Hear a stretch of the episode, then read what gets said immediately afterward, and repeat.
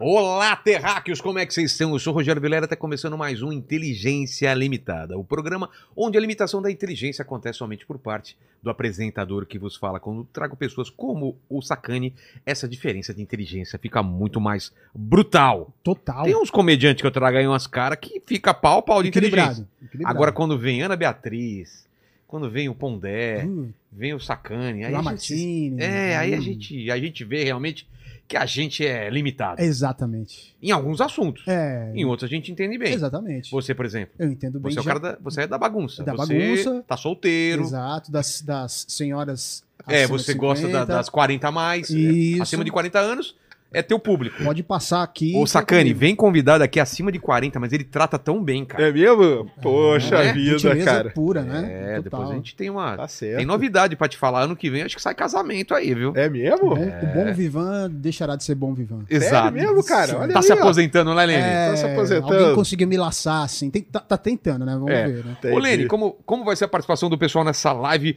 fantástica? Ó, você manda pra cá o seu superchat, tá bom? Com a sua pergunta ou com o seu comentário. Lembrando que a gente lê até 5, 6, Ou a gente 7. lê até mais, né? Até mais. Se for pergunta boa, a gente, a gente manda bala. Aí eu vou pedir pra você se inscrever no canal, se tornar membro, dar like no vídeo, ativar o sininho pra receber as notificações. E aproveita e manda aí o link da live pro seu amigo, pra sua namorada, pro seu sogro, sei lá. exato, né? Exato. Serjão Foguetes está aqui.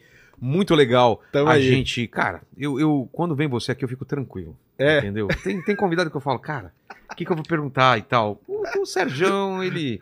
Sempre a gente tem um conversa. assunto, né, cara? É bom Cara, demais, né, cara? O, o- aquele papo nosso sobre vulcão da última, da última Foi vez, bom, né, cara? adorou pra caramba, Foi cara. Você falou bom. que é uma paixão sua, né? O lance de vulcão. É uma paixão minha. Eu vou contar uma novidade aqui em Ah. primeira mão aqui no programa de Não, você. você não vai num, num- em- Calma. escalar um vulcão em Vou erupção. escalar um vulcão em erupção, cara. Mas eu conto durante o programa. Você me leva? Né? Eu sempre, eu sempre peço. Que eu sou, eu sou um chatão, né?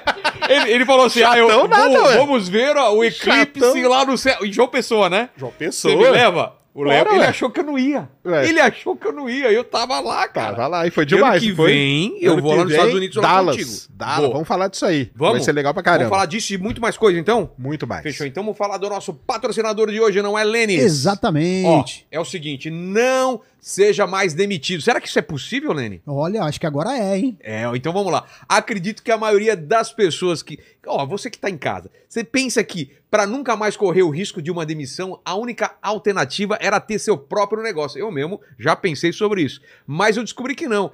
A opção é uma. A gente vai falar dessa. Que é uma ótima opção. Uma Exatamente. tremenda opção. Essa é uma boa opção, mas existe. Porque eu aqui abri o negócio, né?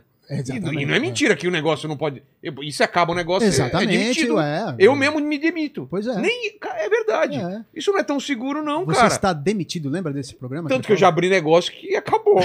Ou seja, fui demitido. A gente Exatamente. mesmo se demite. É, a, a, a situação toda me demitiu. Ou então os funcionários te demitem, né? É, tipo, sai daqui. Exato, então eu não tinha pensado nisso, né?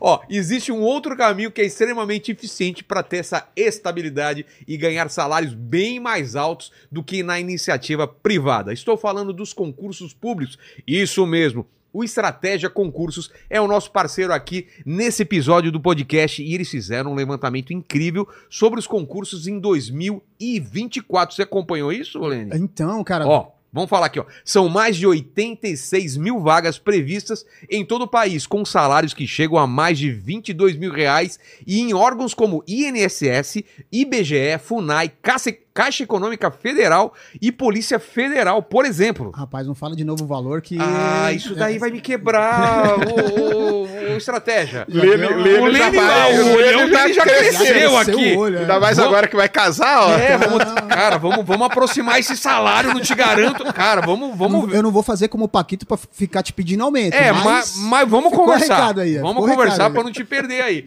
2024 vai ser o melhor ano da última década em termos de quantidade de vagas para você ser aprovado em um concurso. Olha que legal. Os servidores públicos têm a estabilidade garantida por lei, ou seja, praticamente não há risco de demissão. Isso significa o quê? Muito mais tranquilidade, bem-estar e qualidade de vida para você e para a sua família. Quer saber mais, Lene? Opa, quero sim. Então fala assim: sim, eu quero. Sim, eu quero. Isso é muito ruim de atuação. Você quer saber mais, Lene? claro, eu quero. Tá. O Estratégia é líder absoluto em aprovações do Brasil. De cada 10 aprovados em um concurso, 7 estudaram com material deles, é isso mesmo. Eles prepararam um e-book gratuito com um panorama completo com todas as oportunidades que você vai ter para se tornar um concursado em 2024 e nunca mais correr o risco de ser demitido. Então acesse o QR Code que está aqui na tela ou o link na descrição ou e já faz, quando ele clicar já faz o download, Já faz download download de- é. gratuito, né? Gratuito, gratuito. Fechou então. Corre lá. É isso? É isso aí. E aqui tem um presentão Olha aí, ó. Sacane, olha aqui. Aí, ó. Que, cara, na- você trabalhou na Petrobras? Trabalhei, cara. Tinha Eu tô, pe- concursado tô pensando lá? em fazer concurso, cara, porque a gente tava falando aqui de ter o próprio negócio, tem uma vantagem, viu, de você fazer concurso. Você não é cancelado na internet. Verdade, não tem, Né? não tem essa Não possibilidade. corre esse risco aí, né? Que nós estamos. Vocês sabem o que eu tô falando. É. Tá aí, brigadão.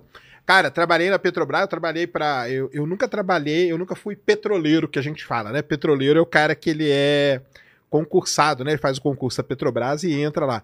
Mas eu sempre trabalhei em terceirizada, mas eu sempre trabalhei com os concursados, Tá. né? Com quem é petroleiro mesmo que a gente diz, né? E é assim, é muito interessante, cara. Assim, vou falar, vou falar da minha experiência com o petróleo em si, né?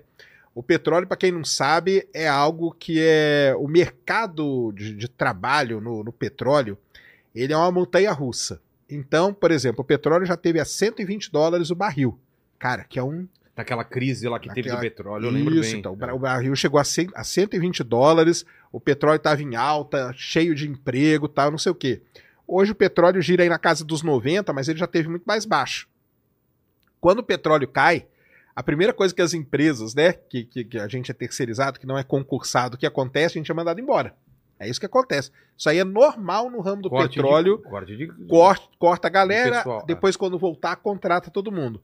A vantagem do pessoal que, que trabalha lá, por exemplo, na Petrobras, os petroleiros concursados, é que eles não passam por isso. Então o petróleo sobe e desce, cara, você continua lá fazendo o seu trabalho, você é geólogo, você é geofísico, você é engenheiro, o seu trabalho vai estar lá mantido do mesmo jeitinho, sem passar por esses, por essa toda essa, essa perturbação aí que passa o mercado. E na, na minha área em si, né? Minha, minha área, eu sou eu sou geofísico, mas eu, a minha, eu tenho uma vantagem muito grande, cara. Eu formei com geofísica, então eu posso ser geofísico. Tá. Fiz mestrado em engenharia do petróleo, então eu sou engenheiro também, dependendo da situação. E meu doutorado é em geologia, então eu sou geólogo. Então, dependendo da onde eu estou, no meio que eu estou, eu posso xingar um ou outro. Você tem essa. eu tenho, eu essa- tenho essa, essa capacidade. Mas o que, que eu ia dizer? Na área de geologia, de geofísica e na própria área de engenharia, quando você entra na, na Petrobras, você tem, por exemplo, às vezes você é um cara que quer trabalhar num campo, produzindo ali no, no dia, no dia a dia da produção de petróleo. Isso é um trabalho que existe. Você, você tem que fazer relatórios, tem que acompanhar a produção de poço, intervenções e ver o que está acontecendo. Se você gosta disso, você pode. Se você é um cara que gosta de fazer pesquisa, a Petrobras tem o CEMPES, cara, que é o Centro de Pesquisa da Petrobras, que é um negócio assim de altíssimo nível no mundo todo, tá? No mundo inteiro Pô, é respeitado. Se você gosta de ir para o campo, trabalhar em campo e tal, também existe essa possibilidade. Então lá dentro, né, você tem. é, muita gente diz né, que quando você entra no concurso, você vai ter sua carreira estagnada. É, então essa preocupação. A vida inteira vai fazer a mesma coisa? Não tem essa possibilidade? Tem essa de... possibilidade de ir, de você ir mudando lá internamente, né? Sei. internamente você consegue é, mudar de, de área e ir para uma área e para outra. E, ou, ou se você gosta de uma parte gerencial, hoje, né, para o pessoal, pessoal saber, existe, existe um negócio que a gente chama carreira em Y. Sabe o que é carreira em Não. Y? Carreira em Y é o seguinte: o cara ele entra para trabalhar numa empresa. Em um determinado momento, né, essa carreira dele ela pode abrir em duas em duas Ó, vamos deixar perninhas. aqui, ó. A gente deixa aqui. Ah, para não ficar na minha frente, né? É. Isso, deixa aí. frente. A carreira ela pode abrir em, dois, em, dois, em duas, duas oportunidades. Ou você pode ir para o lado gerencial, tem gente que gosta, entendeu? O cara quer ser gerente, quer ser gerente de um campo, gerente de um ativo, coisa assim. Ou o cara que é mais técnico. Aí ele tem. Então a gente chama de carreira em Y. Você entra e a carreira ela abre Bifurca. em duas. Bifurca. E aí nessa bifurcação você pode escolher. Isso aí, para quem é concursado hoje dentro da Petrobras, tem todas essas tem todas as possibilidades, né?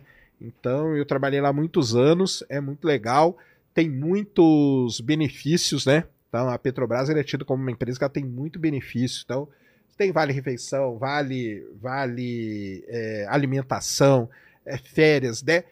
E outra coisa, né? Como você tá trabalhando na Petrobras, você faz a, você participa dos lucros, né? Então tem a famosa PL, Ah, que é a divisão de bônus. Então, você pode ter tipo 14 salários no ano, entendeu? entendi. Você tem o 13 terceiro, mas pelos bônus que você ganha, você pode isso aí pode somar até um salário a mais. Então, assim, é uma carreira muito boa, é uma carreira muito boa. Eu, eu, eu aconselho muita gente, cara. Muitos alunos meus, é muitos mesmos, cara. É. Eles fizeram concurso. Eu aconselho, cara, faça, entendeu? Estuda, faça concurso, porque é isso que eu falei, cara. Você vai estar longe desses intempéries aí do mercado. Lá dentro você, tá, você, tem, você tem essa estabilidade. A estabilidade eh, no. Ah, ah, você nunca vai ser mandado embora. A gente sabe que não é assim também, lógico. É, você não pode fazer o que quiser e. Exatamente. Ah, eu não vou ser mandado embora. Não é assim. Mas cara. o, o lance é você estar protegido das instabilidades, da, da- É. da- dessa perturbação toda. Então lá você. A estabilidade, pelo, me- principalmente no mercado do petróleo, ela é com relação a isso. Então não importa o que aconteça, o preço, é, tem guerra, não tem, cara, seu emprego tá ali, você é engenheiro da Petrobras, engenheiro de petróleo, você segue aquela vida ali. Eu tive muitos colegas na no mestrado, muito, aliás, minha turma inteira de mestrado, na verdade, hoje trabalha dentro da Petrobras, fizeram um concurso, foi um concurso de 2000 e caramba, 2005, 2006. Foi o primeiro concurso que ia ter para engenheiro de petróleo, olha que legal. E a galera que estava fazendo comigo era tudo engenheiro de petróleo, eles passaram, hoje eles têm cargos altíssimos lá dentro. Toda a galera que morou comigo aí, um salve pra galera aí, os caixa d'água aí que eles vêm em todos os meus programas. Eles moraram comigo e hoje estão todos lá dentro, cara, em cargos assim. Então, você pega aí, num período de muito curto tempo, os caras hoje são gerentes. E, mano, e uma outra coisa que vale muito a pena dizer, cara. A gente tem o costume, né? Eu principalmente, faço aqui minha meia culpa. A gente detona o Brasil em tudo, né? É, né? Muita coisa. desvaloriza. né? Desvaloriza. Mas tem algumas áreas, cara, que o Brasil ele é muito respeitado no Embraer. mundo todo. Embraer, É incrível, né? Embrapa, que Embrapa é o quê? a Embrapa é a empresa brasileira de pesquisa agropecuária. Ah, é, já Cara, vi. Falaram esses aqui. caras, a gente cara- fez um especial sobre agro. Embrapa, absurdo, cara, é né? absurdo. Cara, Embrapa, o que ela fala, o mundo inteiro para pra ouvir. Entendi. Embrapa, Embraer e a Petrobras, cara. Então, o Centro de Pesquisa da Petrobras, ele é um órgão assim de excelência mundial. A Petrobras, ela é líder em perfuração de poço em água ultra profunda, mais de 2 mil metros de É uma lâmina d'água. Ela domina essa tecnologia.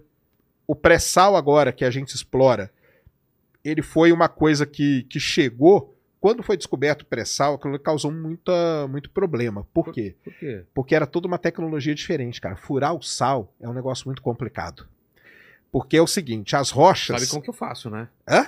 Sabe como que eu faço? Como que você faz? Palitinho de dente. Palitinho, você pega, né? ó, o palitinho Ah, de dente. mas aí eu vou te falar. E aí você coloca na, na batata. Mas é que você tá abrindo um furinho ali. É. Mas se vo... pega, pega uma, um- uma montanha de Por que, que sal... fala pré-sal? Então, o que, que é esse... esse... Ah, vamos explicar o que que é o pré-sal. Tem alguma figura que ele pode colocar pra gente entender? Cara, você procurar que que aí, pro- procura aí. É, Pré-sal. geo- geologia do pré-sal. Tá. Procura aí geologia do pré-sal. É até legal da gente falar, né, que o pré-sal quer dizer o quê? Que apareceu antes do sal em termos geológicos. Tá. O que acontece com a bastão? Vamos explicar primeiro o que que é isso, né? O que que é esse sal aí, né? Cara, tem uma pergunta que eu fiz pro, pro Sacane aqui sobre qualquer assunto que ele falou, não sei. Cara, eu tava pensando nisso agora, Cara, acho que não. Não. aparece. Não, nunca, Acho que nunca, velho. É. Falar sobre. Cara, vamos. tá, cara, pré-sal, astronomia. Mas isso aí eu tenho que saber, né? cara? Isso aí é meu trabalho. Esse- Se eu não mas é souber isso, eu tô... O vulcão. Vulcão, Olha lá, ó, tem, tem imagem lá pra gente entender. Isso, essa Tem imagem, oceano, Isso aí é muito legal. Camada Então, pós-sal, pré. Camada de sal e pré-sal. Isso aí. Então o que que acontece? A, a costa brasileira, principalmente Bacia de Campos e Bacia de Santos, ela tem uma característica muito importante que é esse corpo de sal aí que você está vendo, essa camada de sal. Normalmente não é uma camada assim, normalmente é uma montanha de sal que tem no meio, Ah, tá. tá? E isso é um, um período da geologia, um período da história geológica aconteceu essa deposição desse sal aí, beleza? Só que antes Secou o dele- oceano e ficou o sal? É, todas essas camadas aí que, que Só vão pra entender, é aparecendo. parecido com o que eu vi lá na, na- na- no Atacama, que tem aqueles salares. Já, não sei É, se já viu. aquilo lá, só que a 4 km de profundidade, cara, é 5 km incrível, de né? Um, profundidade. um lugar branquinho, branquinho, É que é aí. sal. É isso aí. Aquilo, t- falaram que tinha um oceano lá, secou. Então é aquilo que, com Exatamente. mais camada por cima. Exato, Pô, que porque legal. o, o que, que vai acontecendo? O oceano ele vai retraindo durante a história da Terra, né? Que Sei. não tem 6 mil anos, só pra gente deixar claro. É, isso é bom falar. O, o oceano ele vai retraindo e subindo. Nessas retrações aqui, nesses momentos, você tem deposição. Então deposita uma coisa, depois o oceano sobe, outra camada vem por cima e vai pressionando. O oceano baixa o nível de novo, acontece outra deposição. E assim a Terra vai indo. Tá? O planeta Terra é dinâmico e vai acontecendo isso. Então o que, que acontece? A gente tem na história geológica um momento em que teve muita morte de micro-organismos. Micro-organismos. Esses micro-organismos eles formaram um tipo de rocha que é chamado de estromatólito. Esse é o nome que a gente dá para rocha. Então, sempre que tiver ito na palavra, é rocha. Então, o que que é estromatólito? É a rocha do estrômato. Tá. O que que é o estrômato? O estrômato é uma grande quantidade de micro-organismos mortos. Por exemplo, é recife de coral. O coral ele é um organismo vivo. Quando ele morrer, a rocha que vai dar origem vai ser um estromatólito. Tá. Entendeu? Entendi.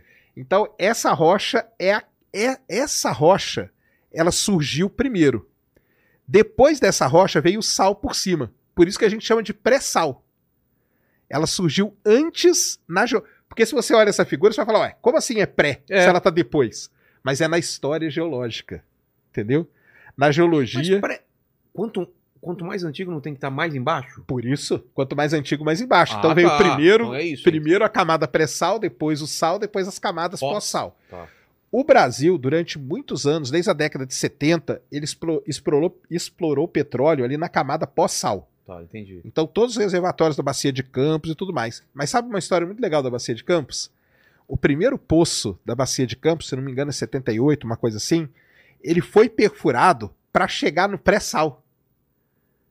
Ele foi perfurado para chegar no pré-sal. Mas na hora que estavam perfurando, eles encontraram uma camada De- muito mais fácil de perfurar. E aí Ah, pararam ali, descobriram a grande reserva, que é a Bacia de Campos, depois a Bacia de Santos e tudo mais.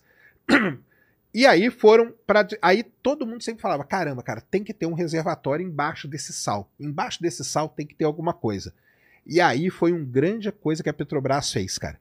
Então os geofísicos da Petrobras, os concursados, os petroleiros, eles trabalharam num método para enxergar o que está abaixo do sal. E isso é que é muito legal, cara. Como? Porque é o seguinte, como que a gente descobre petróleo? É. Vamos explicar pra galera. Eu passo um navio em cima do mar, ali, ali no mar, eu passo um navio. Esse navio ele puxa vários cabos.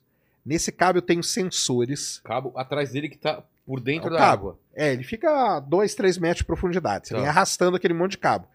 Esses cabos têm sensores. E nesses sensores, e além dos sensores, esse navio ele, ele leva uma bomba de ar. É isso, uma bomba de ar. Então ele explode essa bomba, essa bomba causa uma bolha de ar, essa bolha de ar vai viajando pela Terra. Tá. Aí ela chegou aqui, ó. Isso aqui é uma camada da Terra. Quando ela chega aqui, ela reflete. Essa- essas ondas que estão vindo batem aqui e refletem. Se é ondulatória, tá tranquilo. Quando reflete, os sensores que estão nesse navio, no cabo desse navio, registram esse sinal. Quando o geofísico lá pega para interpretar, para estudar, ele vê as camadinhas. E de acordo com o sinal que ele está vendo ali, ele sabe se tem petróleo ou não. É assim que a gente descobre petróleo. É assim. Qual que é o problema? Então você fala, pô, então é simples, né? É. Eu vou passando o navio e vou descobrindo. Assim que descobriram a bacia de Campos inteira, cara. Inteira é assim. Qual que é o problema do sal? Quando esse, essa bolha de ar gerou essas ondas, a onda bateu, só que parte dessa onda aqui ainda passou. O sal, ele funciona como um grande, um grande filtro que a gente fala. Ele vai parando a intensidade dessa onda. Então, na hora que chegar lá embaixo do sal, vai chegar muito pouca energia. Então, as camadas que estão lá embaixo, a gente vai ver com muita dificuldade. E aí que entra o trabalho do cara da Petrobras. Os geofísicos da Petrobras o- eu esqueci o nome dele, cara, desculpa. Eu já conversei com ele várias vezes, esqueci agora. E ele escreveu até um livro contando a história do descoberto do pré-sal, que é legal. Ele já é aposentado hoje, tá?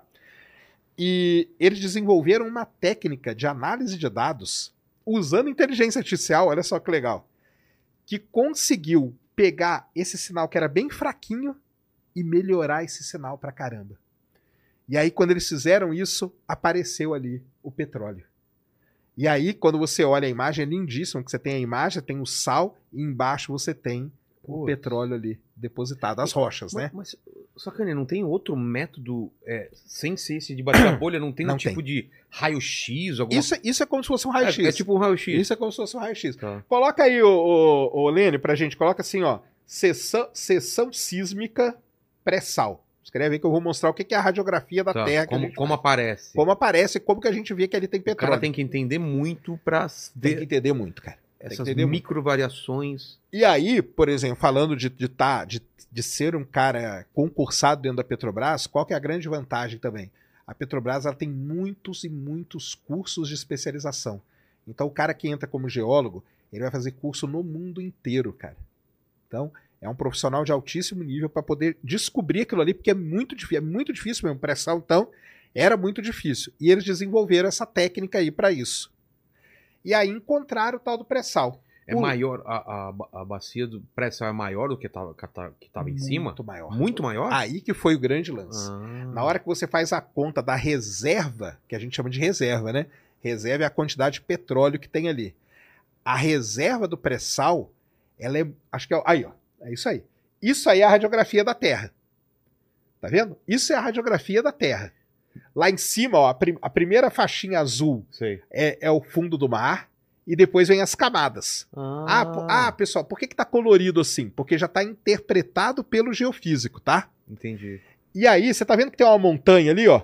É, Aquela montanha aquela de montanha sal. azul e azul escuro depois. Isso, aquela Tá. montanha de sal. Como que você sabe? Porque você tá vendo que não tem nada no meio? Sei. Quando não tem nada no meio é porque ali é um negócio que é homogêneo, praticamente homogêneo. Ali é sal. E tá vendo embaixo que aparece alguma coisinha? É. Aque- aquela faixinha azul embaixo de tudo, aquilo ali é a camada de pré-sal. É ali que tá o O petróleo. petróleo tá lá. É isso aí. Então a isso, gente que tem que chegar profundidade lá. a gente tá falando isso Cara, mais ou menos? Nós estamos falando, os reservatórios do pré-sal, eles giram em torno de 6 a 7 quilômetros de profundidade. Cara, a gente tá furando isso. É. de- Fura isso, a Petrobras fura isso. E aí, qual foi? Então, Mas isso contando a água ou... é, você tem uns 2 quilômetros de água, é, contando desde a superfície Tá. ali, né? Uns 2 quilômetros de água e depois o resto, uns 5 quilômetros do fundo do mar até, Entendi. até o reservatório, tá? Que Então, incrível isso. não, cara. isso aí é incrível, cara. Você vê uma imagem dessa aí, isso aí, É, isso aí é a imagem que isso aí eu vejo todo dia, cara. Isso aí é todo É? meu, meu trabalho é ver isso aí. Eu vou dormir, eu fecho o olho, eu tô vendo isso aí. Mas numa resolução boa, não, né? essa resolução aí já é uma das melhores É? que a gente tem. Isso Ah, uma- é? Não fica melhor que isso? não fica melhor. Nossa, cara. Não tem um Não coloridinho fica, já? não fica, não fica. Essa Tá. aí é uma da é um dado de E alta. aquela, e aquela visão, não sei se é de cima... do- É, aquilo ali é o porque o que acontece, à medida que você vai interpretando, que são essas linhas coloridas, o software que você usa vai montando aquele mapinha ali do como lado, se fosse visto de cima. como se fosse visto de cima Ah, para ter uma ideia de onde como que vai é. essa... Isso. Cara, que incrível. Exatamente. Incri... Ciência é incrível, né? É incrível demais, cara. E aí qual que é o lance? O primeiro problema é você descobrir aquela linha azul lá embaixo de todas, que é você descobriu o petróleo. Descobriu. Aquilo podia não ter. Tem lugar que não vai ter isso. Poderia, então, poderia não ser petróleo. Aí como que eu sei que é petróleo ou não? Poderia aí ser o quê, por exemplo? poderia ser uma rocha cheia d'água. Água, água. Água. Tá. Ou pode ser gás também. Qual a diferença? A diferença é que dependendo do, do, do custo para perfurar um poço ali, o gás ele pode ser que ele não seja economicamente viável, E porque que- gás tem que ter muito. Como que eu sei isso antes de furar? Ah, então você tá vendo que tem os, o, esses sinais todos que você tá vendo aí, você tá vendo que tem Esses diferença. Não, O sinal que você fala o quê? A- As, as ondinhas Sei, aí, sei, né? sei, Você sei. tá vendo que tem uma que é mais fraca, É. uma que é mais forte e tal. Aí o que, que a gente faz? A gente faz uma análise muito mais detalhada para saber se aquele sinal ali ele é ele é uma rocha que está preenchida com água, com óleo ou com gás. Aí existem certas características que você estuda ali e você consegue ter essa, essa certeza até um certo nível Tá. tá? Que ali tem petróleo. Muito bem. Então a primeira coisa é essa, é achar aquilo ali. O pessoal da Petrobras foi lá desenvolveu uma técnica para isso. Isso é uma técnica que a gente fala in-house. A Petrobras desenvolveu, é um negócio deles, isso é o segredo de Estado, cara. É mesmo? Isso é segredo de Estado, entendeu? Isso é segredo de Estado. Eu, eu, Deve eu tra- ter também espionagem. O pessoal tentando descobrir isso, não tem, não? muita gente tenta. Eu trabalhei um tempo, cara. Eu trabalhei um tempo analisando testemunhos do pé. O que é testemunho? Então o cara descobriu, nós vamos furar o primeiro poço ali. Quando fura o primeiro poço e tira as rochinhas, a gente chama de testemunho. Tá. Esse, pra quem não sabe, galera, é o dado, um dos dados mais estratégicos do país, tá? Porque é a partir dessa rochinha que eu vou calcular qual é o volume de petróleo que tem ali. E esse volume de Ah. petróleo vai ditar muitas coisas. Eu trabalhei um tempo analisando testemunhos do pré-sal ali no, no Edise, que é o edifício sede da Petrobras. Trabalhava lá com dois petroleiros do meu lado. A gente trabalhava de madrugada e tudo. E a gente, cara, para entrar na sala, para trabalhar, nem celular você podia levar. Porque a gente mexia com um dado estratégico, Pô, entendeu? isso então pode chegava, mudar isso a aí a, de um gente, a gente podia, eu podia sair dali e mudar a direção do país, entendeu? Claro. Eu podia falar, ó, pessoal, não tem nada ali. A bolsa, puf, desaba, entendeu? Então, Ou tem muita coisa ali. Aí é bom. Olha só. e, e você pode mentir também, né? É, claro. Exato. E aí o que que acontece? É, a gente trabalhava nesse lugar e ligava. Na época, a presidente da Petrobras era. Eu trabalhei nesse setor aí quando era a Graça Foster, era presidente. A gente ligava pra ela, cara. O cara ligava pra ela, o petro... não eu, né? Mas o petroleiro do meu lado ligava pra ela pra falar, ó, estamos aqui com a rocha, a rocha deu tanto, ah, isso era duas da manhã, três da manhã, não importava. A Graça Foster foi uma presidente da Petrobras que a característica dela era ser workaholic. É. Então ela trabalhava, cara, se tiver alguma coisa duas, três da manhã, pode me, pode me Exato. chamar. Então, descobrimos o petróleo, beleza?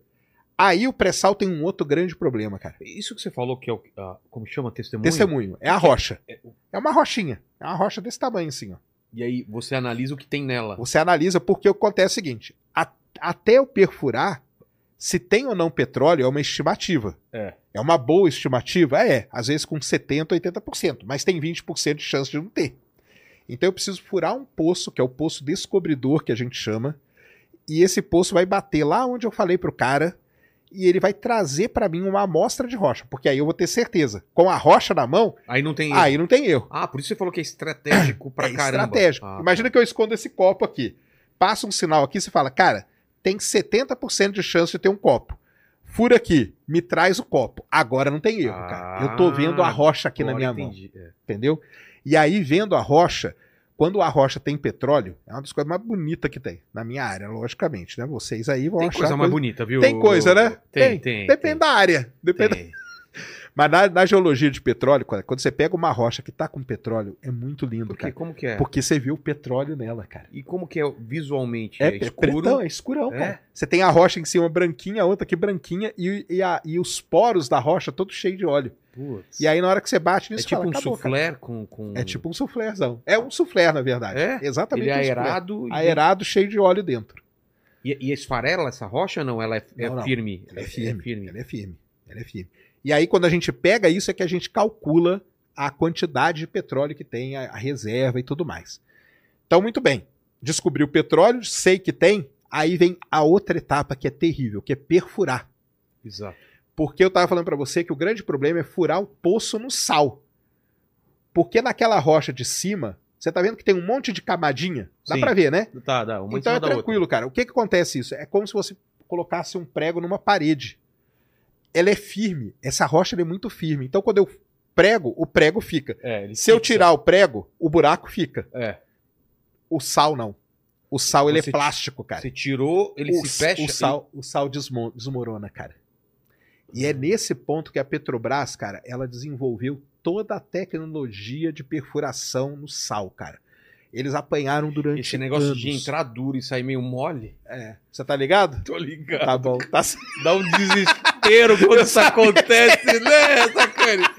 Ele, Sei não, cara. você tá ligado? Ah, não sei não. Sei não. Não dá um desespero? O negócio vai sair Não, eu, eu já aprendi. Eu aprendi a tecnologia. Parece, parece aqueles cadarços, sabe? Que tá sem aquela pontadura que você tem.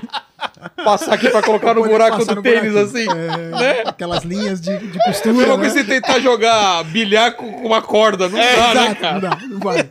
Não tá duro nem mole, tá al dente, né? Sabe aquele, aquele macarrão al dente? Tá duro? Não tá, Não mas tá- também não tá mole. Não tá Você mal tá- passado, né? E às vezes é pior, né? É pior ao dente, né? Pô, porque um você desiste, o outro você tá bem. O al dente você fica naquela. É isso mesmo. Então é. E, Você... e a, a tecnologia que os caras inventaram é pra. Por que, por que que- Mas, mas tudo bem, não tem problema de você colocar. Porque tem que colocar e tirar, e aí. Então, tem. porque aí o que que acontece? Eles tiveram que desenvolver um negócio que a gente. Porque eu imaginei que quando entrou, tira toda a reserva e só, só Não. levanta. Ah, não, não, Ah, não, é não? assim não. Você vai furando o poço, né? O poço vai atravessando as rochas. Normalmente, nas camadas pós-sal, a gente tira aquele, aquele, aquela broca, depois desce um negócio que vai cimentar o poço, que a gente Em chama, volta, assim? É, em Ah, volta. Pra não O- desmoronar. para não desmoronar. Agora, o sal, a Petrobras teve que desenvolver uma técnica que é de cimentação enquanto ela perfura. Cara. Então, ela tinha que vir perfurando e cimentando. Porque na hora Ao que ela tirasse a tempo? bro- ao mesmo tempo, Porque senão ela tira e já, já, já colapsa. Colapsa, vai desabando. Cara, que treta! treta, cara. Foram anos, cara. Anos. Um poço no pré-sal, cara, era um negócio caríssimo, caríssimo. Por isso que o pré-sal no começo, não sei se você vai lembrar das reportagens, Eu o pessoal falava assim: ah, descobrimos o pré-sal, mas hoje não vale a pena Inviável. explorar. É A inviável. grana pra explorar não compensava, Não compensava. o tamanho da reserva. Porque um poço era muito caro. Então, os petroleiros lá, o pessoal da Petrobras, eles estudaram anos e desenvolveram toda a tecnologia para criar uma maneira de perfurar o poço, dele ser barato e dele ser cimentado enquanto perfura para não ter esse problema de desabamento. Entendi. E aí fizeram isso, conseguiram. É, hoje a gente explora aí o pré-sal. Na verdade, mais de 50% da, do petróleo do Brasil hoje vem do pré-sal, entendeu? Então é um negócio muito, muito, muito interessante que a Petrobras cons- conseguiu fazer, cara. Graças a essa galera aí que estudou lá, né? Então a Petrobras tem essa vantagem muito grande de você estar lá dentro, que é essa, cara. Que você, primeiro, para quem gosta, você vai trabalhar com tecnologias de ponta, entendeu? Isso aí é tecnologia de ponta, cara. Isso é coisa, quase coisa espacial. É. Só que é pro fundo nível, da Terra, é no mesmo nível. Então você vai trabalhar com tecnologia de ponta, você vai ter as melhores formações que você tem, porque para chegar nesse resultado aí, esse pessoal estudou muito, estudou muito fora do país, e, e veio muito intercâmbio com gente de fora, gente daqui e tal, entendeu? Porque o pré-sal, Sérgio, existe só pressão? Desculpa se foi idiota a pergunta, mas é só no mar ou, ou debaixo da terra, no, no continente, pode ter pressão? Pode ter. Sabe a Arábia Saudita? Sei. É pré-sal. E é muito profundo também? Não. Aí é que é a vantagem da Arábia Saudita. Ah, Que o deles é rasinho, cara. O deles, você cavou o jardim da sua casa, achou já tá petróleo. lá. O nosso, o nosso, o pré- o pré-sal brasileiro é exatamente o mesmo da Arábia Saudita. Só que aqui a camada tá a 7 km. Lá a camada tá quase aflorando. Na verdade, lá você anda e vê aquela rocha que eu falei, estromatólito, você vê a rocha. Aqui a gente Exposta? vê. exposta. Nossa. Exposta. Então, você fura um pouquinho ali já achou. Essa é a grande vantagem da Que Arábia louco. Saudita. Então isso aí é muito legal, cara. Isso aí é a história do pré-sal brasileiro. Hoje está muito desenvolvido, hoje está com produzindo tal. Aí tem que olhar aí a produção ultimamente, eu não tenho visto, mas deve estar com mais de 52, deve estar com 52, 53% vem do pré-sal hoje. O resto ainda é da bacia de Campos, bacia de Santos, né? Aí tem toda a divisão aí do petróleo brasileiro. Mas é muito legal e toda a tecnologia que os caras desenvolveram para chegar, para descobrir foi uma e para perfurar que foi outra. Então foram grandes avanços aí que a gente teve nesses últimos anos. Viu? Entendi. Foi muito legal. O, o, o lance, cara, é engraçado porque todo mundo acha que sabe de onde vem o petróleo, mas na verdade eu quero saber essa treta aí. O pessoal fala de dinossauro, fala de fóssil. Cara, como se forma o petróleo, assim? Bem, Bora. uma explicação bem pra leigo, assim. Vamos lá. Muita gente fala, porque a gente fala que o petróleo é matéria orgânica É. em decomposição. Isso. E aí quando você fala matéria E orgânica, em associa a, a dinossauro. A primeira coisa que vem é dinossauro. É. A gente tem, eh, eu, eu dou aula disso aí, e a primeira figurinha que eu coloco é um dinossauro no fundo da terra, e do rabinho do dinossauro eu ponho um pocinho de petróleo, entendeu? Tem a ver mesmo, então. Não tem, Não tem? não tem. Por Isso aí é Por essa- que essa confusão aconteceu? Por que que aconteceu? Porque como a gente fala que é matéria orgânica em decomposição... a Aliás, só pe- deixa eu falar uma coisa, ó. A gente vai falar de muitos assuntos hoje aqui. Eu, eu fiz uma lista aqui pro, pro, pro Sacane, inclusive do que vocês estão querendo saber, a gente vai falar também, tá? Eu sei que tá deve estar todo mundo perguntando, a gente vai falar de, de todos os assuntos, inclusive esse, tá? Bora. É, não, é, não é dinossauro, tá? Mas a confusão que vem é porque matéria orgânica em decomposição e antiga, o pessoal associa com dinossauro. O que, que é então? É, basicamente é plâncton e fitoplâncton. E o lance fóssil, a palavra fóssil, quer dizer o quê? É, causa fóssil. É, ué. O plân- plâncton é uma plantinha, né, cara? Uma planta micro, uma microfolhinha. Mas não tem de, de animais também? Ou é pouco? É, mas é muito pouco, cara. Porque você tem Poxa. que imaginar o seguinte: pega o oceano, Tá. tá? O oceano inteiro, toda essa camada aqui de oceano, 2 mil metros de água, tudo isso aqui é repleto de plâncton e fitoplâncton. Você tem muito mais, o volume é gigantesco. Comparado ao animal. animal, não é, na- na- animal não é nada. É exatamente Cara, que isso. decepcionante. É isso aí. Então o que acontece? À medida, lembra que eu falei que o oceano seca É. e volta tal? Quando o oceano retrai, esse plâncton e fitoplâncton deposita. É matéria orgânica. É. Quando vem uma outra camada aqui por cima, ela tampa essa, essa, essa camada de matéria orgânica. É como se você estivesse colocando isso num forno. Entendeu? Tanto que o, o termo que a gente usa do petróleo é de cozinhar. O petróleo já está cozido. Mas eu consigo fazer com coisa atual hoje. Não acelerar o consegue. processo para virar petróleo? Por quê? Porque isso aí são milhões de anos, cara. Então, mas eu não consigo Não. O quimicamente. que você eu- faz é. Até o Weber ele faz isso. É, fez o isso já. Ele já fez petróleo em laboratório. Com o quê? É sintético, né? É sintético. Mas é a mesma. A mesma... Cara, é, são é, matérias orgânicas ali que você faz um processo relativamente rápido, mas não chega, você não consegue produzir muito, você produz Entendi. um pouquinho para estudos, O né? que, que a natureza faz que vira petróleo?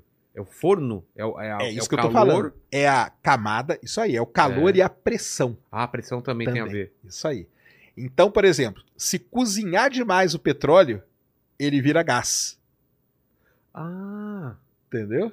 Se fica. Tá. Se cozinhar demais, é igual a comida. Imagina que você pega água, né? Você põe numa negócio. Você Numa quer panela. ferver a água. É. Se você deixar ali fervendo o tempo todo, Vai evapora tudo. evaporando. O petróleo é exatamente a mesma coisa. Cara, que legal. Se ele- Dá pra entender legal isso agora. Se ele cozinhar demais, ele vira gás.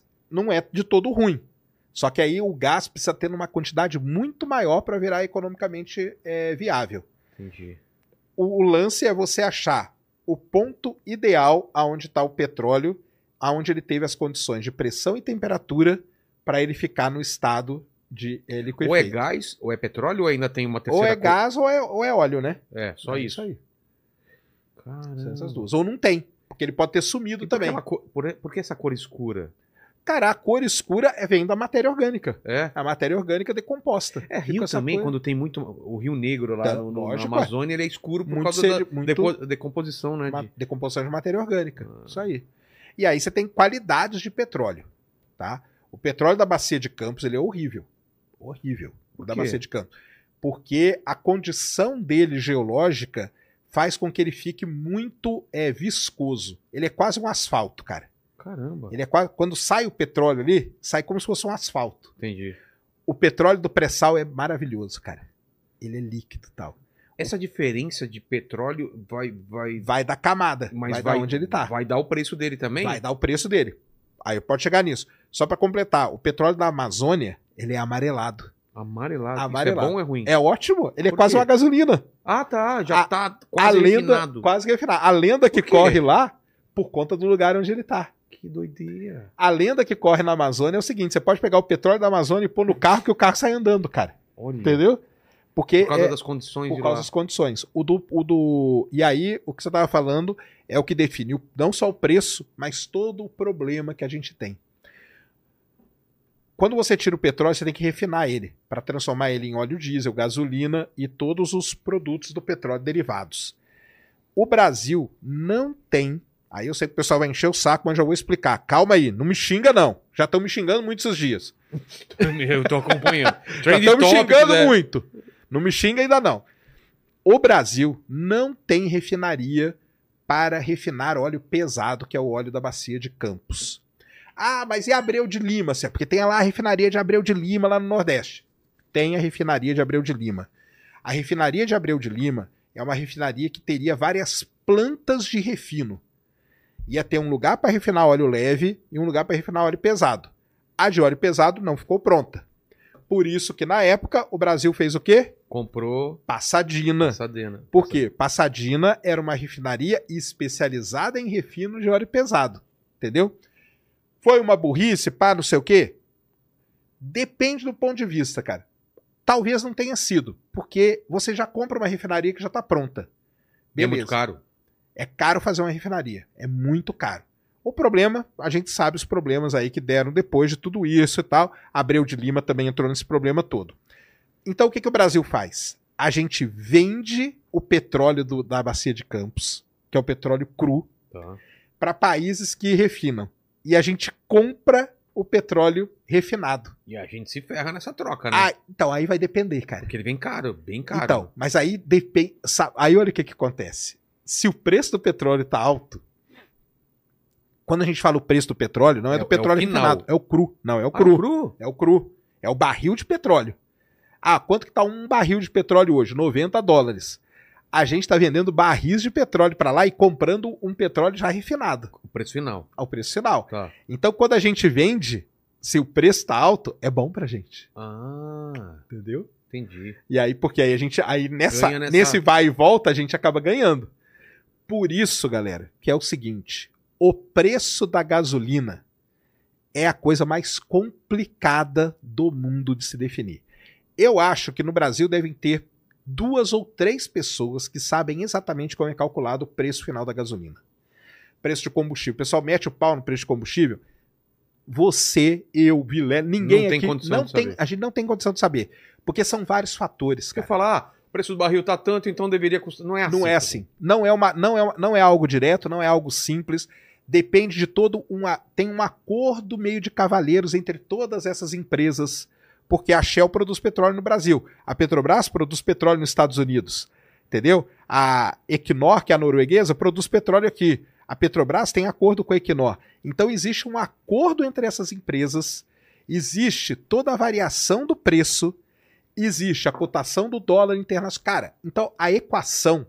Já me falaram uma vez que essa equação tem pelo menos uns, umas- uns 15 termos para serem definidos. Isso gente lá de dentro que conhece. Eu acho que o ministro da Economia deve saber, tal, o ministro das Minas e Energia deve saber, e, e sério mesmo, cara, eu acho que nenhum presidente da República faz nem ideia de como calcula o preço do petróleo, entendeu? Porque é muito complexo mesmo. São coisas que fogem do conhecimento, assim, são coisas são muito específicas, tá? Então, antes de você meter o pau em quem está calculando o preço do, do ah, ah, subiu a subiu o petróleo, mas a gasolina não baixou. Por quê? Porque não é uma coisa direta, É. cara. Não é, não, não é uma relação direta. Então isso é bom deixar Acharam claro, uma, pessoal. uma, uma, uma bacia nova e nem assim bateu. A gente tá produzindo mais e não tá baixando o Ah, preço. então, é. Ah, a gente está em autossuficiência, tal, não sei o quê. Nós somos autossuficientes. Se você contabilizar o quanto a gente produz por dia e o quanto a gente gasta, nós somos. O problema é que boa parte do que a gente produz é vendido, que é esse petróleo da bacia de Campos, para a gente comprar o petróleo Refinado. refinado para poder usar, porque nós não temos uma refinaria de, que refine óleo pesado. Por isso que o pré-sal é uma dá boa. Pra dar, o tipo, o Neymar, mais o. Mais o Gabigol, mais, Gabigol uma, mais uma meia o- dúzia. E o Yuri. E o, é, o Yuri Alberto. Yuri. É. E pega uma refinaria. Então, É, então, ainda sobra uma graninha. aí. Sobra uma grana ainda, hein? Um cachorro quente. Então essa aí é a história do petróleo, cara. É legal pra caramba, entendeu? Você aí que tá em dúvida, cara, estude petróleo, que você vai gostar pra caramba, é legal demais, entendeu? E tem várias vertentes, tem a parte. E, e aí tem uma outra complicação no estudo do petróleo. Porque são áreas. A gente fala que o petróleo é uma coisa, uma disciplina multi, é uma coisa multidisciplinar. Tanto que na Unicamp existe um, lugar chamado CEPETRO, que é o Centro de Estudo do Petróleo, Centro de Pesquisa de Petróleo, aonde você tem engenheiros, geólogos e o pessoal de programação, todos eles trabalhando juntos ali para resolver toda essa, essa confusão que é o petróleo. A gente pode, antes de ir para outro assunto, falar inclusive de novas matrizes, né? A, a gente tem aí. Cara, tá- você não acha que tá indo rápido pra caramba é, os veículos a- a- elétricos aqui no Brasil? Eu imaginei que ia demorar muito mais tempo, né? Tá, É, tá, vindo com uma, força, um monte de Tá, empresa tá e tal. dando- Tá dando uma, né? Agora tá a chinesa aí, E né? tem umas, tem umas empresas fazendo uma coisa diferente que eu achei interessante. Eu não sei se funcionaria aqui no Brasil. Em vez de você parar e perder aquele tempo carregando, você chega no lugar e eles trocam a bateria e Ah, coloca já outra. trocam direto? É. Olha que maneiro. não Ideia isso aí, boa, né? É tipo, boa. é o tempo só de pá e coloca outra. E aí você vai usando sempre. Porque sei lá, a mai- o carregamento mais rápido não, não é menos do que 40 ou 30 minutos, eu acho. É. É, o lance do, do carro elétrico tá vindo com força, né? A, a chinesa aí, né? Aqui em São Paulo tem muito táxi É. dela, né? Da BL, É. BYD lá. Não, e vai entrar outra chinesa ano que vem pesada, aí me falaram. né? É, Isso aí é legal demais. Eu tive lá com o Rubinho. Barrichello. Eu fui com o Rubinho Barrichello lá no Velocitar. Vão lá no canal, no Acelerados. Já tá ver. lá? Já tá lá. O que que é? Eu, eu fui fazer a volta rápida com ele. Tá. E foi não o correndo. Correndo, correndo de carro. Ah, tá. Eu falei, o Sérgio agora, agora é velocista também? Tá treinando, tá correndo. Correndo tá de carro. Correndo de carro. Ah, tá. É. O Rubinho a pé e ele de Eu- carro. é. Chupa, Rubinho, vem cá. Com qual carro vocês foram? Então, nós fizemos. Foi legal pra caramba. Porque Tem foi... foto, será disso, pra colocar aqui? Vê se acha Pega aí. aí, tem sim. É, nós fizemos o desafio dos elétricos. Olha que legal. Pô. Então foi um Tesla, uma Nossa! BMW e um BY BYD. Você, você andou nos três? Eu, não, eu andei só no Tesla com ele, cara. E aí? Quase morri do coração, cara. Por quê? Quanto ele chegou? Cara, eu não lembro direito, não. Chegou a mais de 200, eu acho. Mas você sabe qual que é o né? lance? Você sabe qual que é o lance do carro elétrico? Não. Você não sabe qual que é. Ah, apertou, ele vai. exatamente. Não é? É instantâneo. Não Cara, tem- você... não perde, cara. É isso. Agora imagina o Rubinho. É. A minha sensação foi igual aqueles desenhos animados, É. cara. Que vai o corpo e depois vem a alma, bate assim. Tô ligado. Cara, foi muito foda. e eles cara. demoram pra, pra, pra frear na curva, né?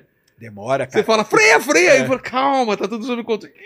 E tem umas coisas muito legais que aconteceram. Que até o Rubinho falou lá no vídeo, ele fala. Olha lá, eu lá dentro do carro, quase morrendo. No Tesla? no Tesla. Que no legal. Tesla com o Rubinho, cara. Lá no Velocitar. Aí o que que acontece? O... Não tem o barulho, cara. O Rubinho falou, É, cara, o barulho o ronco, é foda, né? cara. Aí não Como tem. que é o barulho? É, ele fala, o ba- é, é o barulho de enceradeira, né? Que barulho de...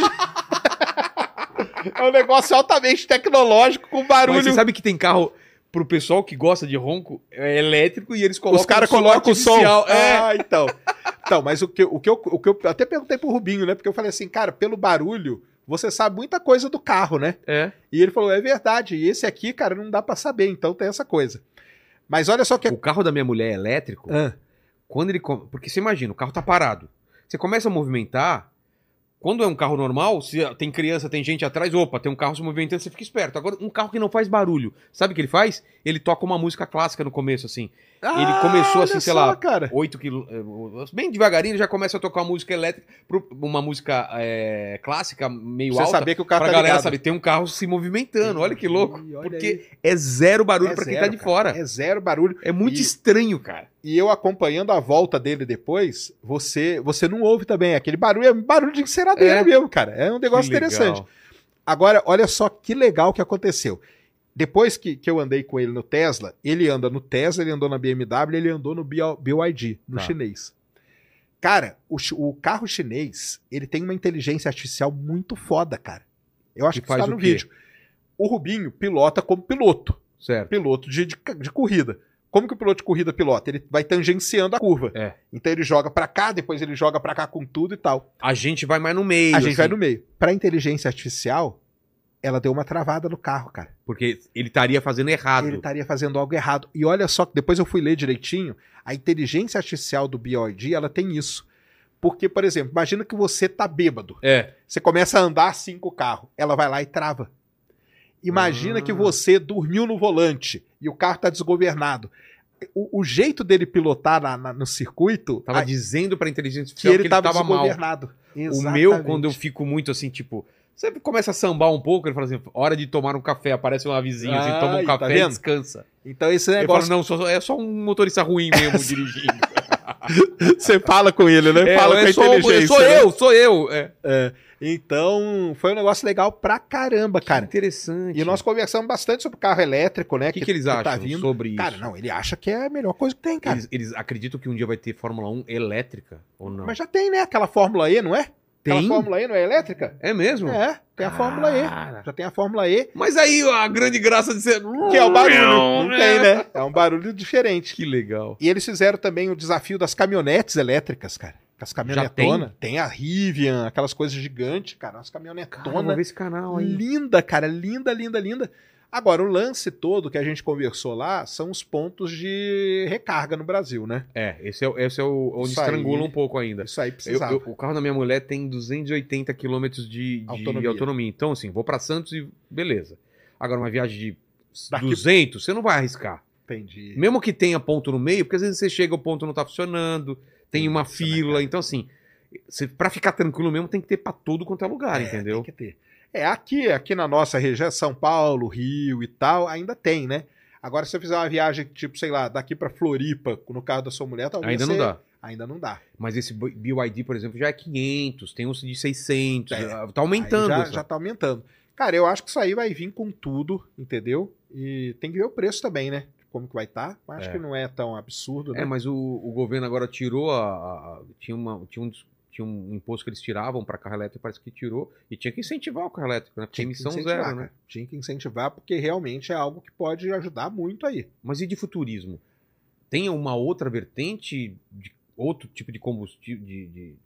Estão pesquisando outra coisa ou o Cara, elétrico é. Então, mas, mas tem, né? Então, a, a própria Petrobras, né? Até falando deles, eles, eles pesquisam muito, né, cara? Então tem os combustíveis verdes, ver- verdes lá, né? Hidrogênio, Sei. por exemplo. tá sendo muito cogitado até em avião já, entendeu? Porque o, o problema de avião elétrico é que a bateria é muito pesada, É. né? Avião elétrico, avião, assim, eles dizem que aqueles Evetol, aqueles lá vão ser elétricos. Que é aquele. O Evetol é o que vai ser Tipo tipo, drone. o dronezinho, Tá. o táxi aéreo que nós vamos ter. Vê- Coloca pra gente imagem. Coloca o Evetol isso aí. O Evetol ele é elétrico já, porque aí tudo bem. Agora avião mesmo de passageiro elétrico vai ser um passo mais à frente. Mas tem o hidrogênio, né, cara? Então o hidrogênio ele porque o hidrogênio você queima o hidrogênio vira vira o quê? Vira nada, né? Vira vapor d'água, né? E o peso? Não, mas aí é a mesma coisa. É a mesma É a coisa? mesma coisa. Ah, aí tá. não muda. Aí não muda aí, ó. Evetol, isso aí que vai, vai rodar por aí daqui a esse, pouco, ó. Esse, esse, o projeto é ser elétrico. Esse aí é elétrico. Por isso que é Evetol. Electric Vehicle Vertical Transporte, não sei o quê. Eu conversei com o Fernando outro dia, lá no Centro Sem Fim, Do aéreo. do Aero, e deu uma aula de Evetol lá. É? Ele tá manjando muito. E a ideia. Porque eu falei, vai ser uma zona, cada um tem um negócio Não, desse, mas não, a não ideia é não é assim. essa. É ter pontos, né? Você vai até lá, Isso. tran- tipo uma van, né? Transporta aquele pessoal e vai até outro ponto. Aí eu acho que funciona mesmo. Aí o pessoal, o que, o que que eles estão pensando na- na- nesse negócio de futurismo assim? É, a van vai ser elétrica, que vai te levar até o ponto onde você vai pegar esse bichinho que é elétrico também. Ah, entendeu? E vai pousar no outro lugar, vai descer e vai pegar um outro transporte que é elétrico também para poder chegar. mas a ideia é ser autônomo, você sabe qual é o caminho disso ou é ter um piloto? Então vamos lá. Não pode ter piloto. Não pode? Não pode, cara. Então, o lance do Evetol é, é o seguinte. No- ah, Que medo. primeiro até vamos falar no Brasil como que é isso, né? O, o Sorocaba teve aqui hoje, né? Não sei se ele falou de- do, do lance do agro com os drones gigantes Falou. que tem. Então, a gente tem cada drone no agro, cara, que é uma coisa linda, cara. Que é uma coisa linda. Eles são totalmente autônomos. Totalmente. Cara. Você vem aqui no GPS, desenha para ele, então ele sai A voando e, e sozinho. Só que no Brasil é proibido ser totalmente autônomo. O que quer dizer isso? Tem que ter um cara com o controle na mão. Mesmo que ele não vai fazer nada, Se der você merda, tem que ter. É, se der merda, você joga, faz qualquer coisa. Aqui é a mesma coisa. Então o Evetol ele vai ser autônomo, mas vai ter um, um piloto ali, distância. Um piloto ali, talvez, talvez dentro Ah. mesmo, mas ele não vai estar pilotando, entendeu? Quem vai pilotar é a inteligência artificial. Por quê? Porque a intele... o... esse sistema de Evetol, se eu falar errado aqui, Fernando, você corrige, tá, cara? Que ele deu a aula para mim outro dia. Isso aí vai ser todo um sistema interligado. Entendeu? Vai ser um sistema todo interligado. Então a inteligência artificial vai saber aonde estão todos esses bichinhos voando. E é igual o negócio de metrô, né? Então você sabe que, o- que um metrô tá vindo, o outro reduz um pouco a velocidade, pro outro O metrô passar já é assim? e tal. O metrô ele tem todo um sistema que, que controla isso. Os Evetol vão ser assim. Então eles vão ter toda uma autonomia, só que é obrigado a ter alguém ali. Caso dê qualquer problema, você pega. Mesmo porque é o seguinte: você entraria num bichinho desse se não tivesse motorista? Não. Não, né? No Então, começo, pelo menos, não. Se já tá rolando e não É. tem acidente, beleza. Mas no começo de cara, sei Não lá. entra, né? É. Então, eles têm que colocar alguém porque é, uma, uma barreira que o pessoal acha que vai ter é justamente essa. Eu cheguei para entrar. é. Então, e não tem piloto. E aí? Você entra? Você entraria num avião sem piloto? Tem- Eu, eu não. Eu, particularmente, não. Também não. Tá, mas é assim.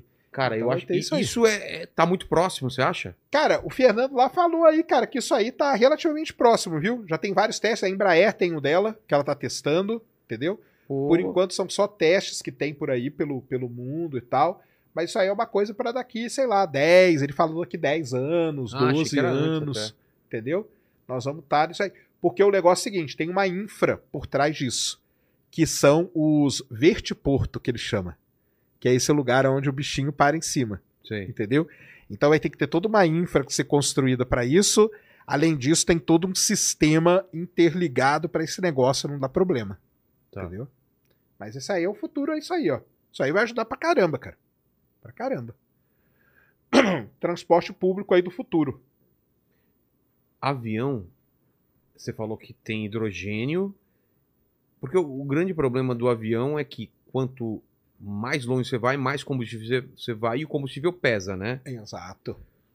E o hidrogênio é mais leve que o. Cara, o hidrogênio eu acho que ele é mais leve do que o, do que o combustível que eles usam hoje, é o querosene, né? De É aviação, querosene? né? É um querosene específico, né? Querosene de aviação que chama. Eu acho que ele é mais leve, ele é mais limpo, isso aí com certeza é, entendeu? E vai poder, o pessoal já está trabalhando bastante com hidrogênio, com a parte elétrica vai ficar para esses bichinhos aí, entendeu? E acho que tem uns outros lá. Tem uns outros, uns outros tipos de querosene também, uns outros combustível, né? Que o pessoal. Tipo um etanol, né? Sei. Como se fosse uma coisa mais, mais limpa e tudo mais. Sérgio, você falou de inteligência artificial controlando essas paradas aí. E eu tava vendo um monte de tweet, muita gente fazendo vídeo sobre. É o Gemini. É uma nova inteligência artificial que falaram que tá quebrando tudo. Qual que é? Você já experimentou? Você leu sobre? Vai pesquisou? quebrar tudo, cara. Por Sim. quê? De quem que é? Cara, então, pra quem não sabe, o Google, né? Lançou aí a inteligência artificial nova deles, né? Que é essa Gemini, né? Que eles chamam. Eles fizeram lá a apresentação. A apresentação foi linda, né? É. Aliás, se funcionar como mostra a apresentação, é, a Gemini, ela vai muito além do. Hoje a gente usa muito tal, o pessoal usa Chat. muito o chat GPT, aquela coisa toda. Mid Journey. Midjourney, fazer as perguntinhas, pai, não sei o quê. A Gemini é uma que já começa meio que a integrar essas coisas, sabe? Então, há uma ferramenta única. é uma ferramenta única, ela tem um poder de processamento, parece que é bem maior, entendeu? Só que ela não foi lançada para o público ainda. Um beta. É, ela foi lançada agora, pra, pra- mostrando os testes que estão fazendo e tal. Se não me engano, é para o ano que vem para ser aberto ao público. Então ainda não dá para usar. Agora, atrás de tudo isso tem um grande problema, que é o Google, cara. O Google. O? Google, porque o Google, cara, ele, ele normalmente ele mostra coisas que depois você nem vai lembrar que ele mostrou e nem aparece, entendeu? Então existe uma parcela da galera aí, não sou eu que tô falando não, tá, pessoal? Tem, existe uma parcela das pessoas especialistas em inteligência artificial que dizem que isso aí nem existe, entendeu? Que isso aí foi uma- um lance do Google, ter ah, todo mundo falando, Marcar vamos jogar. território. É aquela, aquela coisa de marketing e tal. Sei. Existe uma outra parcela que fala que sim, existe, está funcionando, está sendo testado e tudo. Como eles lançam, mas não lançam, né? Eles lançam internamente para determinadas pessoas, mas não dá para o público, então nós vamos ter que esperar para saber se isso existe ou O que não. que você viu lá que você falou, cara, se ele fizer isso. Cara, é... esse lance de integração aí das coisas é, é realmente é muito Mas bom. ele é né? basicamente o que? É pra você fazer perguntas e ele. É para fazer também perguntas para você já faz imagem. Se bem que hoje o, o GPT-4, se você paga, o DALI já tá ali dentro. É? É. Que é tipo Mid O Journey? DALI é tipo Mid Journey, da OpenAI. Só que você tem que, na hora que você vai selecionar, você tem que selecionar qual que você está usando. Se você vai usar o DALI, o prompt é um, se você usa o ChatGPT é outro. A Gemini, ela já é um negócio mais integrado. Você pode fazer um texto, já pedir para ele fazer uma, uma imagem, pedir para ele fazer um não sei o quê. Ela já é um negócio que vai integrando e com todo o poder do Google por trás, né? Pô, Então aí é um negócio muito, de- principalmente de atualização, né? quais são os players de- da inteligência artificial? Hoje, Google, hoje é a OpenAI, OpenAI, né? Que é a Microsoft ali, né? O nosso amigo Elon, Elon Elon Musk, agora o Twitter, ele tá com a Grok, que chama. Grok. Grok, que é a inteligência artificial que ele criou. Mas também ela tá em teste e tal. Ele posta de vez em quando umas coisinhas, né? Então, tem uma empresa muito famosa chamada DeepMind. A meta tá com alguma? DeepMind. A Meta, cara, o Facebook, se eu não me engano, acho que não, né? Não? Não, a Meta acho que não tem nenhuma ainda, não. Inteligência artificial. Mas são isso aí, é Google, Microsoft, né, que a OpenAI tá lá dentro, a DeepMind, que corre ali também. São esses caras aí. A Open AI. AI, ele, ele já era conhecido ou eles, tipo, apareceram... Cara, a? OpenAI, que é a do Sam Altman lá, né? Que se eu não sei se você viu que ele foi mandado embora. Não. Sabe aquele lance que você tava falando no começo? Eu ia até falar. Ah, é de você abrir seu próprio negócio Então, e mandar de... Ah, ele o- abriu o, Jobs. O, o, Steve Jobs Jobs foi mandado embora da Apple, cara. Exatamente aconteceu com o Sam Altman há quatro semanas atrás. Cara, O Sam Altman, criador da OpenAI, dono dela, ele criou. O Sam Altman tem uma história muito legal. Ele cara, um cara que estudou em Stanford, só que ele não terminou a faculdade, entendeu?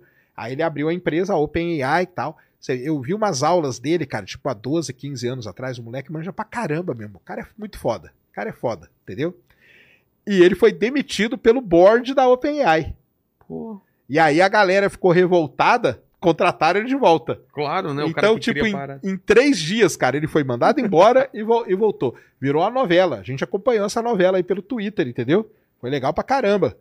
Porque o Sam Altman hoje, pra galera entender, é, ele é um cara que tá meio guiando o mundo, cara. Ele é o cara que guia o mundo. Na inteligência artificial. É. Como a inteligência artificial que tá mandando em tudo, ele é um cara que tá guiando. Guiando no, no seguinte sentido: ele diz pra que lado que a gente tem que ir. Entendeu? Se vai dar certo ou não, nós vamos ver. Mas, ó, o caminho é esse aqui, galera. É. E aí vai todo mundo atrás dele. Entendeu? E aí a galera segue o que ele fala. Ele é o cara que tá, tá, tá, tá.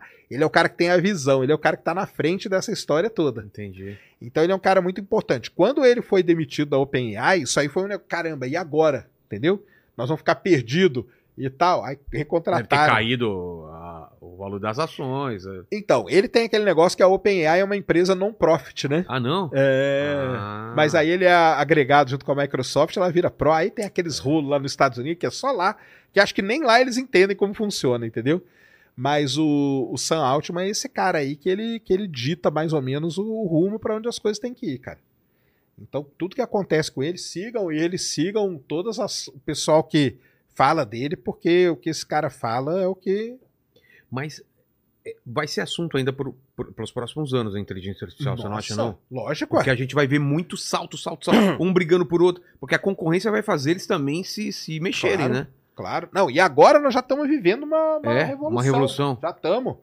Porque é, eles estão criando um negócio, cara, que é o famoso K-Star. Não sei se já ouviu falar Não. no K-Star. Não. Então, dizem até que isso é o motivo dele ter sido mandado embora da própria empresa. Por quê? A inteligência artificial, cara, como que ela funciona? Ela funciona você ensinando a máquina, tá? Então, o chat GPT, ele é uma coisa muito interessante, cara. Você, não sei se o pessoal sabe como funciona o chat GPT, é o seguinte, quantos mundiais, eu sempre falo desse exemplo, né? Quantos mundiais tem o Palmeiras? An- Quando ele pega essa frase que eu escrevi pra ele, ele lá dentro da cabeça dele, ele aplica um negócio que a gente chama Transformers que é basicamente transformar o texto que eu dei em vetores, em uma coisa matemática, Tá. para poder fazer conta. Porque, no fundo, toda a inteligência artificial que está rodando atrás dela são métodos de estatística. Eu consigo fazer conta com palavra? Não consigo. Não. Então eu transformo palavra em vetor, que a gente chama, e desse vetor eu consigo fazer conta. A partir dessa conta, que é uma rede neural, eu consigo estabelecer probabilidades e com essas probabilidades eu gero a resposta final. É assim que E é uma funciona. palavra após a outra. É uma palavra após a outra. Nossa. E- É assim que ele funciona. Uma palavra após a Uma outra. palavra com a possibilidade da próxima ser set- 90? É essa. É, e ele vai fazendo Exatamente. isso. Cara, É assim que funciona. É assim. Isso por quê? Porque ele transformou tudo isso em vetor. E eu, tô, e eu vou ensinando para ele. Não, não tem dois, não, cara. Tem um só. Aí ele adquiriu aquela informação, tal, não sei o quê. E assim vai indo. É assim que funcionam todas elas. Existe um tipo de aprendizado. Isso aí a gente chama de aprendizado de máquina dentro dessa coisa toda. Existe um aprendizado. Machine learning. Machine learning. É. Existe uma técnica de machine learning que ela não é aprendizado supervisionado, que é essa aí que você está supervisionando, você está ensinando para a máquina. Existe uma que é o aprendizado por reforço, que a gente chama. E o que, que quer dizer isso? O exemplo mais A simples. máquina não passou de ano, ficou no reforço lá. É, faz- exa- mais ou menos, cara. É mais ou menos. O melhor exemplo é a rede social. Vamos pegar o TikTok. O TikTok, ele não sabe quem é o Vilela. Então Certo. você entrou hoje no TikTok. Provavelmente não sabe mesmo. vamos saber quem é o Vilela. Manda pro Vilela, sei lá, desenhos futuristas. Você vai parar, porque é uma coisa que você gosta. Você parou ali, ó. Pô, ó, o Vilela parou 40 segundos aqui. Manda outro. Opa, parou 50 segundos. Manda outro. Opa, parou um minuto. Cara, ele gosta disso. Começa a mandar só isso para ele. Você não ensinou para a máquina, mas ela aprendeu sozinha por reforço. Qual que é o reforço? É, É o tempo que você ficou em cada imagem, que aquilo lá é uma coisa que você gosta. entendi. Aí, chega um determinado momento que ela fala assim: ah, vamos mandar outra coisa pra ele? Cara, manda aí coisa do Corinthians. Pô, e ele parou também. Ah, então a gente já sabe que o Vi- Vilela, ele gosta de desenhos do futuro e Corinthians. Manda uma outra coisa aqui pra ele. Sei lá, carrinho de rolimã. Ih, não, passou rápido. Pô, esquece isso. Tá. E aí ele vai mandando. Então, esse tempo que você parou é o reforço que você, é como se o algoritmo estivesse ganhando um prêmio lá internamente. Entendi. Entendeu? Ele mandou, ele mandou Corinthians, você ficou muito tempo, Opa! volta pra ele. Ó, o Vilela ficou muito tempo, então continua mandando isso por reforço, por reforço da, da coisa que você tá dando ali, que no caso é o né? A tempo. gente sente muito isso, né? Você assiste um Exatamente. vídeo sobre alguma pessoa, ele manda outros vídeos sobre essa pessoa. Pra quê? Pra Ou- ver se você vai ver. Aí, você não clicou, ele manda sobre o assunto. Ah, então não era. É. Ele não estava interessado naquela pessoa, ele estava interessado no assunto. Aí aí. vem o assunto. Tanto que a pior coisa é você pegar, alguém entrar na sua conta, É, meu filho. colocar e aí a- altera todo o seu algoritmo. Nossa, o, o, o irmão do Felipe Neto lá, como chama? lá? Isso, O Lucas. Neto. Lucas Neto. Vilela gosta de Lucas Neto. Manda pra ele. É. É o reforço. É. Então, isso é o aprendizado por reforço. Cara, isso aí é um negócio muito poderoso, entendeu? Então, a, A gente meio que aprende por assim. a gente também, aprende por não reforço. Por isso que a Desde maneira... bebê, você faz É uma isso. coisa. Sua mãe dá risada. Ah, eu vou fazer isso, ela dá risada. É Se eu isso. fizer isso, ela me dá comida. Se eu chorar, eu ganhei comida. É. Se eu chorar mais, eu ganho mais comida. É reforço. O que quer dizer isso? É o jeito natural do ser humano, É. cara. Então, o que, que a inteligência artificial tá virando? Uma coisa natural. Meu Um Deus. aprendizado natural, cara. E isso é muito foda, porque com isso, cara, você pode pegar esse lance de integração e aí levar a um patamar muito foda. Então você vai poder pegar, fazer seu texto, criar sua, sua imagem, corrigir ela, tudo ali dentro, entendeu? Quando sair, já vai sair um negócio pronto aqui, muito foda, entendeu? Porque hoje, por exemplo, você escreve seu eu- livro. Eu posso Você até- pode escrever o livro Cara, aqui, o texto. Vê se eu tô Ah, viajando. Ó, isso é, é viagem de futurologia, né? Eu posso, inclusive, fazer exibições ou, ou- ou testar no mercado o livro que não foi lançado. Eu quero sa- saber se esse livro, com essas ilustrações, vai fazer sucesso para esse público. Claro. E ele você te pode. dá tanto por cento de chance. Eu aconselharia você mudar isso, isso, isso para ter mais sucesso. Se você quiser atingir esse público, ele vai te dar toda Tudo. uma coisa e você, uma escolhe tá- estratégia inteira. É, É isso aí. É Cara. isso que serve. Exatamente pra isso. filme vai ser assim, Tudo. tudo. Então isso é muito, é muito poderoso. O nome disso aí, quem quiser procurar, chama-se Q Star, que a gente fala, que é um Q com asterisco, Tá. tá? Q, Q asterisco.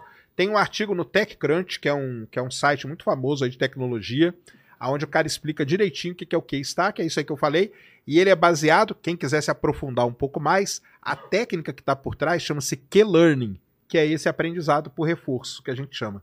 Mas Isso aí na estatística chama Q-Learning. o, o algoritmo não pode criar um, um- um espiral muito louco, porque olha só, é viagem de. né? Ele aprende com a gente e faz a gente. E, e a, e a gente escolhe a partir da escolha dele, porque ele sabe o que a gente gostaria. A gente escolhe, ele aprende de novo, e, e aí ele começa a induzir a gente a fazer sempre as mesmas coisas. Isso aí. É exatamente isso. Cara, É isso que acontece. É aí que é o qual que é o medo da galera? É, Esse a que gente virar um escravinho lá do. é isso mesmo. Porque esse Q-Star diz o pessoal que é o primeiro passo para o que a gente chama de inteligência artificial geral, Que é o medo de todo mundo. que é né? essa que vai te transformar nesse escravinho dela. É. Que é isso. Eu sei exatamente como controlar o Vilela e É deixar. Fazer ele, ele fazer uma revolução, fazer ele ficar quietinho, É fazer ele feliz. Eu, eu controlo ele. Cara, o, o algoritmo do TikTok, ele é tido como o algoritmo mais agressivo que existe.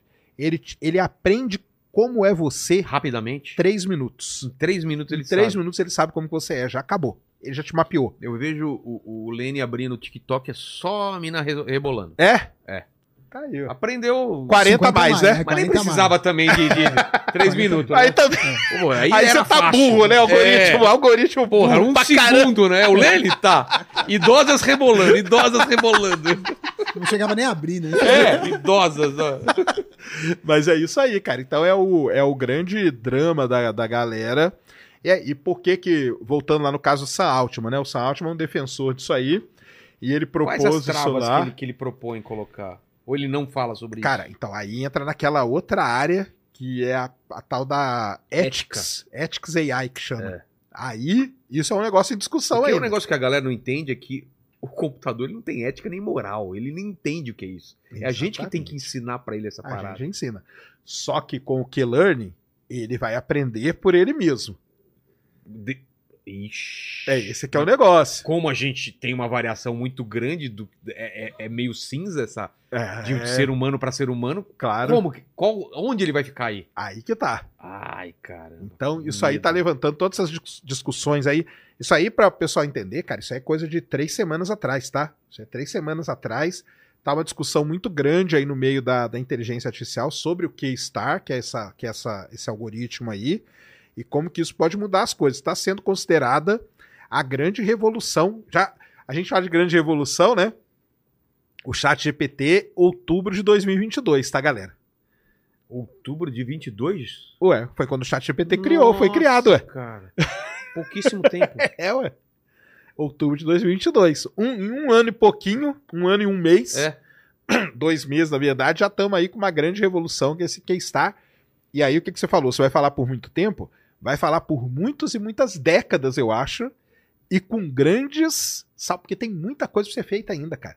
À medida que o poder computacional vai aumentando, ainda tem computador quântico, cara. Que os caras estão ainda no, num, num estágio de estudar, de entender, De de. hardware. É de hardware, né? Ainda Ainda tem isso, né, tem cara? limitações. O dia ainda. que o hardware vier com tudo, cara, aí você vai, que você vai ver o que, que isso aí vai virar, cara. Então tem computador quântico, inteligência artificial É, e nanotecnologia é outro. tem, tem essas coisas, tá, aí tudo, vai tudo, tudo Tudo se fundir pra um lugar. Isso aí vai ser muito foda, cara. Muito foda. Então, assim, inteligência artificial não tem como. Cara, você aí que. Já falei, cara, falo isso em todo programa. Em vez de você ficar reclamando É. da vida, que vai, ah, vai perder, o perder emprego, emprego. não sei o quê. Não faça aí, cara. Vai estudar inteligência artificial. É a melhor coisa que você faz, entendeu? Não fique aí reclamando, cara. Porque vai reclamar e ela vai passar por cima de você mesmo. Aí o robô não vai ter dó, não, entendeu? Não vai. E na parte robótica, como que a gente tá? Então, você viu o novo, o novo bichinho do Tesla lá? O novo robô do Bichinho? Tesla? Não. O novo robô do Como, Tesla? como que ele procura Coloca aí, cara, como que é o nome dele mesmo, cara? Pô, o chat deve saber. O chat É. vai falar. lá? O chat só fala de outra coisa, você sabe, né? Só tá falando de outra coisa? como que é o nome do robô do Tesla ali, cara? O Lenny procura lá. Foi, ele apresentou quando? Ontem? Ontem, Ah, ontem, ontem? ontem. É, É, mesmo? Dá uma olhada, Lenny. Você, você porque pra acha. quem não sabe, a Tesla... Tesla Bot? Não, é o? Tesla Bot foi o primeiro. Optimus. Optimus. Por causa do Optimus Prime, É o será? Optimus, cara. O Optimus é uma coisa de maluco, cara. É, vê se acha. vê se- Mas é vídeo ou foto que ele tem que Acho que procurar? tem vídeo. Tá, Acho que tem vídeo da apresentação dele. tá. Porque tem o Tesla Bot, né? Que o Tesla Bot já era um robô da Tesla, humanoide, tudo. E Ele ontem. ficou puto com aquele filme lá, O Mundo Depois de Nós. É O Mundo Depois de Nós? Você É. viu esse filme? Que tem aquele monte de acidente de Tesla, um batendo no outro? Isso! Porque tem, um, tem um, um bug geral aí, né? da- É, da- porque e aí, aí, os- o- ele, alguém controla o. a IA vai Tesla. pro saco. É, vai Acabou. pro saco, É cara. isso mesmo. Aí, ó, o Optimus geração 1, ó. Então, esse aí é o robozão novo da, da Tesla. Ah, cara. que Isso é um medo. negócio de louco, cara. Mano. É o Tesla Olha. Optimus. Vai, foi lançado o quê? Ontem, né? 12 de dezembro? Cara, as coisas estão acontecendo muito rápido, É sacana. muito rápido, cara. Olha lá. Cara, que Você encara um bonitão. bichão desse aí de frente? Ah. Ah, né? Nem de, nem de costa, velho. Eu, eu, eu, eu torço pra estar com o Tuti do meu lado, que eu empurro ele e corro e o, ele Olha. pega o Tuti primeiro. Olha, Olha, cara. olha isso. Lembra os robôs O que? do Isso é de verdade? Ele tá se movimentando de verdade? Não é uma, um 3, É, não é um 3D? Não, que 3D, cara. Olha lá, ele andando. Ah, mano. Olha o Cybertruck ali, ó. o Carro Cara, novo que, do esse carro eu queria ter, cara. Olha que legal. Olha lá. Ele anda ainda meio devagarinho. É, ele anda ainda meio, né? Meio assim, tô chegando de leve. É, mas o problema é que. Mas tem alguém fala- controlando ele ou não? Como não, que é? eu acho que ele é autônomo, É cara. autônomo? É autônomo. Ele tem a, a- o autopilot da Tesla, tá na cabeça dele ali. Cara.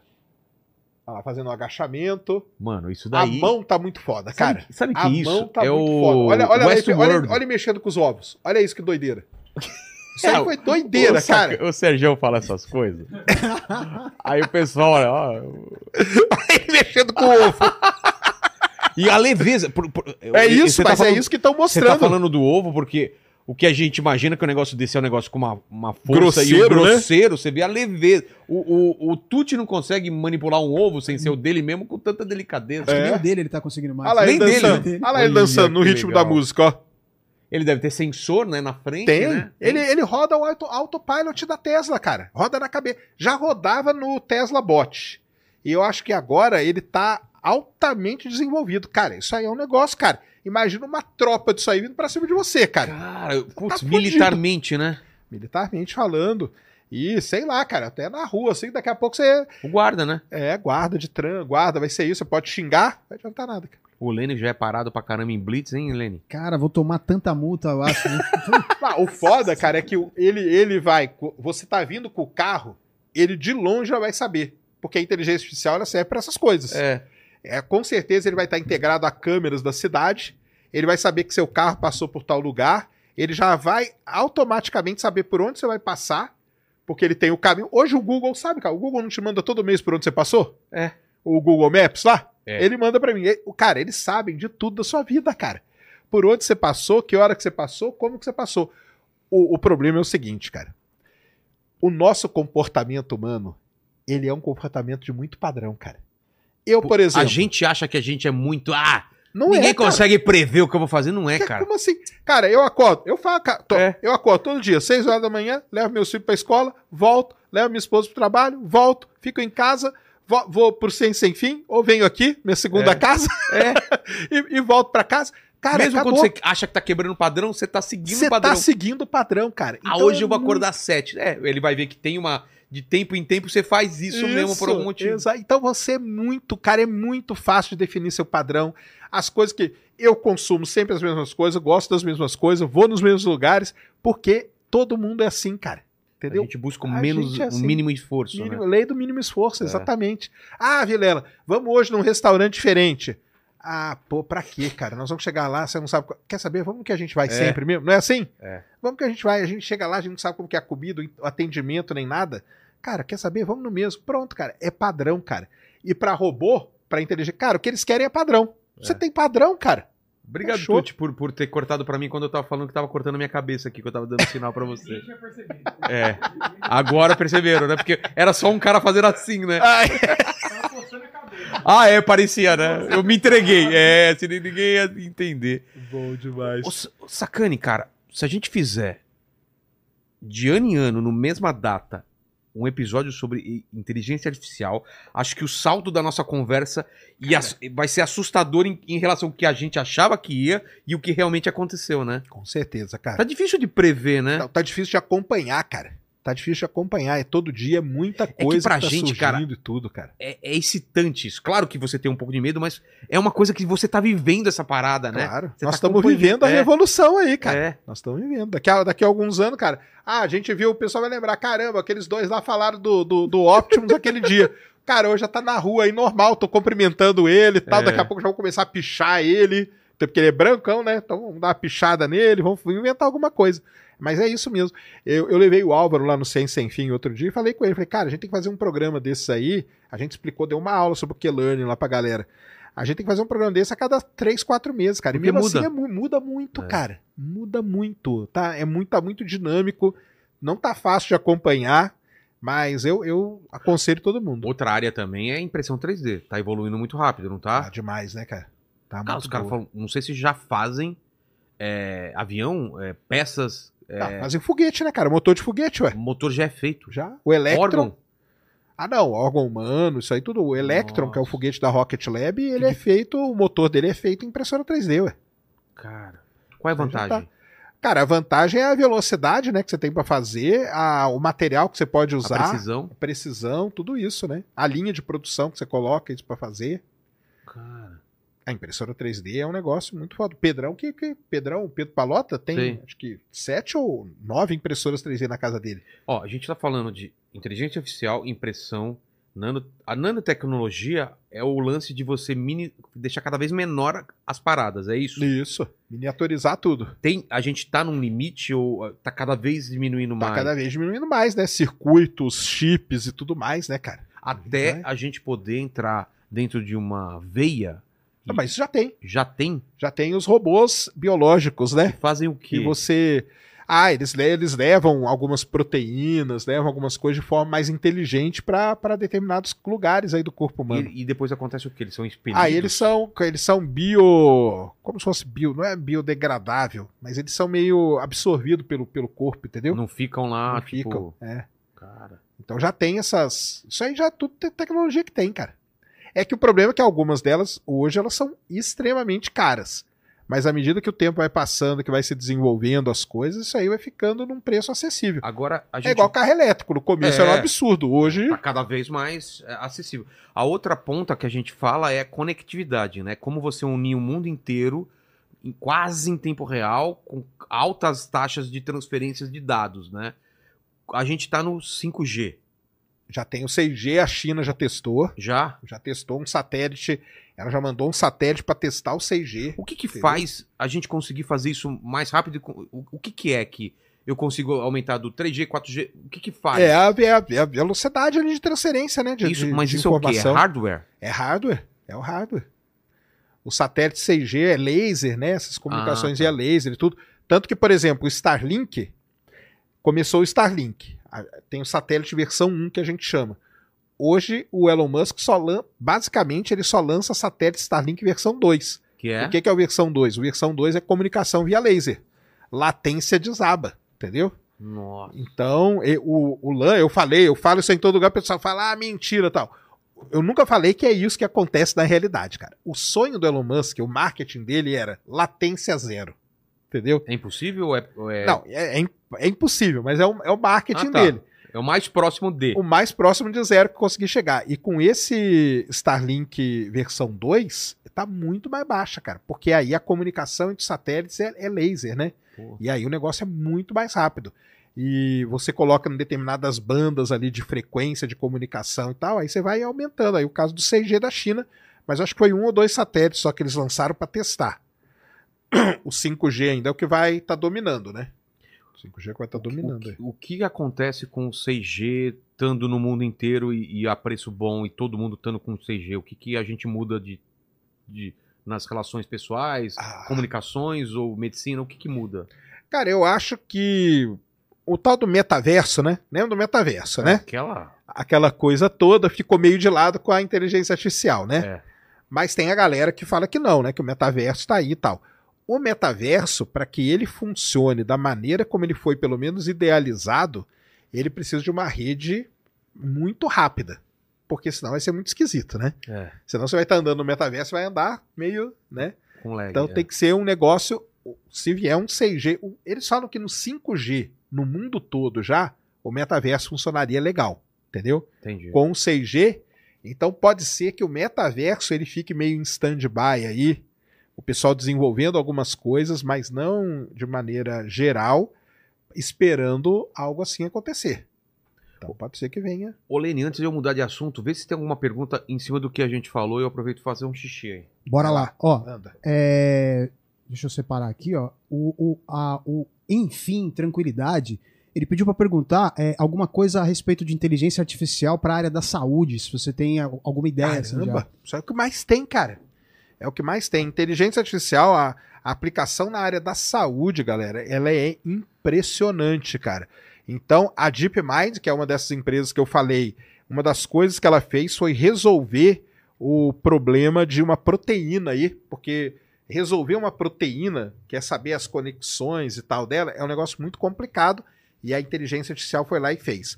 Agora, na nossa vida prática, por exemplo, hoje você vai em determinados locais e, e põe o seu olho numa máquina e eles medem o fundo do olho, que a gente chama. E nesse fundo do olho você tem é, pressão é, do, do, do fundo do olho, você tem é, coloração da veia, você tem espessura da artéria, saturação, você tem várias variáveis. quando essas todas essas múltiplas variáveis são analisadas por uma inteligência artificial, a gente consegue, a gente, o que eu digo, né, os médicos e tal, eles conseguem dizer, por exemplo, qual a probabilidade de você ter uma doença do coração, ter um AVC, ter um infarto, coisa assim, sem fazer nenhum exame invasivo em você. Você simplesmente parou, foi aquela luzinha no fundo do seu olho, mediu todas as variáveis que você precisa e dali vai sair um relatório dizendo quanto que você tem de probabilidade de ter AVC, de ter infarto e tudo mais. Então, dentro da área da saúde, cara, tá, para mim, com certeza, é uma das aplicações mais importantes da inteligência artificial. E tem um porquê nisso, cara. Se você analisa humanamente o corpo humano, as, as variáveis, por exemplo, o sangue. Humanamente falando, a gente consegue dizer se o sangue é tipo A, B, O, a gente consegue dizer se você tem tantos X de plaqueta, tantos X de glóbulos e não sei o quê. Uma inteligência artificial, ela consegue fazer uma análise muito mais profunda nisso. A gente chama de deep learning, que é profundo o negócio.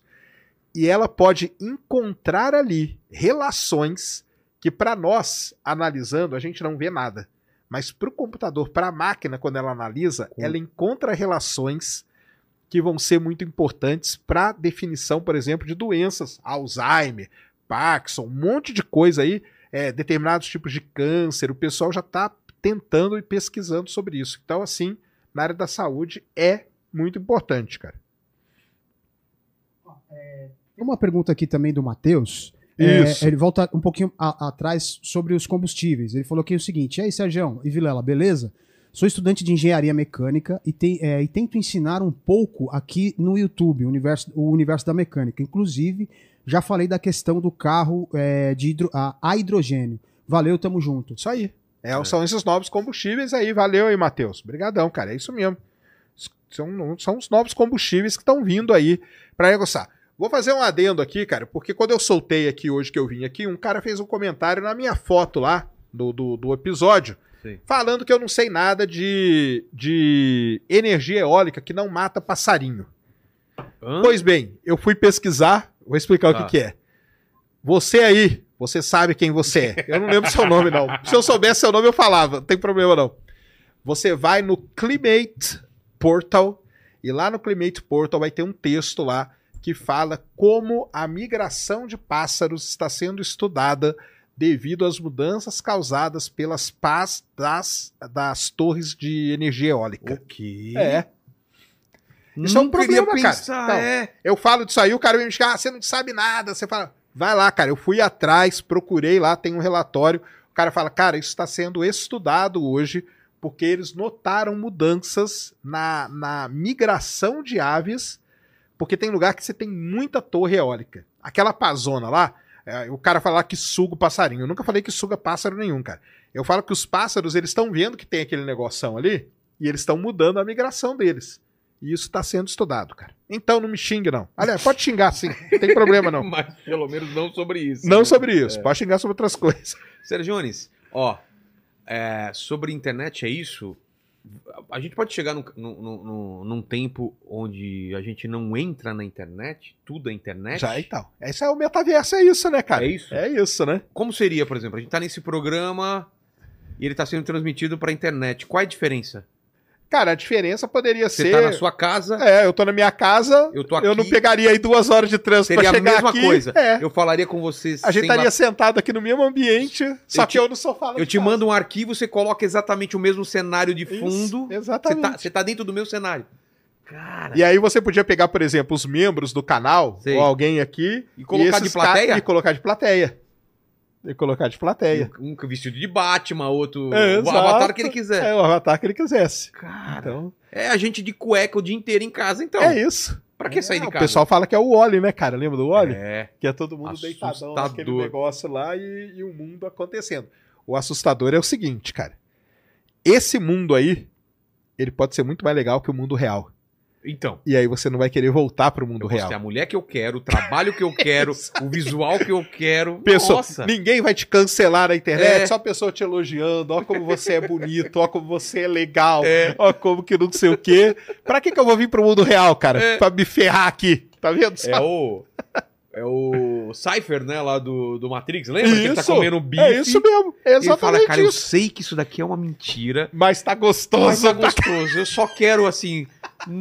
me- quando eu acordar, eu quero ser rico, não sei o quê. É eu quero saber que a vida é... Exatamente, cara. É isso mesmo, cara. que- É que- O jogador número um, você assistiu? Jogador número um, assisti. Também, é isso aí. Os caras entram, o cara é um ferrado na vida real, mora num, num tipo de um condo, num- num- numa comunidade, né? Mas, Mas na- a vida dele lá fora. Ele é ferradão, foda, então. grana e possibilidade, tipo super-herói, cara. Quem disse, é, esse é o pessoal fala, cara. Por, por que, que eu vou voltar pra realidade? É. Aí você vai começar a viver só dentro daquela a- a- realidade Tem paralela. gente que já faz isso na rede social. Tem Ele já que- vive uma, uma meta-vida na rede social que não é a realidade dele. Tem. Aluga carro, faz não sei o quê, umas viagens que ele não fez, ele dá um não sei o que, um tapa e... E aí você fala, cara, olha, a e a vida não é e a aquilo. vida não é aquela, né? O cara faz aquilo pra mostrar, né? Porque É. o, o importante é, o- é o status, É né? a- Que você é apresenta, aparentar. né, cara? É isso mesmo. Isso é muito foda, né? Tem uma possibilidade de, de máquina é, de verdade muito é, avançada num ponto que eu ligue, eu vou fazer um negócio com você, eu vou comprar um carro, não sei o quê, eu ligo essa máquina e eu. Sérgio, você tá mentindo. Aqui, ó, apareceu aqui, ó. Você tá falando do carro. Ah, Sabe, um, um- nível. Pode ser, cara. aguçado. Pode ser. Porque Mudaria com- todas as relações humanas, É, né? Porque é mais ou menos o princípio lá da, da máquina da verdade, né? Que É. o pessoal usa, né? É. Que ali eles pegam pelo nervosismo da pessoa. Mas lembra que eu falei que a inteligência artificial ela tem a capacidade de encontrar estruturas Sutis. sutis que indiquem tal coisa. É. Pode ser que alguém estude que, ó, quando juntar isso, isso, isso, quer dizer que o cara tá mentindo. Então eu coloco aqui, eu deixo aqui, ó, você vai falando e vai aparecendo aqui. Aí vai falar aqui, ó, tipo, 70% de chance do que o Vilela tá falando é mentira. Tá. E aí eu olho e falo, hum, então vou, vou relevar aqui, aqui eu acredito mais. Pode ser, cara. Já pensou? Isso aí não deve estar longe, não, viu? Assim como o tradutor simultâneo, né? É. Tipo, eu não precisar mais aprender língua. Eu vou pra Itália, ligo um negócio aqui no meu ouvido, o cara tá falando italiano, eu tô automaticamente sendo traduzido e o que eu falo também o cara Também já entende, né? Isso eu acho que não tá tão longe, né? Isso aí não tá. Nada longe. Nada longe. O pessoal já faz isso mais ou menos com o Google É, com o Translate, Google- né, é, cara? Exatamente. Tem um Já pouquinho de, é. de tempo. Mas é, mas quando você vai em algum. Você pode ligar aquele que você fala aqui, né? Ele, você dá É. pra ele, ele fala, ele vai escrever. Se o cara falar bem, vai aparecer bonitinho. Você manda traduzir, manda o Google mesmo falar, ué. Você não acha que o trabalho de dublador meio que tá morrendo? Cara, isso é uma grande questão Não é que assustador? tem. Isso aí é. Isso aí pros dubladores. Explica por quê. Então, eu conversei com o Glauco, né? Eu conversei com o Glauco lá, com a galera do One Piece lá, né? Que dublaram o, o live action, Sei, né? sei. sabe, né? E, cara, é um, é um medo que eles têm sim, porque hoje já tem aquele, os programas aí, cara, que põe você falando em qualquer língua com a sua voz, E com a boca mexendo com a boca na mexendo língua na diferente. língua. Então, isso aí pros dubladores, cara, é Porque terrível, cara. Qual que é o problema? É o sonho dos caras. O cara pega o Bruce Willis com a voz do Bruce Willis original falando em Isso. português, cara. E o Bruce Willis é um cara que já deu a voz dele pra fazerem o que quiser com ela. Ele, ele liberou. Ele liberou, a dele tá liberada. Ele falou: a minha tá aqui, tá liberada. Cara, se em 2200 vocês fizerem um filme é, duro de matar 400, É. pode usar a minha voz. Tá aqui. Ah, e você liberaria? Cara, essa é uma grande questão, né, cara? Mesmo eu não liberando, cara, É, já, vamos tem, usar. já, já, já. Eu, Já tenho, tem? eu tenho quase um disco todo gravado aí com inteligência artificial, cara. Você cantando? Eu cantando, fizeram. Eu cantei Seu Jorge. Quem mais que eu cantei, cara? É tudo cara, né? É. Pô, era É. legal o Capital Inicial, porque também o Di falou, e aí, cara? Cara, vamos lá aqui, cara, não sei o quê. É o... Aí, ó, fica a dica aí, Fica ó. Faça dica. com o capital. a- os- é, as ruas têm cheiro de gasolina, com a voz do, Ah, do, boa, do cara. Sacane, né? Aí, ó, pessoal Façam. que faz aí o minha- minhas músicas aí. Cara, mas a, a- eu falo e isso falo pro pessoal, né? Você tem quantos programas aqui hoje, ó? 1053, 1053. Então, você tem 1053 Olha o programas. arquivo que Olha os o caras ar- têm. Olha o treinamento, cara, que você já deu pra, pras IAs. É. Tem você falando triste, tem você falando feliz, tem você falando chorando, tem você Espirrando. falando bêbado, tem você falando sóbrio, Tem- tem tudo. você falando, cara, do jeito que quiserem montar. Pô, cara, precisava montar. Você viu o que aconteceu com o Galvão Bueno, né? Não? Fizeram isso aí com ele, ele xingando. Vocês viram isso?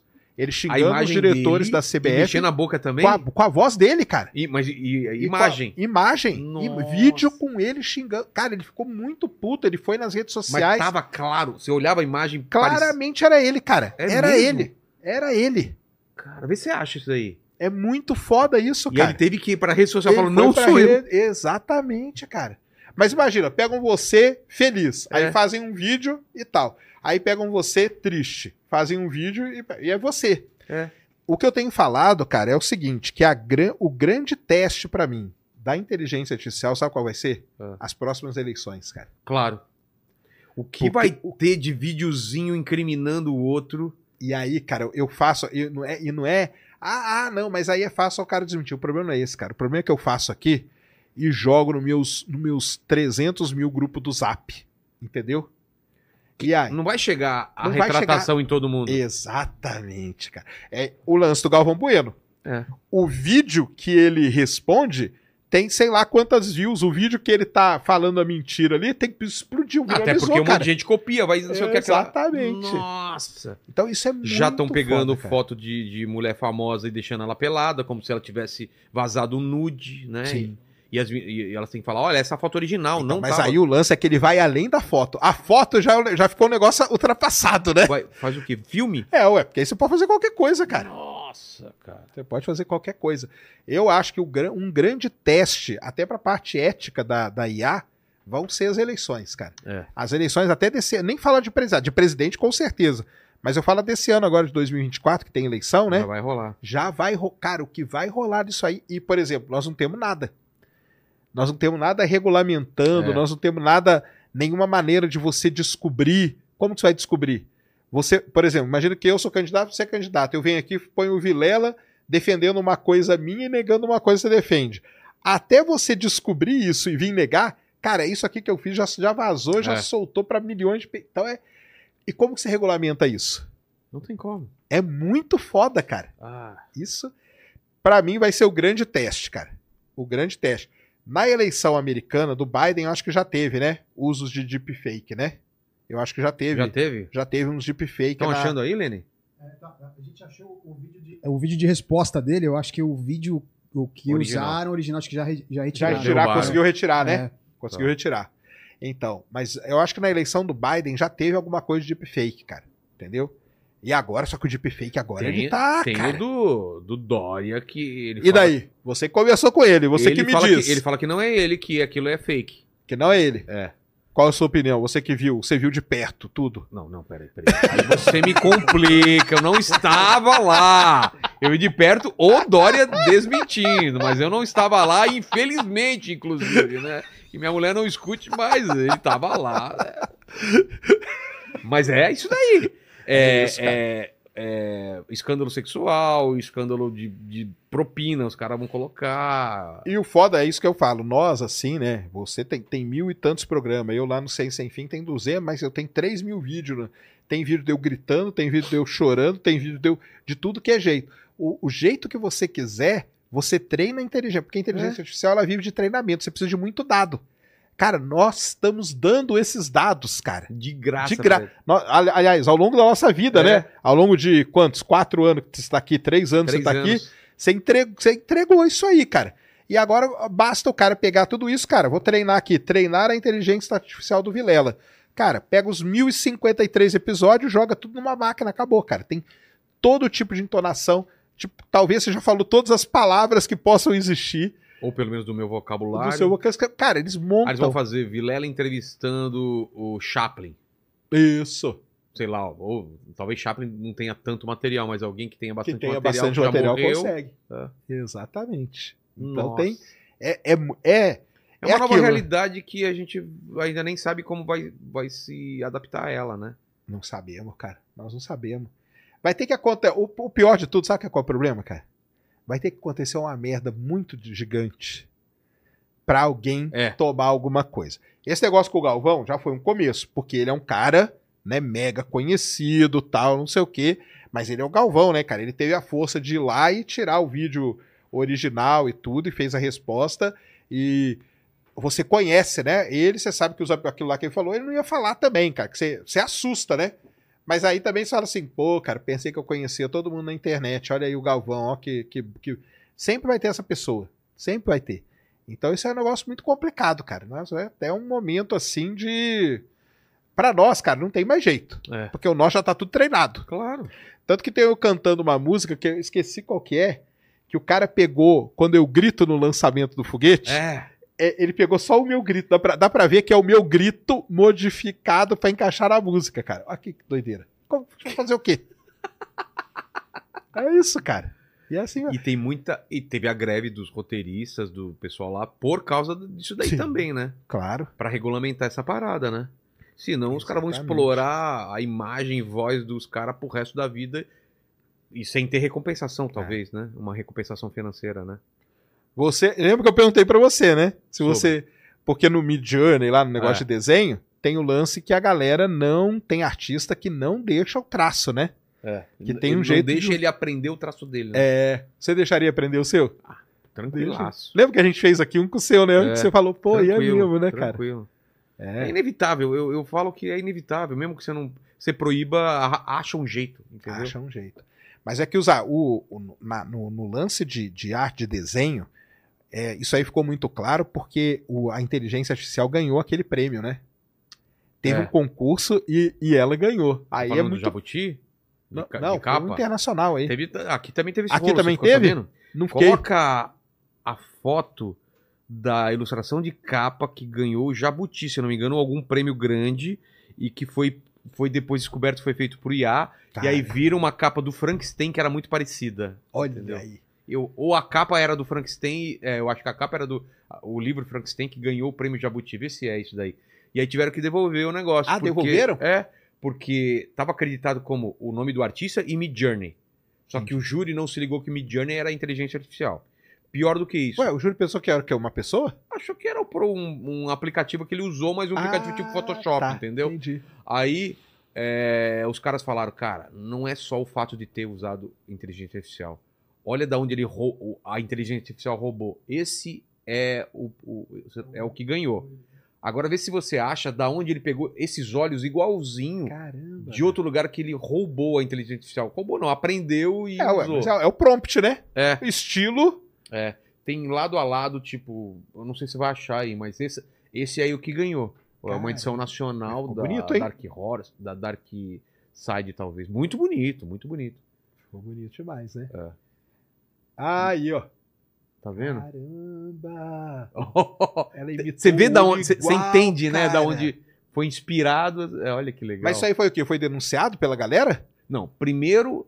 Ele é, ganhou. o- ele ganhou ele o prêmio. ganhou o prêmio. E aí? Aí a galera falou: galera, vocês não sabem que Mid Journey é inteligência artificial? Opa! Ah, Aí entendi. Tiraram o prêmio. E depois falou: olha só como que tem que ser proibido por causa disso. Aí mostraram da onde pega as referências, entendeu? Então essa é uma discussão agora. Estão falando até de ter um prêmio separado para inteligência artificial. Porque Olha aí, cara. é, Cara, porque tem uma coisa, viu? Eu, eu- igual você já me mostrou as imagens que você faz na inteligência artificial, e eu falo isso pra todo mundo, cara. Eu dou o seu exemplo. Eu usando o Mid Journey, eu não sei desenhar, eu desenho de palitinho. E eu usando o Mid Journey é exatamente a mesma coisa. É eu desenhando de eu, palitinho. eu tenho uma capacidade de, de chegar a resultados muito, muito melhores Exatamente, cara. E é aí que eu acho que entra o negócio do ser humano, cara. É. Entendeu? Então, assim, é, por exemplo, ilustrador. Vai ser um negócio que vai acabar? Eu acho que não. Também acho que não. Entendeu? Porque é isso, cara. Ah, não, qualquer um faz. Cara, não é qualquer um que faz, cara. Eu fazendo, eu não sei desenhar, eu continuo sem saber desenhar. Então eu não sei as nuances que tem, os tipos de luz que tem, ângulo que tem, é, estilos que existem. Eu não sei nenhum estilo. Agora, dá pra você, que é um cara que manja, que estudou isso, que sabe Fala assim, tudo. Um pouquinho desse estilo e um pouquinho desse. Ah, não gostei. Não, coloca a mistura com esse, esse outro aqui. E você E sabe quais estilos que É. podem misturar, quais as- estilos que combinam. Provavelmente quem é artista já passou pela mente e falou: caramba, se aquele artista se misturasse com esse, daria um negócio Mas foda. tem uma coisa mais importante do que isso, é, Sérgio. Tende, vendo o resultado, você sabe onde mexer. Porque às vezes você vê o resultado e você gosta e fala, cara, tem alguma coisa que tá me incomodando e eu queria mexer, não tá legal. O artista vai saber, não, eu sei exatamente o que tem que mexer e Isso. onde ficaria melhor, entendeu? É isso mesmo. É que nem eu cozinhando. Eu falo, cara, estraguei aqui a parada. Uma pessoa fala, não, você colocou muito sal, você colocou muito não sei o quê, você deveria ter assado mais. Entendeu? É a diferença de um cara que não sabe cozinhar do, de uma pessoa que ela sabe, né? Por isso que eu acho que nesse caso, assim, de ilustrador, é, não vai ter, não vai acabar, cara. Ou de escritor também. custar. Também acho que não. Também O não. escri- o- o- o- dá pra você escrever um livro com inteligência daqui a um tempo? Vai dar. Até hoje já dá. Já dá, né? Já dá. O que não, o Kenneth Correia, ele, ele, ele foi lá no meu programa há um tempinho atrás, e ele, e ele trouxe um livro que ele fez todinho inteligência artificial. Todinho. Escrito e as imagens. Tudo. E aí? Tudo inteligente. O Cara, que, que ele falou? é- Qual foi o resultado? o resultado é o seguinte, cara. Vamos lá. Você vai na livraria hoje, tem lá 20 mil livros. Vai ter uma, uma pequena parte desses livros que vão ser livro top. Mas a grande maioria são livros Nivelado na média. na assim. média. Sai um negócio da média, cara. Vai da média pra vai baixo ali. o autor tem que ser muito melhor pra sair dessa melhor. média. Porque a média a inteligência artificial consegue. Consegue. É exatamente isso. Aí você perguntou do dublador, né? É. O dublador, ele tem umas outras funções hoje também, né? De direção? De direção, daquele lance que eles é de, por exemplo, o cara pega um texto em inglês para passar para um filme em português e tem determinados termos que aí é só da vivência É. humana que você vai saber, não né, é cara? literal a Não é literal, exatamente. Eu agora esqueci, o Glauco lá deu uns exemplos muito interessantes de que eles colocam no meio ali, e, e na hora que eles colocam aquilo no meio, parece que encaixa perfeitamente com, o- com o labial que o, É. que o personagem está falando. Então, assim, talvez facilite muito a vida do dublador, porque tem coisas que você vai poder deixar a inteligência artificial fazer. E talvez focar O mais ajuste fino, o ajuste. o Exatamente. dublador vai ter que fazer. Outra coisa que o pessoal tá falando do ano que vem é o lance da, da, da atividade solar, as explosões solares. Como que a gente tá. é, Não tem esse papo? Então, todo mundo- Tem, tem. Minha Vamos- mulher falou: se prepara, porque vai cair avião, vai acabar a internet não sei quantos dias. Tá, tá um terror tipo bu- bug do milênio, não tá? Não? Não vai ter inteligência, né? Cara, vamos, vamos explicar pra galera então o negócio do Sol. O Sol é uma estrela, tá? Uma estrela é um negócio muito complicado do ponto de vista magnético. A Terra, como que é a Terra? A Terra tá aqui, o campo magnético da Terra, ele sai daqui do Polo Norte e vem pro Polo Sul. É bipolar, Tá. que a gente chama. A Terra é bipolar. É, Terra Por isso que bipolar. ela- Por isso que é isso assim. que a gente tá assim, é, exato. E de vez em quando reverte ainda. É. Aí fica pior ainda. Mas ele sai daqui e vem pra cá. Por que isso? Porque a Terra ela gira como um corpo só, certo? Certo. Ela gira assim. Não tem uma partezinha que gira mais do que a outra. A estrela tem. Tem? Tem. O Sol, ele tem um negócio chamado rotação diferencial. Tem uma parte do Sol que gira mais rápido que a outra. Porque o Sol não é um negócio sólido, cara. Ah, O Sol é um plasma, que a gente fala, né? Que é um gás muito quente, ele vira um plasma, é um outro estado da matéria. Ele tem uma rotação diferencial. Qual que é o problema dessa rotação diferencial? O campo magnético, que era bipolar, agora ele é todo bagunçado. Todo Ele bagunçado. muda? Muda. Coloca aí, Lene, pra galera. É, é Sun Magnetic Field. Tem umas imagens lindíssimas, cara. Campo magnético do Sun? Sol. É com U, tá? Com O é Sum. filho, tá? Boa. O campo magnético do Sol, ele é todo bagunçado, cara. Então, em vez da linha do campo magnético sair daqui e ligar pra cá, uma sai daqui, liga aqui, a outra sai daqui, liga aqui, outra sai daqui, liga aqui, outra sai daqui, liga aqui. O que que acontece com isso? Quando um monte de linhas de campo magnético elas se juntam num lugar, isso impede que o calor seja transportado. É um negócio legal pra caramba, é um efeito que acontece. Tá. Com isso, isso? é isso aí. Olha que, Que loucura que é o campo isso, magnético do cara. Sol. É lindo, né? Cada linha dessa significa o quê? É, é isso aí que eu falei. Tá saindo de um lugar e indo pro outro. É Lembra do bipolar da. Terra? Sim. Isso aí são as linhas de campo magnético do Sol. Tá. Tá vendo como ele é muito mais complexo? Intenso e complexo e. Isso. Quando você tem muita linha no mesmo lugar, olha lá naquele cantinho lá, ó, Sei. vira, dá aquela, aquela coisa ali. Isso aí vira uma mancha solar que a gente chama. Entendeu? É uma região anômala no Sol, porque o calor não é transportado quando você tem muita linha de campo magnético. Muito bem. O que, que a gente descobriu? Que o Sol ele tem um ciclo que dura de a cada 11 anos aumenta a quantidade dessas manchas solares. Tem um motivo? Deve ter, ainda não sabemos. Tá. Tem várias naves aí estudando isso para entender por que, que é a cada 11 anos, por que, que não é a cada 8, não é a cada 7, mas no Sol é a cada 11 anos. O que, que acontece com isso? essas linhas de campo aí que vocês estão vendo, pode chegar num determinado momento que ela arrebenta. A linha arrebenta, que a gente fala. Arrebentou a linha do campo magnético. Quando a linha do campo magnético arrebenta, você tem uma explosão solar. Então, explosão solar nada mais é quando a linha do campo magnético arrebenta. Beleza? Beleza. Arrebentou a linha, começa a sair partícula carregada daquele lugar. A cada 11 anos, você tem mais mancha solar. Você tem mais chance de ter explosões solares. Entendeu? Entendi. É isso que acontece. E por que que o pessoal está falando do ano que vem? O ano que vem é o máximo desse ciclo que a gente está vivendo. É o ápice. É o ápice. Então, 2024 vai ser o momento que vai ter mais mancha solar no Sol. Vai ter mais explosões solares, tá? Isso não tem a ver com efeito estufa ou com aumento de Nada. temperatura Tem nada a ver. daqui nada, da Terra. Nada disso. É só uma coisa do Sol. Aí o que que acontece, cara? Hoje, hoje, a nossa, a nossa, vamos dizer assim, a humanidade, ela é totalmente dependente da tecnologia. Totalmente. Então, GPS, né, cara? Eu não chegava aqui. É. entendeu? Você não GPS, você não vai de um lugar para o outro, sua compra da Shopee não chega em casa porque vem de navio, o farol de trânsito não funciona, o banco não funciona, mineração não funciona, petróleo não funciona, ou seja, Avião. avião cai na hora, entendeu? Ou seja, para o mundo. Parou o mundo, tá? Depois eu até te conto um negócio de avião que aconteceu agora há pouco tempo É. com o pessoal da Azul. Um negócio muito interessante. Então, o que, que o pessoal falou aí há alguns dias? Ah, o ano que vem a gente pode ficar meses sem internet, né? Da onde que os caras tiraram isso? O ano que vem, como é o máximo de atividade solar, vai ter muita explosão solar. Quando você tem a explosão solar, é muita partícula carregada, elétrons saem do Sol. Entendeu? Quando arrebentou a linha do campo Pra magnético. Para o espaço. Qualquer direção. Qualquer direção. Pode ser que essa direção esteja apontada para a Terra. Em volta da Terra a gente tem os satélites. Quando essa man- quando essa essa onda que a gente chama, ela passa pelos satélites, ela pode causar problemas. Por quê? O satélite ele tem é, circuitos eletrônicos. Circuito eletrônico é um negócio muito sensível a muita variação. Então, às vezes, passa um monte de partícula carregada por ali, que a gente chama de vento solar, o vento solar passa ali.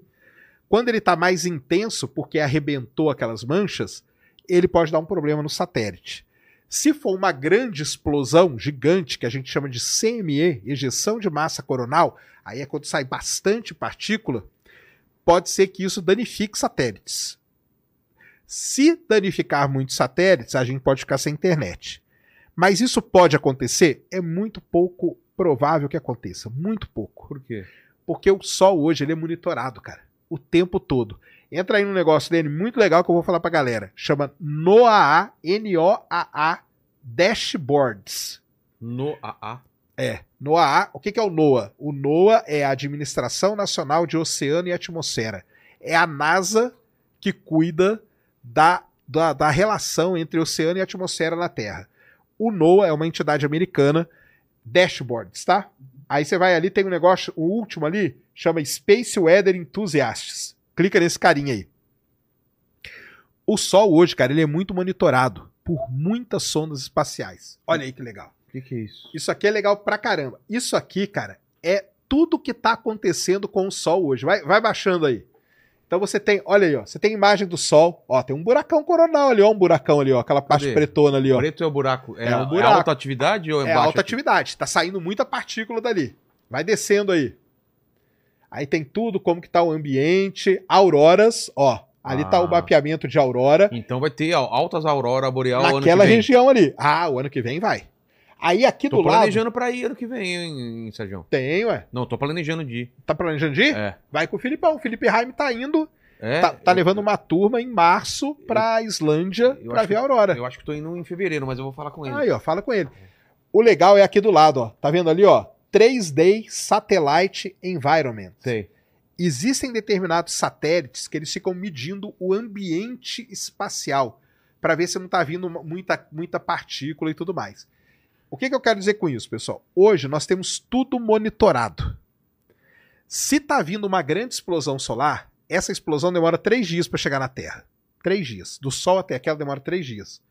Dá tempo de você manobrar o satélite, proteger eles de certa forma, de modo que essa tempestade passe e não danifique nada. A não ser que ela seja muito grande, que aí a gente não tem controle disso, pode danificar um ou outro. Agora, eu acho muito pouco provável ficar sem internet meses e meses, porque os satélites eles já têm uma proteção para isso e eles são manobráveis. Então você pode manobrar ele. Desce aí mais um pouquinho, cara. Tem um negócio aqui muito legal. Tá esse mapinha aí de baixo, ó. Ah, não, sobe um pouquinho. Esse mapinha aí, ó, que tá com essa mancha azul aí, esse aí é o mapa da onde pode ter problema de comunicação de rádio.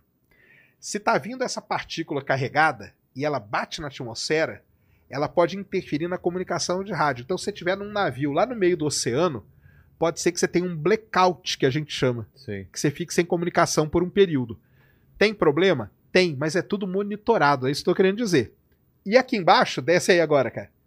Esse gráfico aí, ele mostra a quantidade de manchas solares. Tá vendo ali? Sim. Então, se, se o Lene for ali, ó, no último pontinho ali, vai estar escrito novembro, se não me engano.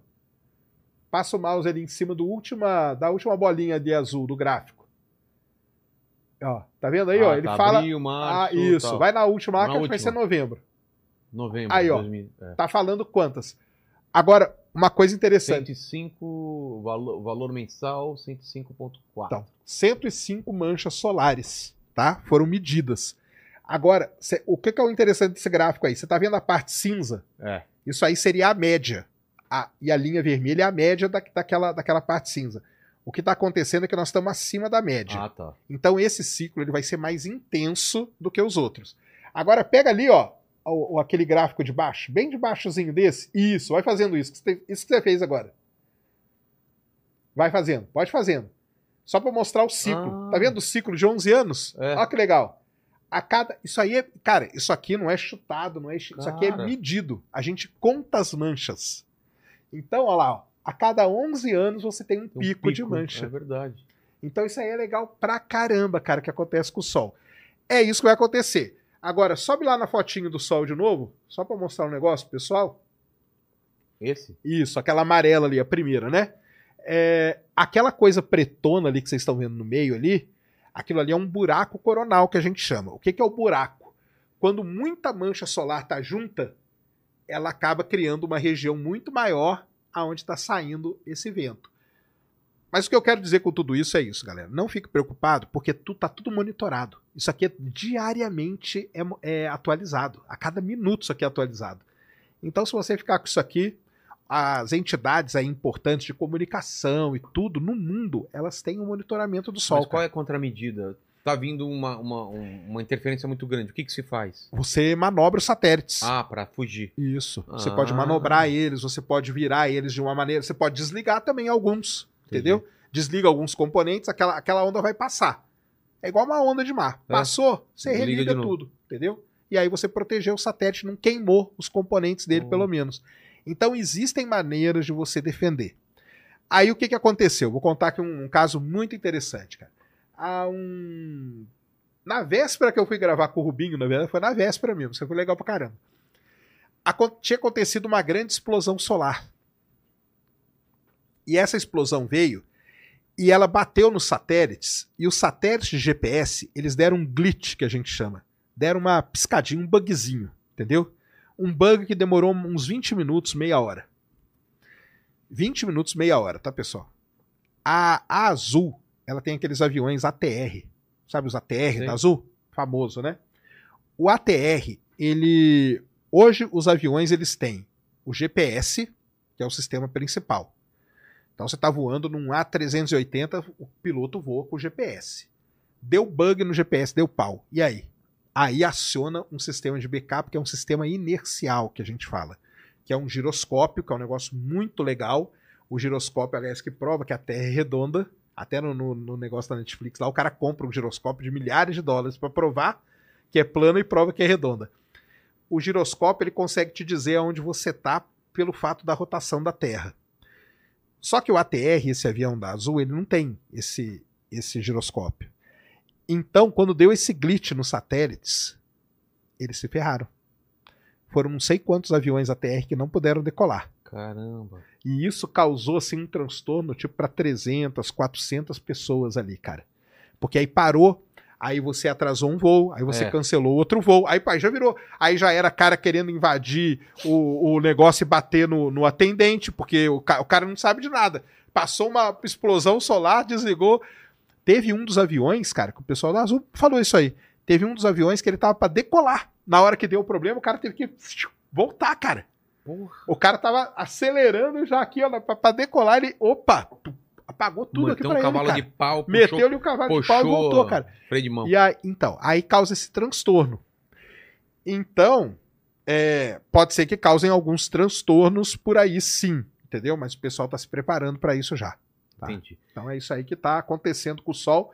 Ano que vem, quando a gente abrir uma imagem dessa, vai ter muito mais mancha solar, porque ela tá acima da média já. Então, o ano que vem, que é o máximo, que é 2024, vai estar cheio de mancha. Falando em sol, a gente foi lá ver o eclipse total do sol. Anular, Anular. Anular. Eclipse anular. que ficou o anelzinho, lembra? Cara, ficou demais. Foi demais, né? Meu filho adorou. Foi uma É, né? experiência muito boa, viu, Sérgio? Foi lindo, aquilo lá foi O que, lindo. que você cara. pode falar daquilo? O que, que foi? Cara, é, é aquilo que eu falo sempre você sentiu na pele, cara. Não tem foto que É. reproduza as Coloca sensações, foto. Não é cara. a mesma coisa. Não tem. Aliás, coloca a foto do Ítalo aí, cara. Você viu a foto do Ítalo? Não? Ferreira? Deixa eu ver. Vai no Instagram do, do Ítalo, do surfista brasileiro. Ah, sim, aquela foto famosa. então, eu conversei linda. com o fotógrafo. É mesmo? É, Ele contou tudo como foi. Cara, que foto a foto maravilhosa. Então é o seguinte, cara. é, existem eventos, né, que você tem que estar presente, cara.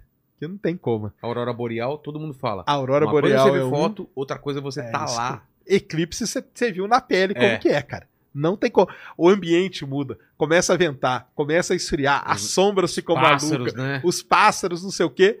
De repente, tu volta tudo ao normal, A como se nada tivesse. diminuindo foi muito louco. É, Olha, olha essa foto. Cara, isso aí, cara, é a foto mais linda. Hã? Tá. Isso aí é a foto mais linda do ano pra mim. Isso aí eu falei pro fotógrafo, Marcelo, ele teve lá no programa. Cara, é a foto para mim mais linda do ano de qualquer área, de qualquer setor, qualquer competição que ela entrar, pra mim ela tem que ganhar, porque não tem como, cara. Isso aí é lindo demais. Cara, olha. É, não, isso aí é sensacional, cara. Isso aí foram, O pessoal tá vendo, Lene? Foram meses de planejamento. E, ó, quando ele lançou essa foto, imediatamente falaram que era, era inteligência artificial. Sério? Sério. Imediatamente.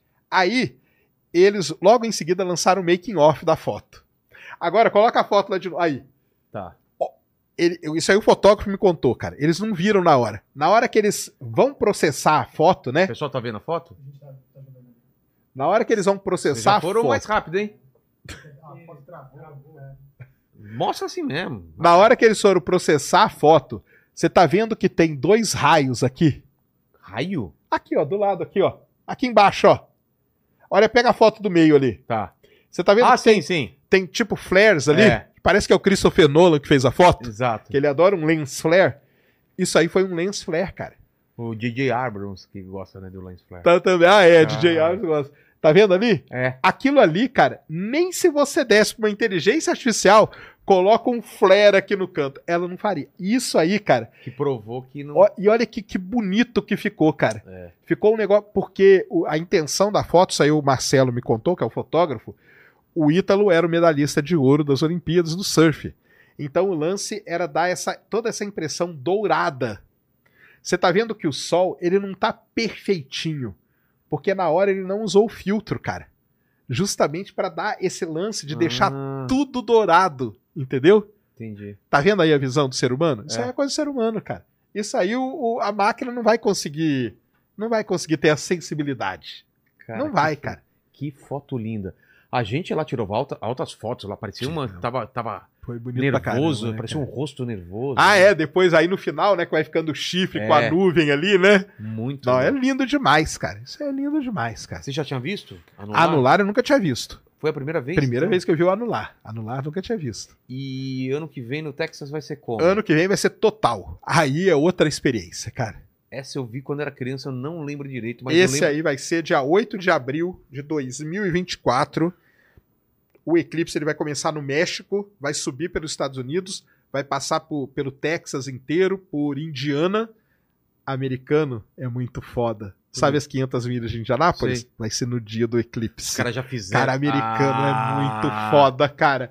É muito. É o Eclipse Weekend. Indy 500, Eclipse Weekend. Nossa. Imagina você vendo a corrida É. durante o eclipse, cara. Os caras são, cara, eles são muito, eles são muito espertos, né, cara? Eles são muito espertos. Que maravilhoso. Então ele vai passar pelo, pelo, por- pelo Texas, por Indiana, até lá em cima. Vai ter um outro lugar bonito que é Cleveland Tem também. esse caminho pra eles acharem pra mostrar Tem, foto? coloca aí, Eclipse. E, e você tá pensando em assistir onde? Dallas. Em Dallas? Por quê? Dallas no Texas. Por vários motivos, cara. O primeiro deles é a logística. Mais fácil. É fácil, tem É um voo São de- Paulo, é. Dallas direto, entendeu? A gente desce lá. Dallas, ele tá a 30 quilômetros da faixa, do centro da faixa central. Então ele tá muito pertinho, onde vai ser muito tempo de eclipse total. Procura aí 2024 Total Solar Eclipse. Aí coloca pra galera, tem um mapa aí. Every now and again,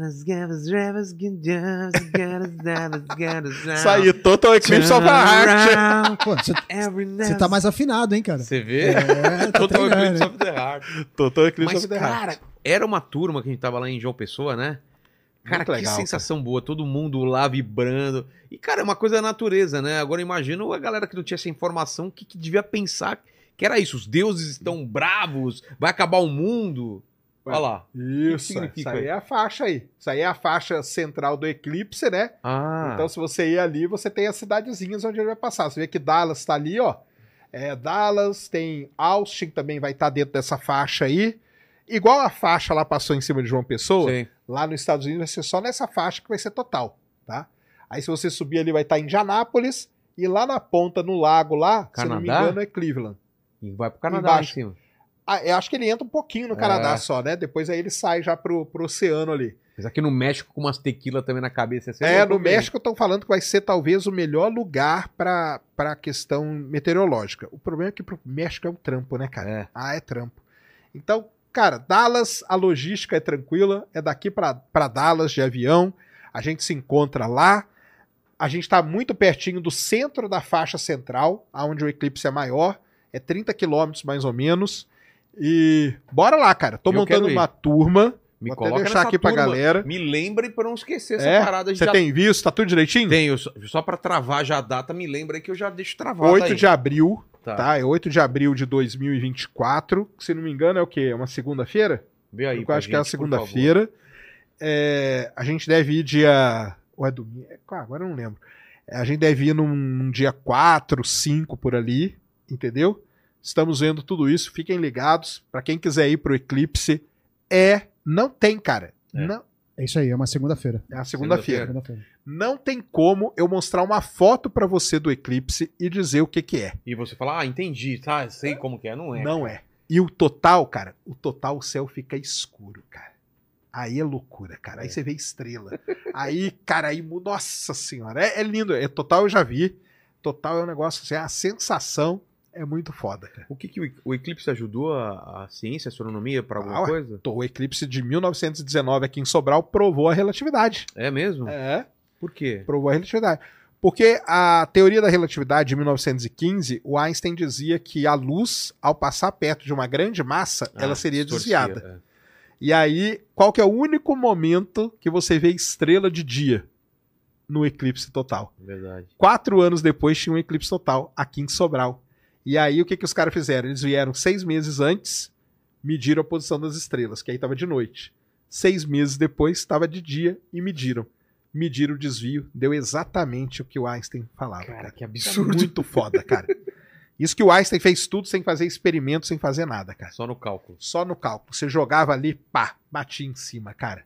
É uma loucura aquilo lá que ele fez, cara. Loucura. E vamos lá, galera. Vamos no Eclipse, que vai ser legal pra caramba. Informações onde? Lá no seu Instagram? Cara, fiquem ligados no meu Instagram, fiquem ligados no meu canal, entendeu? Nós estamos fechando todo o pacote. Ah, o pessoal que me levou pro Texas pra ver o Starship, entendeu? O pessoal da Giramundo, que é uma É agência de turismo. pessoal? O pessoal tá vendo tudo, tá montando um pacote muito maneiro pra gente, baratinho, tá? Não vai ser absurdo. É é assim, é caro, não tem como, né? Mas se você quer ir, veja seu visto e fique ligado que nós vamos nisso aí que vai ser legal pra caramba, cara. Não Falou tem lança- como dizer. Você falou de lançamento. Qual foi o lançamento mais recente aí, grandioso?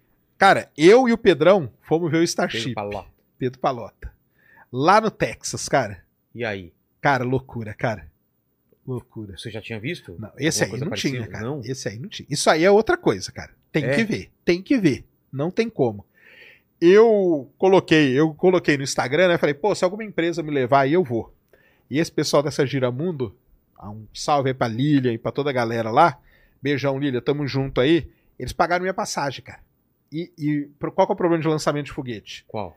Pode dar scrub, ou seja, Ah, podia é? não acontecer. E outra coisa, é em cima da hora. O lançamento estava marcado pro dia 17. Presta atenção, cara. Dia 17 de novembro. Eu saí de São Paulo dia 15, no feriado. Fui para Miami. De Miami eu fui para San Antônio. De San Antônio eu peguei um carro e desci até a divisa com o Texas. Eu, che eu ia chegar, eu, eu cheguei lá dia 16 de madrugada.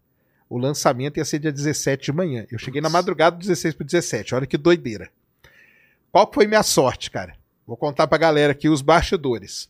Quando eu tava no aeroporto de Miami vendo o Twitter, eu vi um cara escrever assim: só tem uma vaga no barco pra ver o lançamento. Na hora que eu li isso, cara, eu imediatamente mandei uma DM pro cara. Não tem mais. Não tem mais, guarda que é minha. Aí o cara já mandou, ó, então você liga aqui pro capitão, eu lá do aeroporto de Miami esperando meu voo, liguei pro capitão lá no Texas, falando, falei com ele, falei, capitão, tal, eu sou brasileiro, tô o cara, o quê? Você tá vindo do Brasil pra ver isso? É isso mesmo. Maluco. Maluco demais. Tem a vaga ainda? Tem, tem a vaga aí ainda. Aí olha só que interessante, cara. Na hora que eu desliguei o telefone, a SpaceX anunciou que o, o lançamento tinha sido adiado pro dia 18. Olha a minha sorte, cara. Putz. Olha tá que tranquilo. sorte que eu tive, cara. Muito bem. Fiz todo esse trajeto, Miami, San Antônio. San Antônio peguei o carro, desci até lá, cheguei uma hora da manhã no hotel. O lugar é muito interessante, cara. O lugar é muito interessante. É, fica ali no sul do Texas, divisa, em cima da divisa com o México. A cidade chama-se Brownsville. Brownsville é o nome da cidadezinha. E aí você anda um pouquinho, tem um lugar chamado South Padre Island. Eu vou dar um exemplo para quem é de São Paulo vai saber e quem já foi vai saber muito bem. Você conhece a Riviera de São Lourenço? Sim. É exatamente igual. Na verdade, essa ilha ela é um monte de condomínios e de resorts. É onde os velhinhos vão passar as férias. E é e por que dessa ilha? Porque ela fica de frente para Starbase, que é da onde lança o Starship, cara. Sim. E eu consegui ficar nessa ilha aí, nessa ilhazinha, na Pô. South Padre Island. Fiquei num, num resort lá de golfe e tal. Um negócio. A vantagem, cara, é que o hotel nos Estados Unidos é muito barato. cara. Muito barato mesmo. Fiquei lá. Eu, eu, ia, eu ia tentar ver de lá, mas aí eu tinha reservado o barco, É. né? Então, aí eu cheguei, e olha só que interessante. No dia 17, o capitão me liga. Fala, tô indo ver o foguete. Eu falei, sério? Sério, tamo indo de barco ver o foguete. E aí, cara, pá, fui embora. Fui com o cara de Pô. barco. Fiz uma live no Instagram, Cara. eu no meio do Golfo do México. Tava no Golfo do México, cara. As ondas vindo. Sinalzão bom? Sinal bom, cara. 5G perfeito, cara. Perfeito. Eu fiz a live no Instagram, tá lá. Depois, se quiser, mostra a minha live no Instagram lá pro pessoal. O. Tinha uma hora, cara, que a gente tava aqui, ó, filmando o foguete. De costas. Nunca fique de costas para o mar, cara. Por quê? Porque veio uma onda, cara. A sorte é que esse capitão rapidamente pegou o barco e subiu a onda e desceu. Aí a vantagem é que, como eu trabalhei embarcado, né, eu consegui tirar de boa tudo isso. Cara, mas eu cheguei a 500 metros do foguete. 500 metros só? 500 metros pelo, pelo Golfo do México, isso antes do lançamento. Cara, eu vi o foguete, cara. Porque na época do lançamento você não pode Não. chegar tão perto. Aí eu vou contar como que é. Aí beleza, fomos Tá. lá, voltamos e tal, né? É, o lançamento estava marcado para 7 horas da manhã do dia 18, né? Você foi no dia 17 fazer isso? Isso, dia 17 ele levou a gente, que era uma sexta-feira, e aí no sábado de manhã a gente foi de barco para ver o lançamento. E aí a gente fica a 6 quilômetros de distância, tá? Do lançamento. E o barco do xerife fica na nossa frente, porque é criada uma zona de exclusão de 6 quilômetros, que ninguém pode invadir essa zona. Sei. E o xerife fica vigiando todo mundo ali. A gente tava um pouquinho pra frente, ele passou e mandou a gente vir pra trás. E aí fiquei ali e dali nós vimos, cara, o lançamento foi lindo, cara. É. Mas aí é aquela coisa, cara. Tem a live lá no canal Eu fiz, fiz ao vivo, de dentro do barco pra galera. Não dá, cara, pra reproduzir o que é, cara. Porque olha só, o Starship, 120 metros de altura, 33 motores.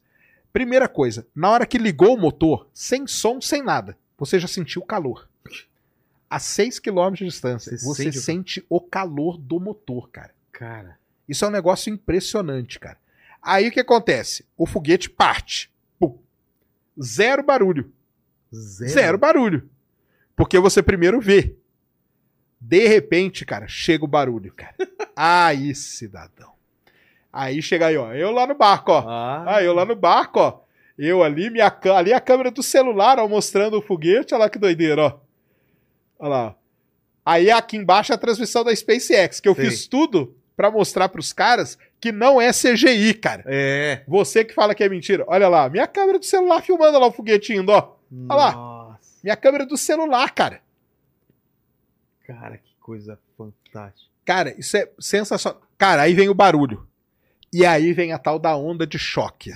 Aí é, que é, físico. é físico, cara. E eu tava no bar. Olha a fumaça, coisa linda, cara. Olha. E a, e a onda de choque bateu no barco, cara. E começou a balançar o barco pra caramba. E eu falei pra galera: tá balançando, galera. Tá- E era a onda de choque, cara. Então, e, por exemplo, a cor, cara. A cor do motor ligado. Não tem como eu te falar que cor que é, cara. Um amarelo. É, não, é um roxo. Porque ele é movido a metano, né? Tá. Metalox, que a gente fala. É um meio um negócio meio roxo, meio. Mas não tem como eu te explicar, cara. Que roxo que é? Não sei, cara. É só vendo. Essa, isso aí é a fumaça que ele deixa pra trás. Essa fumaça que ele deixa pra trás já é um negócio brilhante de um jeito, cara, que também não tem como explicar. Então, é aí, eclipse, aurora e lançamento de foguete, cara.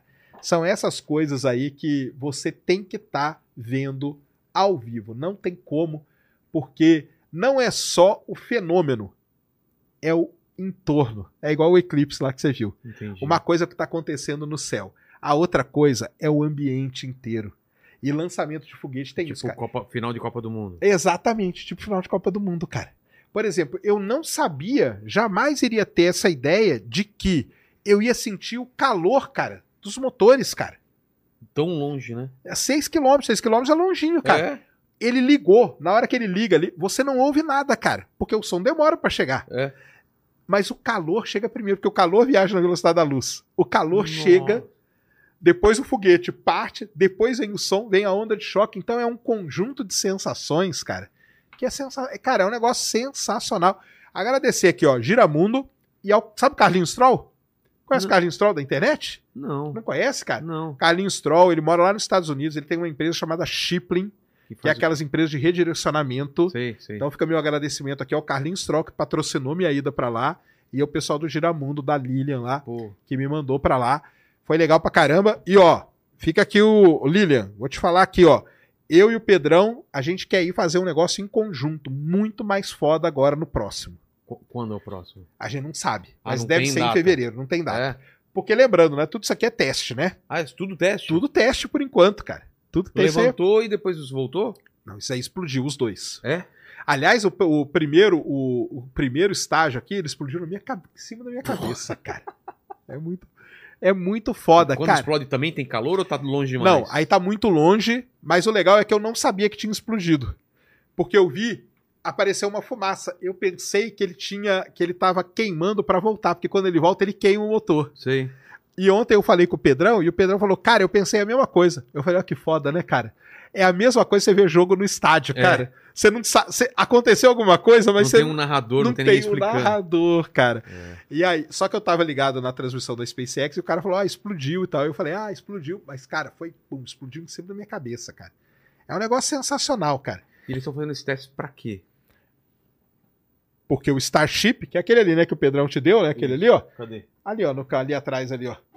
Ah, tá. É ele que vai levar o, o homem pra lua.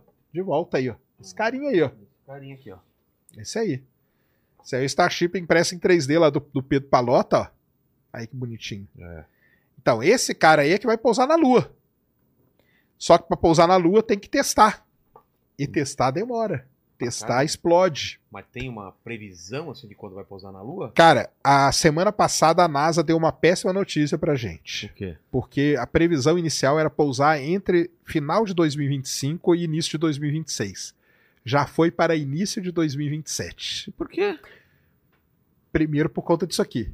Porque tá explodindo. Até agora Ah, não, não deu era pra certo. explodir, então. Não, não era para explodir. Ah, mas explodiu quer dizer que deu tudo errado? Também não deu tudo errado. Mas já era para estar num estágio um pouquinho mais avançado, Entendi. entendeu? Então, por conta de tudo isso, e não só isso, tá, pessoal? Não é só o problema do Elon Musk, não. Tem o problema da roupa também, que não tá pronta ainda, que os astronautas vão usar. A NASA já deu uma escorregada, que a gente chama, para 2027. Então, o pouso na Lua, pela NASA, tá para o início de 2027. Entendi. Tá? Vamos, aí vamos ver se. Lembrando que o plano inicial antes do Trump era 2028. Ah, O Trump é que deu uma acelerada na NASA para ser para 2024. Aí passou para 2025 e agora 2027. Então fiquem ligados aí, vamos acompanhando. Mas uma hora a gente chega. Mas esses testes são legais demais, cara, de ver. Isso aí é legal demais, cara. E isso é que é legal porque a gente tá vendo, cara, é em. em tempo real, cara. E ele não esconde, cara. Você vai lá nesse lugar aí, tem câmera 24 horas, cara. Câmera 24 horas mostrando. Ah, ah lá, chegou um pedaço do, do, do foguete. Ele mostra chegando um pedaço do foguete, cara. Ele não, ele não, ele não briga. O pessoal deixa as câmeras ali 24 horas mostrando toda a movimentação, cara. Então é um negócio legal pra caramba. E fica a dica também, viu, cara? É uma viagem muito gostosa, o lugar é muito gostoso. Você acha que eu vou curtir, assistir ou é muito técnico o negócio? Danado, você vai adorar, cara. É mesmo? Cara, isso aqui na hora que solta. Cara, eu tava no mar, hein? É. Tem um parque em South Padre Island. Tem algum lugar mais perto do que o que Não, você tava? Isso aí é o máximo, é o mais perto, você chega a 6 Ah, km. tá. Não tem como. Não tem como. Tem um lugar ali que chama Isla, Blan Isla Blanca Park. Tava lotado, cara. Tava tão cheio que lá do mar eu ouvi a galera gritando. Não foi esse- lançamento que um cara do avião filmou? Veio o lançamento disso do avião, de uma janela do avião? Não, acho que foi lá na, em Cabo Canaveral. É. É. Esse é, mas cara, isso aí é legal demais, cara. É legal demais. Porque a cidade, cara, o pessoal vibrando, cara. aí explode, o pessoal vibra mais ainda, cara. Você sonha com isso depois? Fica na tua cabeça? Fica, É, né? fica, cara. Fica porque o barulho, o som, É parecido com o de. Você já viu o au- autódromo? Tem na... já vi, É não, mais é alto? diferente. É muito diferente. mais alto, cara. Mais alto? É muito mais. E é um som diferente, cara. Ele vem meio impulsos, assim, Sei. ó. Tá, tá, tá, tá, tá, tá. Cara, é, um, cara, é muito legal, cara. Que legal. É legal. É inesquecível, cara. Vai, assim, vai, vai. Vamos com a gente um Vou, dia, Eu cara. quero ir. Vê um desses legal aí que você acha. Esse aí é o maior do mundo, Esse cara. é o maior do mundo. Esse é o maior do É mundo. o melhor pra ver então? É. E por que, que foi, não foi no Cabo Canaveral, foi em. Porque é é- como é um teste ainda, a Starbase, que fica ali no Texas, é onde o Elon Musk está construindo e testando esses foguetes. Lá em Cabo Canaveral vai ser onde ele vai ser lançado oficialmente depois, tanto que já tem a torre, já está construída lá. Tá, Mas em teste, por enquanto, é aqui. entendi. Eu vi um tweet da, da Roberta. Você tá sabendo desse tweet, né? legal pra caramba. O que, que é esse. Como que ela chama aqui? Você lembra? Ela... É o vazio cósmico. Isso, o que, que é o lance do vazio? Então cósmico? vamos, vamos lá explicar pra galera. É, dentro da cosmologia, a gente vive um, um problema muito grande hoje, que é o seguinte. É, quando eu olho para uma galáxia muito distante, ela está se afastando da gente, beleza? E o, o Edwin Hubble, que é o cara que dá o nome pro telescópio, ele descobriu o quê? Que quanto mais distante a galáxia, Mais rápido. mais rápido ela se afasta da gente, ele criou esse negócio chamado Lei de Hubble, tá? Pela Lei de Hubble, eu calculo o parâmetro de Hubble, que é chama- a gente chama de H0. Esse parâmetro de Hubble, ele dá para mim a taxa com a qual o universo está se expandindo. Beleza? Beleza. é baseado na medida de distância daqui até a galáxia. Então, olha qual é o problema que a gente tem hoje. Se eu meço o H0, ou seja, o parâmetro de Hubble, usando as galáxias, que a gente chama de universo próximo, mesmo estando distante, a gente chama de próximo. O H0 dá um valor. O valor é 74 quilômetros por segundo por megaparsec. O que quer dizer isso? A cada megaparsec, que são 3 milhões de anos-luz, se não me engano, o universo se expande a uma velocidade de 74 metros por segundo. Beleza? Muito bem. Se eu meço a expansão do universo usando uma outra técnica que considera a radiação cósmica de fundo, que é a radiação emitida lá no Big Bang, e que ela permeia todo o universo, a gente tem aquele mapa da radiação cósmica de fundo. Ali naquele mapa eu consigo medir distância, eu consigo tirar o H0 dali, a, a, a constante Hubble. Se o universo é uma coisa só, e pela galáxia dá 74, quanto que tinha que dar por esse? Ah, sou ruim de conta. Não. Fala aí. Se é tudo universo, se é tudo igual, Ah, se não deu ah 74, claro, ia ser a mesma coisa, tá, tá. 74. Mas Tá. não dá. Dá muito mais baixo. Será que não é? Dá 63. Então, as, as- a- a- o jeito. A gente tá fazendo alguma coisa errada, não é? Então, a gente não sabe o que está errado. A gente não sabe se é o modelo que está errado. A gente não sabe se é O entendimento. o entendimento do universo. É. Isso é que é foda, porque isso aí fala pra gente como que é o universo, Como ele funciona. como ele né? funciona. Muito bem. Hoje tem um esforço, cara, gigantesco. Isso aí que eu expliquei pra vocês, a gente chama de crise cosmológica, tá? Ou tensão de Hubble. O pessoal chama de tensão de Hubble também. Aí, então, cara, vários grupos de pesquisa pelo mundo tentam resolver esse problema. Já usaram um tipo de estrela e deu outro resultado, deu um terceiro resultado e deu pior. É. Já tentaram usar tal coisa. Aí já veio a galera e falou assim: não, cara, mas o negócio é o seguinte: o início não pode ser uma constante. Então no início ela vai ter um valor mesmo e agora ela vai ter outro. Hum, pode ter ser que sim, entendeu? Que ela mudou durante o universo. Mas aí o modelo teria que mudar também e tal, não sei o quê. Muito bem. Um último trabalho que surgiu para explicar a constante Hubble é esse que a Roberta postou. Eu postei vídeo no Space Today também, que é o seguinte: a gente sempre falou que o universo ele é homogêneo e isotrópico. O que quer dizer isso? Não importa para o lado que eu olhe, a distribuição de matéria de galáxias é sempre a mesma. Então, se eu olhar para cá e olhar para cá, é a mesma coisa. Olhando um pedacinho pequeno, parece que é diferente, mas se olha uma faixa Isso. grande, ele fica homogêneo. É aí que tá o negócio. Tá.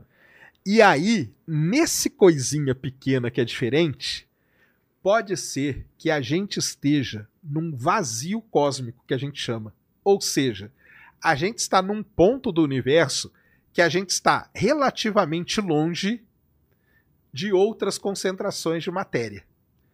E isso impacta no quê? Isso impacta na medida da constante Hubble. Quando a gente vai medir a constante Hubble, a gente teria que. Porque a constante Hubble ela considera que o universo é homogêneo isotrópico. Ou seja, que a gente tem a mesma distribuição de matéria. Mas nós estamos num buraco. É como se a gente estivesse num buraco. Então, para corrigir esse, esse valor e dar o mesmo, e aí os caras no artigo defendem que se você corrigir, dá o mesmo valor. Então, o problema da, da, da, da diferença não é nem do modelo, nem de nada. Tá tudo normal. O problema é a gente. É onde a gente tá? É onde a gente está no universo. A gente está num vazio de matéria e esse vazio de matéria faz com que, quando a gente meça de um jeito, dê um valor, quando a gente meça do outro, dê outro. A gente teria que corrigir para colocar a gente como se a gente estivesse num lugar com homogêneo isotrópico. Pô, Entendeu? Então é isso que é o negócio, que é a teoria do vazio cósmico. Por a gente estar num vazio, as medidas dão diferentes. Mas o que que, o que que dá indício que a gente pode estar no vazio? Simplesmente porque as contas não dão certo. Não, porque a gente, a gente realmente deve estar num vazio, porque a gente começa a medir é, a distância nossa para determinadas aglomerações de galáxias e tal, e quando você coloca isso num mapa, você vê que a gente realmente está num lugar ali que tem pouca dessas coisas, entendeu? Entendi. Só que aí é o que você falou muito bem, depende da escala que eu tô olhando. É, Numa determinada escala, sim, eu tô num vazio. Se eu ampliar isso para uma escala do não universo, faz isso diferença. não faz diferença tá nenhuma Tá homogêneo. mas pode ser que faça diferença na medida, Entendi. entendeu? Então é isso que o pessoal hoje está trabalhando aí e medindo. Então é uma pequena variação. Esses caras aí que, que bolaram isso, a Roberta postou, vão lá no tweet dela, Import Hobbs, e tem vídeo no Space Today explicando isso também, cara. Que deve estar super alegre agora, depois do show da... da... Agora, Né? pô, agora ela tá felizona, né? Não Viu é? a Taylor? Viu a Realizou o Taylor? sonho da vida dela? Exatamente. E é legal pra caramba isso aí, cara. Tem uma pergunta antes de eu perguntar sobre Maceió pra ele? Ó, é, o Wesley Delanogari tava, tá, tá online aqui com a Ô, gente. grande mandou Wesley! um salve pra vocês. Valeu, Wesley. É, aí, o Simples Eu. Sérgio, com os avanços da astronomia e com a dificuldade de achar vida, não estamos no momento de rever a teoria da evolução, separando a em teoria da adaptação e hipótese da vida espontânea? Pois, como sabemos que a vida não existe somente em base de carbono, Você entendeu? Eu entendi, cara, mas tem um negócio aqui que você falou que a, a vida não existe somente em base de carbono. Não, A vida, como a gente conhece, ela só existe como base de carbono por enquanto. Será que ele tá fazendo uma pergunta em vez de afirmar? Nós Né, vamos ele tá afirmando, é. Ele tá meio que afirmando, Ele né? tá meio- tá. Mas o lance é o seguinte: ah, pode ter vida em. Você sabe por que carbono é o elemento, né? Que, que a gente usa, não? Porque ele é. Ele pode ser duro e pode ser muito mole. Não, porque o carbono, cara, ele tem. Ele é um elemento químico que ele faz, primeiro, muitas ligações químicas, quatro, né? Se eu não me engano. Isso e- é bom. Isso é bom, porque ele pode ligar com vários elementos e, e você consegue construir cadeias de carbono e essas cadeias elas conseguem ficar muito grandes, porque elas são muito fortes, entendeu? Tá. Então, é isso que a vida precisa, construir cadeias muito grandes até a vida se desenvolver. Dá um exemplo de uma coisa que é ruim, que o carbono é bom, então o, o, o que seria ruim para a vida que não dá para construir essas cadeias? Ah, qualquer elemento, hidrogênio, Ah, tá. hélio e tal. Mas existe um outro elemento que tem essas características. Qual? Silício. Por, isso que, o pessoal, fala da vida em do silício. É isso aí. Ah, Não é à toa, é por conta disso. Tá. O silício é um elemento que tem essas propriedades também. Ele faz quatro ligações, se não me engano, se estiver errado, corrija aí, mas acho que ele faz quatro ligações e ele também conseguiria fazer medidas assim. O silício também ele é muito falado porque uma pesquisadora americana ela visitou um lugar lá nos Estados Unidos chamado Lago Mono. E lá nesse lago ela descobriu é, bactérias, micro-organismos extremófilos que eles tinham silício ali como principal. Mas existe muita dúvida no trabalho dela. Não vamos, não, não vamos se aprofundar nisso, mas o trabalho dela é discutido. Mas enfim, cara, assim, a vida como a gente conhece, a base dela é carbono, sim. Agora, a teoria da evolução, com certeza, ela é, ela é, ela é uma teoria de adaptação mesmo. São os seres se adaptando às mudanças que acontecem. E a hipótese da vida espontânea. Então, mas aí a vida espontânea, que cara. isso, essa teoria? Cara, a, a teoria da vida espontânea é que a vida surgiu do. Do- Entendeu? de repente. Espontaneamente. Tá. Mas acho que é difícil, cara. Tá?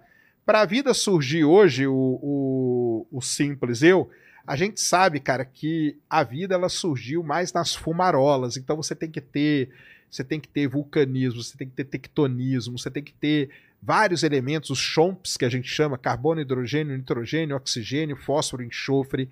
Você tem que ter calor. Então assim, é Tem uma que ter água? tem que ter água, que é o solvente, para tudo isso se misturar. Então, assim, não sei, cara, se a gente poderia. Então, para achar vida em outro planeta, tem que ter água? Ou não necessariamente? Ou pode ter outro solvente? Pelo que a gente conhece, tem que ser água. Pelo que a gente conhece. Pelo que a gente conhece. É aquele negócio, né?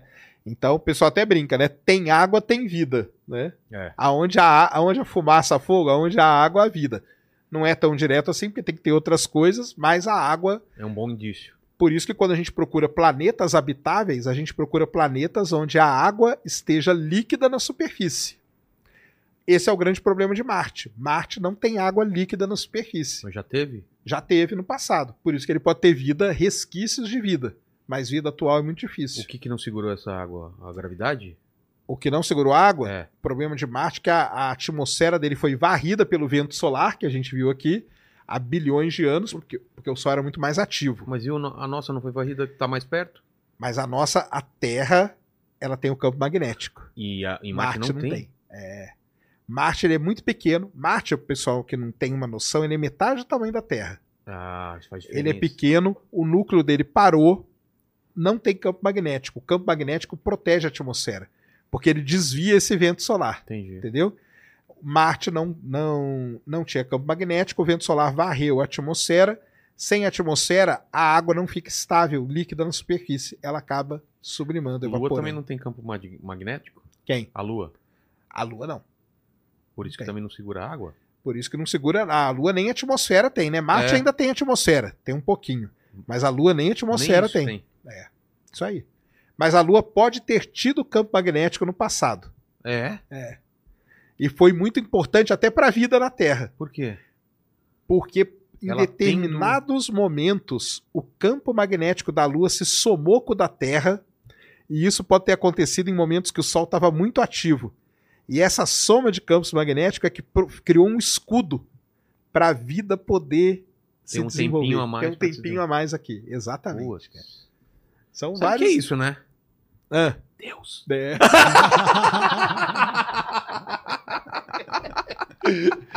É isso mesmo. É isso mesmo. Colocou ali, né? É. Colocou na hora certa. Tá certo. E, e, e Maceió? é, O que, que aconteceu em Maceió? Ah, cara, vamos falar de Maceió, né? Tem muita gente pedindo, né, É. pra eu falar de Maceió. Acabou que eu nem fiz vídeo lá no canal. Só falar o pessoal, tá? Vou falar da parte geológica, tá, cara? A parte da empresa eu nem posso falar, porque eu não sei, não tive acesso a nada disso. Geologicamente, então o que, que acontece em Maceió? Em Maceió, ali pela década de 80 e 90, descobriram um negócio chamado salgema. Salgema é sal de cozinha. Só que o sal de cozinha, ao invés dele estar na superfície, ele está em camadas, igual a gente viu do petróleo aqui Certo. descobriram essa camada de sal gema. E aí falaram: que bom, cara. Vamos fazer uma mina de sal gema e vamos tirar esse sal de lá. E ó que maravilha, né? O sal já vai vir, né? Nós vamos processar ele, vai ter o sal de cozinha. Como que você produz o sal gema? Isso é muito importante, tá? O sal gema, a produção dele é muito parecida com a do petróleo. Você faz poços, igualzinho no petróleo. O poço ele pode ser vertical ou pode ser inclinado. A maior parte dos poços eles são inclinados, na verdade, tá? E em alguns desses poços você coloca uma solução aquosa que na hora que ela entrar na camada de sal, ela vai diluir aquele sal e do outro lado você coloca um poço para puxar essa solução com o sal junto. É assim que é feita a produção. Fura um poço aqui, põe um outro para produzir aqui. Exatamente que é no petróleo. Para quem não sabe, hoje no petróleo, a gente põe um poço que injeta coisa e um outro poço que produz. Tá. Porque naturalmente não tem pressão para o petróleo sair. Esse petróleo é muito profundo. Então a gente injeta água normalmente, a água empurra o petróleo e a gente puxa Essas do outro lado. filme que a gente vê dos Estados Unidos, o cara furando e o petróleo jorrando. Aquilo era no passado. Ah, no passado? Hoje não tem mais. Hoje não dá. Ainda mais esse que é 7 km de profundidade, não tem. O salgema é exatamente a mesma coisa. Você furou, jogou água, a água dissolve o sal e você puxa do outro lado. Beleza? Tranquilo. Isso aí começou na década de 90, cara, essa produção de salgema, tá? É um negócio muito famoso, acontece ali no Nordeste, na Bahia tem também minas de salgema e tal. Na Bahia já teve problemas, tá? Procura aí, Lene, para nós um negócio chamado é, mining, M-I, mining, né? Mining sinkhole. Sinkhole. A mineração, ela, ela tem um problema sério, que às vezes, cara, ela cria uns buracos gigantescos, a gente chama de sinkhole. Lá na Bahia tem sinkhole. E aí o que que acontece? Por que que acontece isso? Porque você tem a terra aqui, você está tirando uma camada de terra daqui. Naturalmente, o que que essa camada de cima vai ter que fazer? Acomodar, cair. acomodar. É. Exatamente isso, vai ter que se acomodar. Bem, é basicamente foi isso que aconteceu. Mas a questão é o motivo, O né? que é isso daí? Isso é um sinkhole. Isso aí era alguma mina, alguma coisa que estava ali, na hora que puxou, desabou. A terra desabou. A gente pensa, muita gente, a, a imprensa, tá? daqui a pouco eu falo da imprensa com relação a Maceió. Muito bem. É, a CPRM, ela fez um estudo muito importante lá, na- lá em Maceió há muito tempo, 2018, se eu não me engano, porque a primeira coisa era o seguinte: as casas começaram a aparecer muita rachadura nelas. E aí o pessoal fez um estudo para quê? Para saber se era uma coisa natural ou se tinha a ver com a mina de salgema. O Serviço Geológico Brasileiro provou que tinha a ver com a mina. E aí a questão é por quê? Aí é que, é- que entra a geologia da história. Muito provavelmente o que aconteceu foi o seguinte, cara. O solo, ele não é, embora aquela galera aquele dia falasse que é, mas não é. Você tem fraturas, você tem falhas geológicas que estão ali, paradinhas na dela. Só que às vezes, quando você faz um poço, tanto em petróleo acontece isso direto, e no salgema, pode, ah, o que aconteceu foi muito isso. Você pegou uma fratura dessas, e aí a gente chama na geologia que você reativou a fratura. Ela tá, como, tá paradinha. Ela tá paradinha. De repente você mexeu ali, mudou aquele estado de equilíbrio, o negócio começou a mexer de novo. Então ali em Maceió o que aconteceu foi exatamente isso. A perfuração para produzir o salgema reativou fraturas e falhas geológicas naquela região de Maceió. Entendeu? E aí. E não é previsível isso? É previsível. É previsível. Aí que entra a parte da empresa, que aí eu não posso falar porque eu não sei o que eles fizeram, mas o certo é eles terem feito um estudo geológico, mapeado essas fraturas e falhas, colocado o poço longe delas. Tem uma distância que você coloca que não vai ter problema nenhum. E a mineração segue normalmente, sem problema nenhum. No mundo todo é assim e tal. Se você não faz isso e acerta uma fratura dessa, você reativa ela. Você reativando ela, tudo isso pode mexer e aí causa os problemas. Entendi. Então, acho que desde 2018 eles descobriram isso, tiraram. O pessoal já não mora lá faz muito tempo. Não é de agora, não, tá, pessoal? O pessoal já não mora lá, acho que é desde 2018. Por quê? O terreno começou a ceder. E aí o pessoal falou, cara, uma hora isso vai abrir um buraco. Aí entra a imprensa, né? A imprensa falou que ia abrir um buraco no meio de Maceió e tal, né? Não, vai abrir uma cratera gigante aqui. Cara, não é assim que acontece, cara. Tá? Não é assim. Não é assim. O básico que acontece, o terreno vai ceder. Porque a gente tem um problema aí muito. Eu estudei isso. Eu falo isso porque eu estudei isso num campo, no Ecofisk, um campo de petróleo lá na Noruega. Aconteceu isso com uma plataforma de petróleo. Eles produziram tanto petróleo que a plataforma cedeu. Na época o pessoal falava, vai abrir uma cratera. Eu falei, que cratera, cara? Você acha que você vive aonde, cara? Então o pessoal acha que às vezes vive em desenho animado. Não abre. Abre uns buracos assim, sinkhole que a gente chama. A imprensa foi alarmista demais isso. Aí eu não sei, você viu o que aconteceu? Você viu domingo agora? Vi, vi. Então, o que, que aconteceu foi o seguinte, cara. Cedeu, abriu uma determinado ponto ali, uma cratera. É, mas aí é diferente, porque aí é de. Deve ser infiltração. Aí deve ser infiltração de água que deixa a coisa ali fraca e aí afunda, né? Para quem não viu, veja, tem o vídeo, né, do momento em que em que cede a mina. Cara, o que, que você viu? Borbulhando no meio do mar ali. Foi isso que aconteceu. O, o, a parte, porque a mina ela invadia ali, aquela é uma lagoa, eu acho que se não me engano. Ela invadia aquela lagoa, ela não estava aqui na parte, na parte seca, né? E borbulhou ali. Por quê? Afundou, com certeza criou um sinkhole desse. Só que lá no fundo da lagoa, por isso que você vê borbulhando, porque aí tava o ar, encheu de água, né? E borbulhou mesmo. E pronto, cara. Agora estão medindo lá para ver, mas agora deve ter parado de ceder já. Cedeu o que tinha que ceder, cara. Então, Maceió, basicamente, o que aconteceu foi isso. Tem os outros problemas todos, mas aí eu não posso falar que eu não sou da empresa e tal, Entendi. né? Que é lá o que, que lidaram, como que lidaram com as famílias e tal, aí é outros 500. Mas geologicamente é isso. Tá. Fala, Lene. Ó, o Fosfosol, ele perguntou, aqui- ele falou aqui o seguinte: essa semana teve uma falsa live na capa do YouTube é, com a logo da SpaceX, né? E começou a transmitir um lançamento da, da Falcon. É, e tinha mais de 20 mil pessoas assistindo e eu achei é, estranho porque o Sérgio não estava na live. Aí ele tá perguntando se você ficou sabendo dessa transmissão. Tomem cuidado com isso, cara. Primeira coisa que eu vou falar pra você: a SpaceX não faz mais live no YouTube. Não faz mais. Por quê? Porque o Elon Musk hoje ele é dono de uma plataforma chamada X, É. o antigo Twitter. Todas as lives da SpaceX são feitas no X. Ele não faz live nenhuma no YouTube. Existem vários canais pelo mundo que copiaram a logo da SpaceX, criaram esses canais e eles ficam transmitindo ao vivo antigos lançamentos. E eles levam 20, 30 mil pessoas e cuidado, porque no meio eles soltam algumas propagandas esquisitas, tá? E segundo, se você tem um canal grande, eles usam esse canal aí para te pescar e roubar sua senha Caramba. tá? Então, fica a dica aí. O a SpaceX não faz mais live no YouTube, porque o Elon Musk ele não vai dar público para concorrente. O YouTube é concorrente É do X, cara, tá? Então, ele não vai fazer isso. É uma porcaria a live no X. É terrível, é ruim pra caramba. É muito ruim.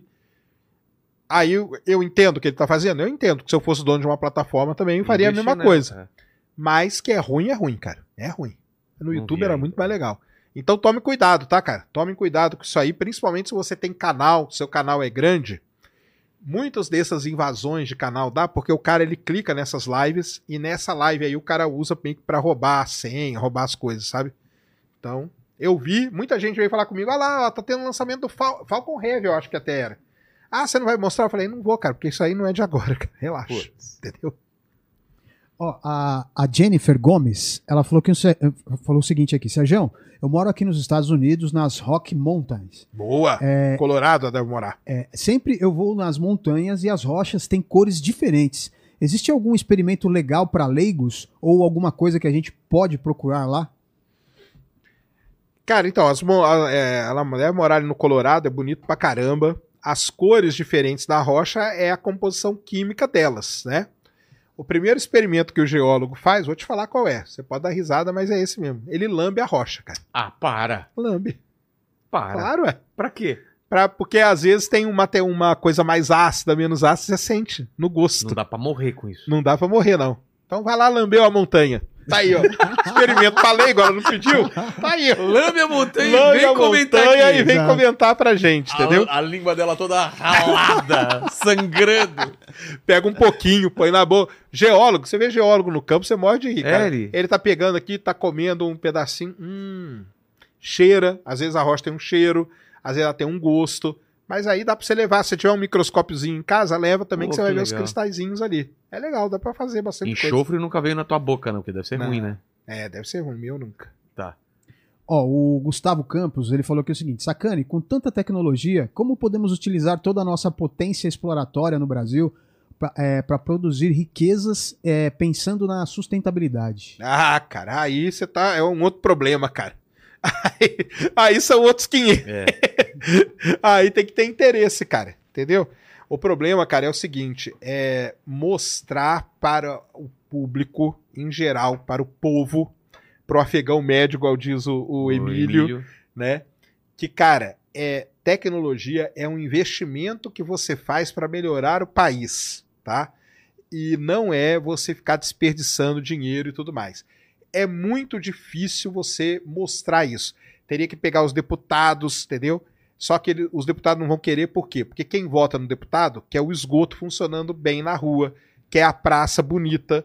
E aí, se o deputado for investir nessas outras coisas, o cara vai falar, pô, mas você tá lá investindo em foguete e eu tô aqui sem, sem esgoto na minha rua. Então, assim, é um trabalho muito complicado, cara, muito complicado. Então, o problema todo, cara, não é dinheiro, não é tecnologia, não é nada. O problema é interesse e principalmente interesse da população, cara. Aí é um negócio que tem que mudar a cultura. É muito difícil isso, cara. É muito difícil mesmo. Entendeu?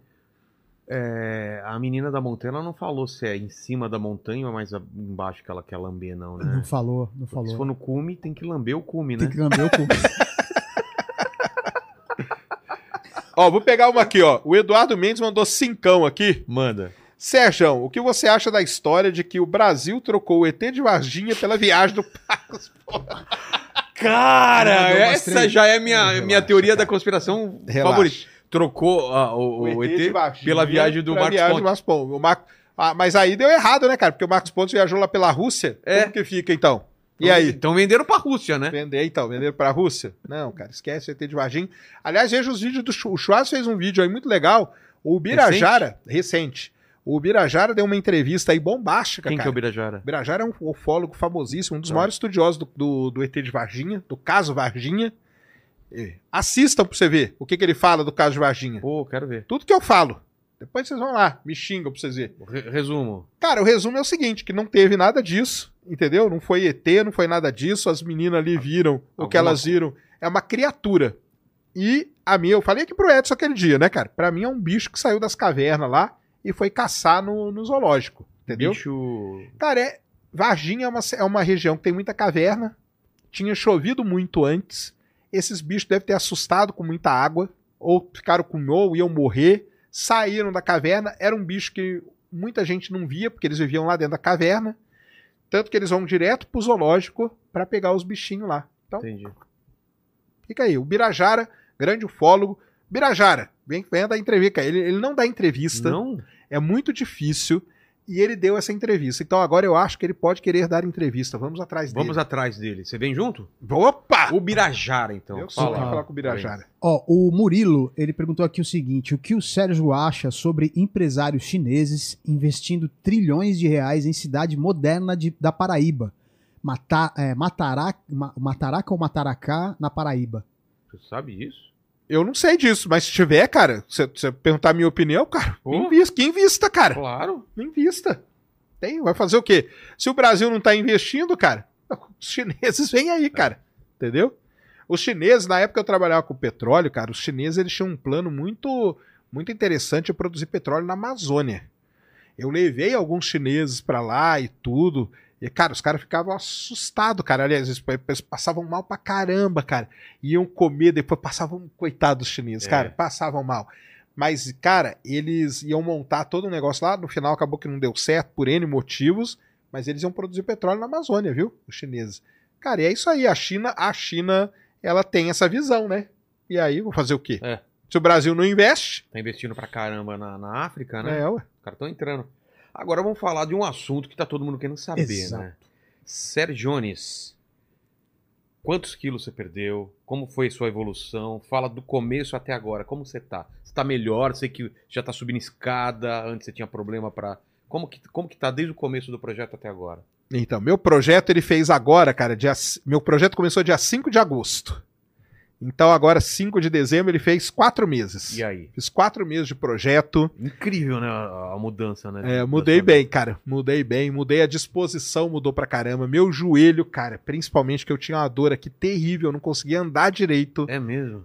Cara, a dor tá zerada, cara. Zerou, zerou. Eu não tenho dor nenhuma. Putz, que E maravilha. eu não conseguia andar, galera. Tá? Eu não conseguia andar, não conseguia pisar no chão.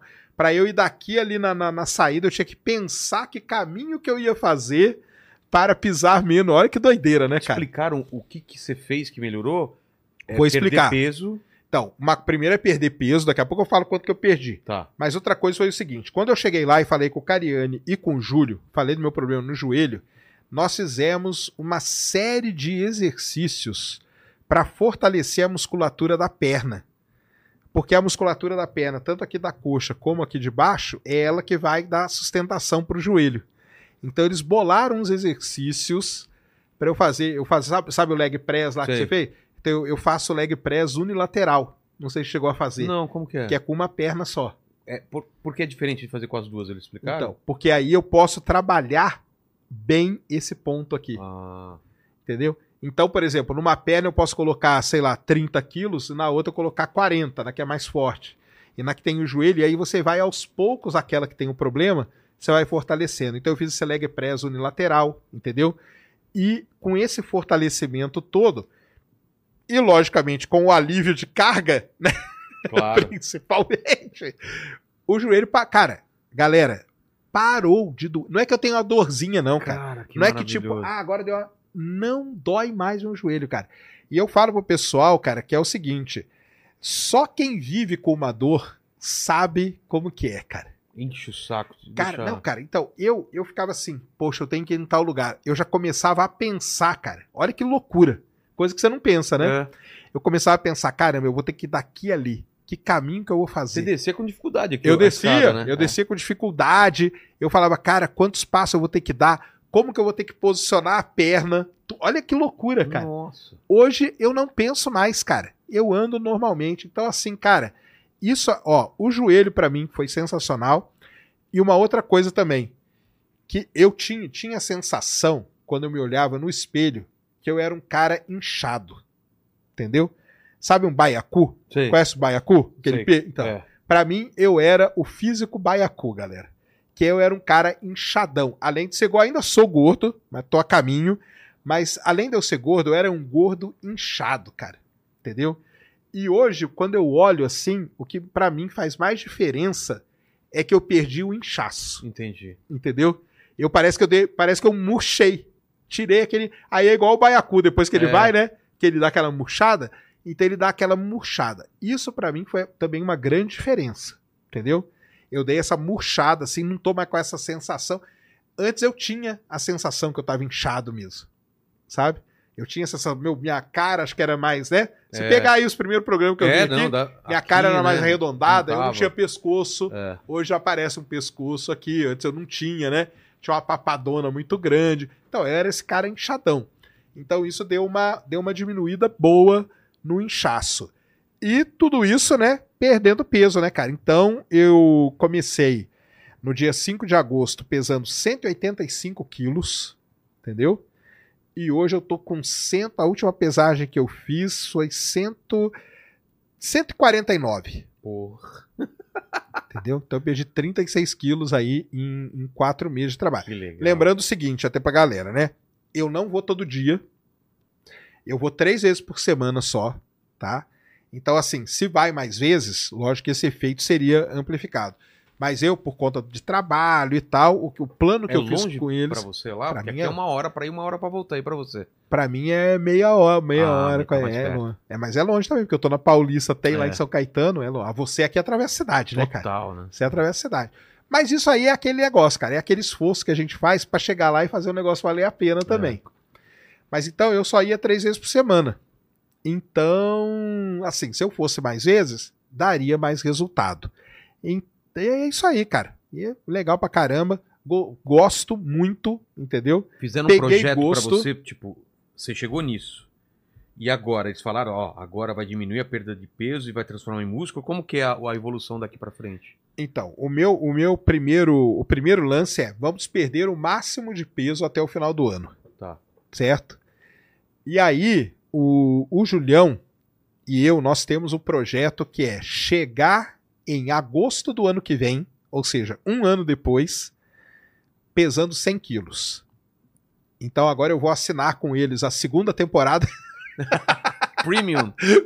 Nós estamos acabando agora a primeira, né? Acabando agora, acabando agora, semana, semana que vem acaba antes do Natal. É, aí vão dar uma pausa, tudo mais. E quando voltar, a ideia é perder é, o que restar até chegar em 100 quilos. Então, esse que é o plano. O plano Entendi. é chegar até 100 quilos. 100 quilos em um ano. Poxa. Ou seja, perder 85 quilos em um ano. e aí, vamos ver. E você tá tomando whey, é, creatina, como que tá? Então, vamos lá. Eu, eu não tomo creatina, cara. Também não curto muito. Eu não tomo creatina pré-treino. Eu tomo pouco porque eu tomo muito energético. Ah, Então o pré-treino, ele pra mim ele não faz efeito, sinceramente, não. cara. Não sinto muita diferença. Você já tomou o do Dino lá, aquele Ed?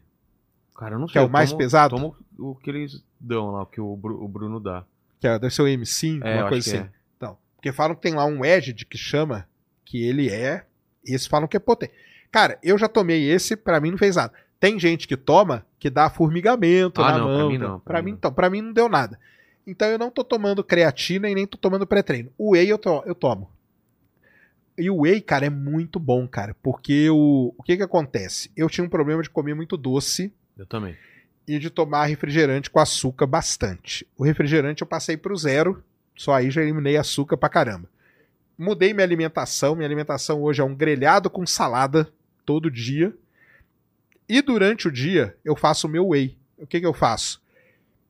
Uva, morango e lixi às vezes, fica bom pra caramba. É. Iogurte, Pô. aquele iogurte zero lá, triplo zero, Tô tal ligado. que tem. E o whey, cara. Cara, vou te contar. Fica gostoso, viu? E você diminuiu também? A sua dieta tá como? Minha dieta é isso aí. Não, e a comida? A comida é grelhadinho com salada só. Eu E faço. de eu boa. Aliás, eu agradecer aqui, ó. Agradecer o Horse lá, o pessoal da Ben Food. Eles me dão uma marmita lá, marmitinha. Cara, Ah, eles mandam é, foi ele que me mandou então também. Putz, boa Ah, pra caramba. Boa. A do Horse. É, muito Food é gostosa. É. Tem. Ali tem escondidinho, tem nhoque, tem uma. Tem estrogonofe. Pô, o estrogonofe deles é uma delícia. E aquilo ali é comida de dieta. É. Então o que, que eu faço? Meu, minha rotina de alimentação é acordo, é, no meio da não não to, nunca tomei café da manhã. No meio da manhã eu como uma, uma barrinha, uma barrinha de cereal daquela lá da Max. Sei. Almoço uma uma marmitinha do Horse da Ben Food. Salve da Ben Food aí, Horse, tamo junto. De tarde costumo tomar o wheyzinho e de noite janto. Então minha, minha sequência é essa aí. E tá de boa. Não fica Tô com de fome. boa, não fico com fome, nada. Aliás, fico até cheio, cara. É? É, O whey dá, o whey dá uma sensação De, De- satisfação. de satisfação total. E, e tô isso e fazendo exercício três vezes por dia, pegando pesado lá. Teus filhos estão treinando ainda? Meus filhos estão treinando também, estão gostando pra caramba. Fez bastante diferença neles, entendeu? Muita. Principalmente que tirou eles do sedentarismo jovem, né? Que eles É. estavam jovens, já estavam.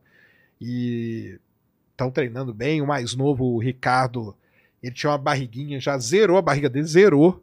O William, que é mais grandão e tal, também já deu uma afinada. E é legal pra caramba, cara. É, eu tomei bronca do Júlio na, na pesagem por causa da minha dieta tava errada. Agora eu já acertei a dieta. Acertou a dieta? Tô com as marmitinhas agora. Tá com a marmitinha, né? É. Marmitinha do Rossi é sensacional, Putz, cara. é Aquela é uma delícia, cara.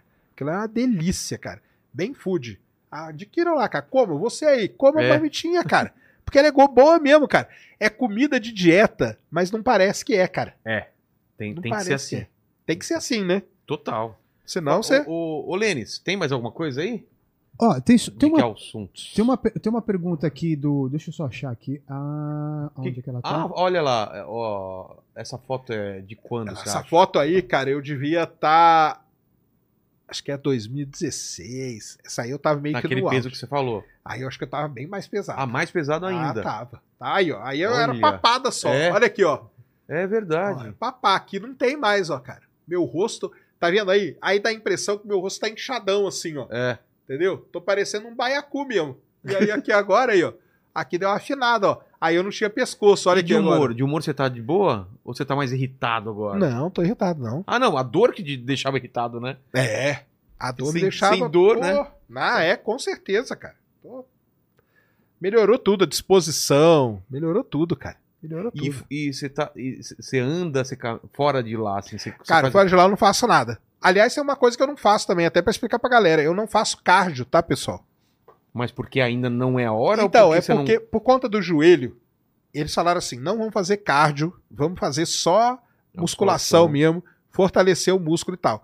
E a partir de agora, falei com o Julião hoje até, nós vamos começar a inserir o cardio já na, na parada. Eu fiz um pouquinho de cardio naquele. Como que chama? Transport. É, transporte. Transport, né? É. Então, mas agora eu vou fazer esteira mesmo. Eu já fiz essa semana, andei um pouquinho na esteira ali, não senti nada no joelho, então nós vamos agora dar uma colocar um cardio, mas eu não faço cardio, tá? Meu negócio foi só musculação mesmo e alimentação. Sem cardio, cara. Pô, imagina com Zero cardio. cardio. Então nós vamos colocar um cardio aí pra dar uma pra dar uma mexida nisso. Fala, E você, como que você tá? Cara, eu tô melhor, dei uma parada agora por causa da, da, daqui, né? Porque final de ano eu tô fazendo gaveta para as férias, então putz, Caramba, aí fazendo três por dia, assim. Três então- por dia? É. Que doideira. E mais é, para o dia 20 também, então Tá. aí, putz, aí eu vou voltar a correr, bicicleta, coisa pra caramba. É. É, e eu tô jogando meu futebol, voltei a treinar Gil. Ah, voltou? Ah, voltei, fiz uma, Uma aula. uma aula, né? Já, tá, já voltou. voltei, já, né? já pôs o pé lá. já tá- É. Fala, Leni. Ó, o, o Alexandre Rodrigues mandou uma pergunta aqui que eu achei interessante. Ele fala a respeito do descarte das baterias dos carros, dos carros elétricos. Ah, isso né? É o Esse Se é já grande o tem- problema, é. é, se já tem al- al- alguma solução. aí. É, o ca- cara, então é aquele negócio, né? Tudo tem o seu, o seu, seu contra, né? O carro elétrico tem dois problemas, é um dele é a bateria e o outro são as minas, né? As minas de lítio, principalmente, né? Por isso que o Bolívia e Chile, que é onde estão as maiores minas de lítio do mundo, os caras tão vão dominar o mundo. É mesmo? É, ué, porque vem deles, ué, o lítio. Porra.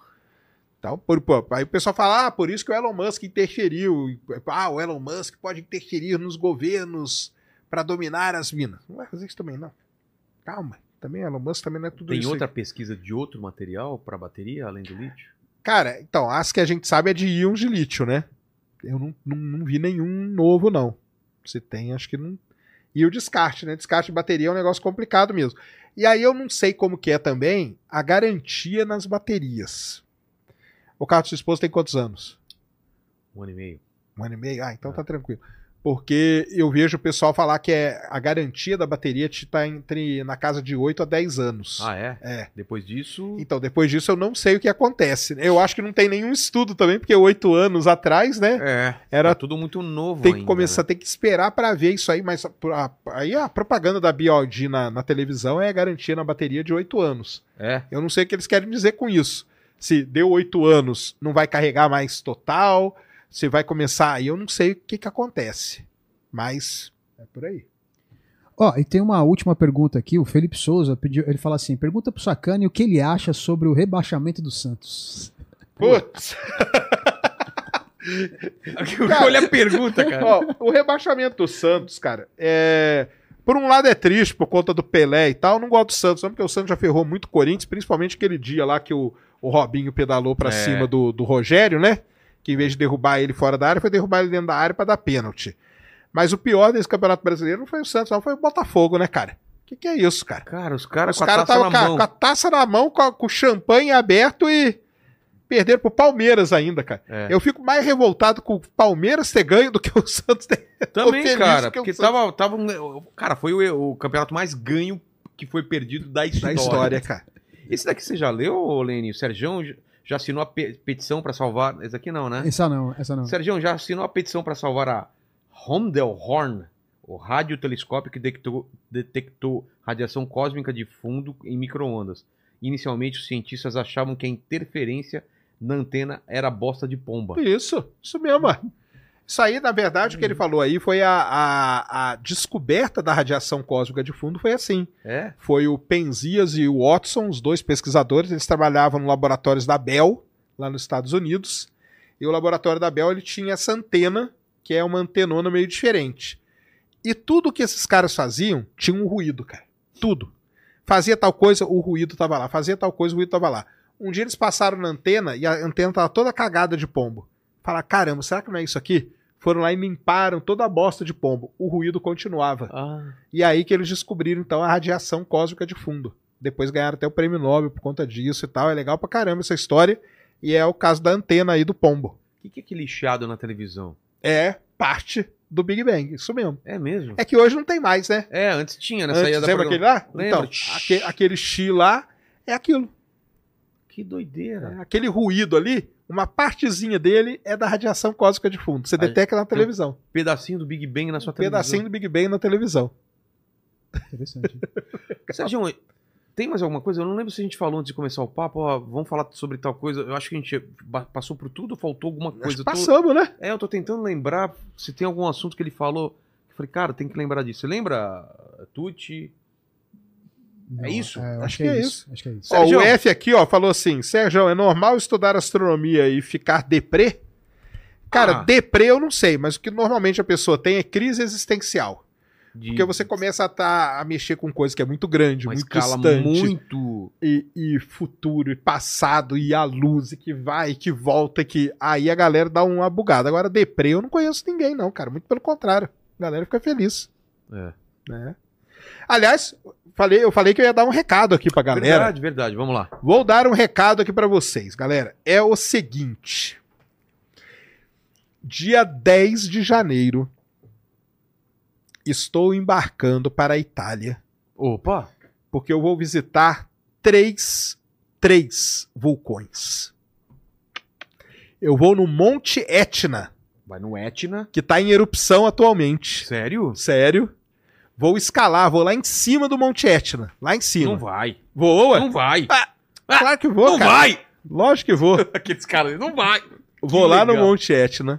Vou no Vesúvio, que é um vulcão extinto, mas é que é histórico, né? do Pompeia lá. Pompeia, Herculano, Lago de Nápoles, né? No Lago de Nápoles que você vê É ele. meio perto lá ou não?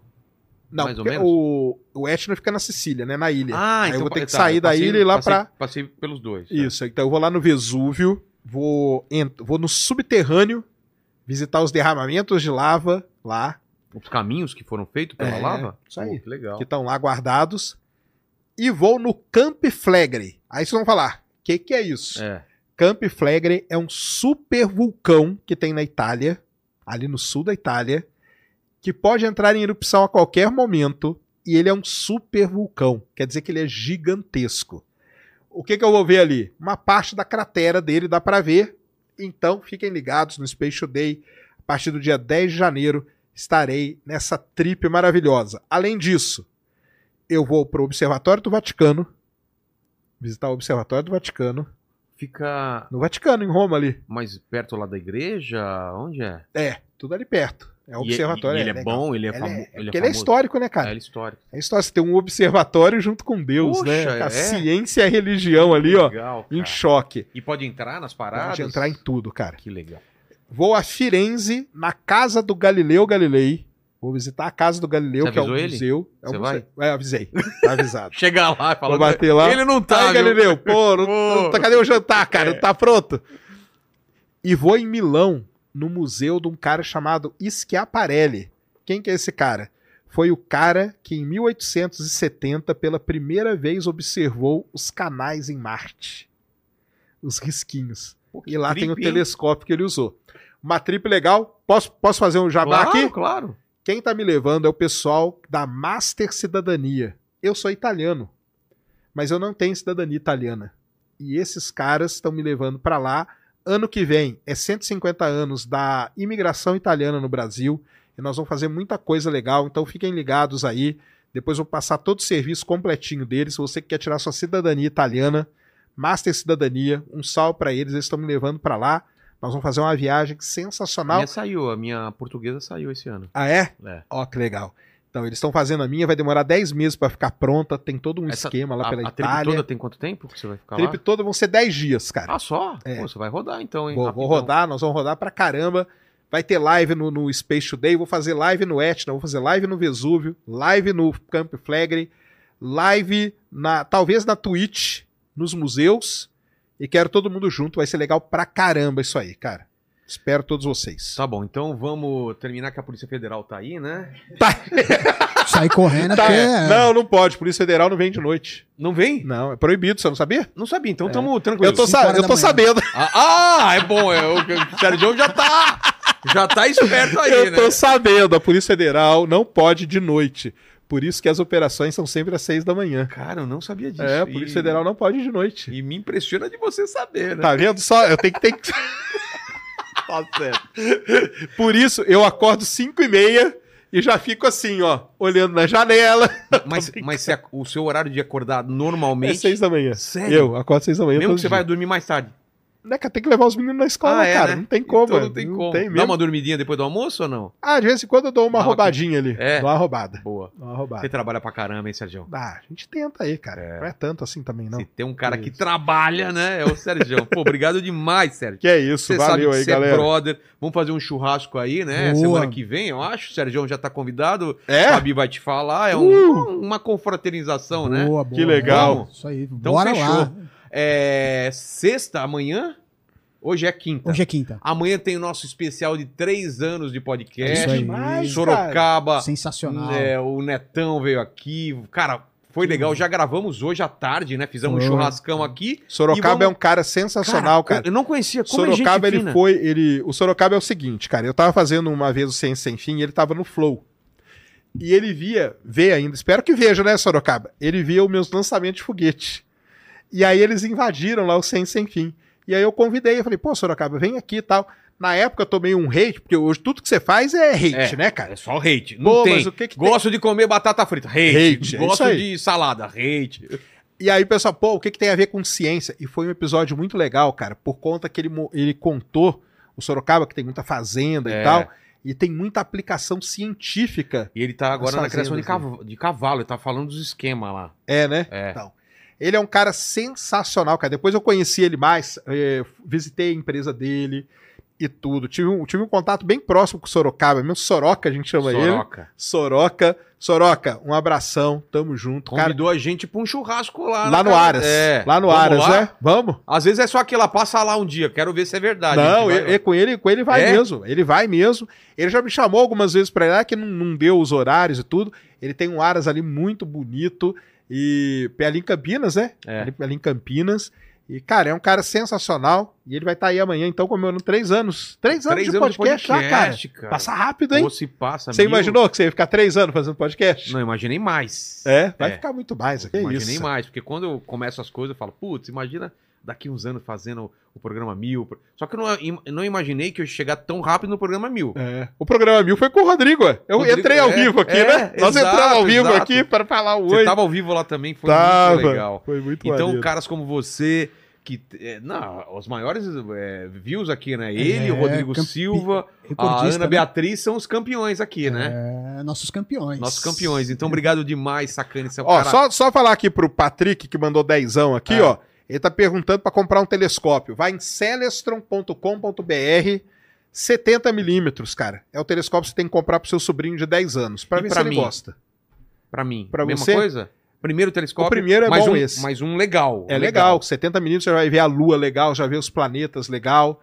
E Não aí, precisa muito conhecimento. não precisa nada de conhecimento. E aí você vai. Se você Quanto- pegar o Quanto gosto. eu gasto mais ou menos nisso? Cara, o de 70, tem que olhar lá no site, mas acho que ele Mais tá a menos menos. de 3 mil. Tá. Acho que é 2,800 e alguma coisa. Daí pra um, pra um muito bom. aí já vai, o preço vai, subindo. É. Infelizmente, telescópio é, é caro no Brasil, cara. Tá? Poxa. Mas é que ele quer pro sobrinho dele de 10 anos. Então compre Esse é esse, bom. que aí ele não vai ter problema. Isso. Fechou. Obrigado demais, gente. Obrigado, Lene. Obrigado, Valeu. Tuti. Obrigado, Sacane, cara. Valeu, que tá com uma galera. cara muito boa. Ele tá muito feliz, tá, as coisas estão dando certo. Você viu, viajando pro mundo inteiro. Pois é. Ano que vem a gente quer fazer isso também. Ano que vem, Total. bora. Tem planos aí, Já- né? A mala já tá pronta lá. hein? Lene, eh, só cuida desse problema aí da diarreia que você tem direto aí. É... O Lene, cara, ele comeu um negócio e vai pro banheiro cagar. É incrível. Sério? É, ele tem problema. Você já Então? Texas é, o ci- lugar ideal a pra você. Nossa, já pensou? O ele Texas, só o cheiro da cozinha, você já vai. já vai pro banheiro. Cuida desse é a negócio aí, é A cirurgia da vesícula. É, Assim, cuida desse Entendi. negócio. Às vezes a gente tá aqui, cadê o Lene? Tá lá no banheiro e. o- o- a- cadê as perguntas, Lene? Tá cagando lá.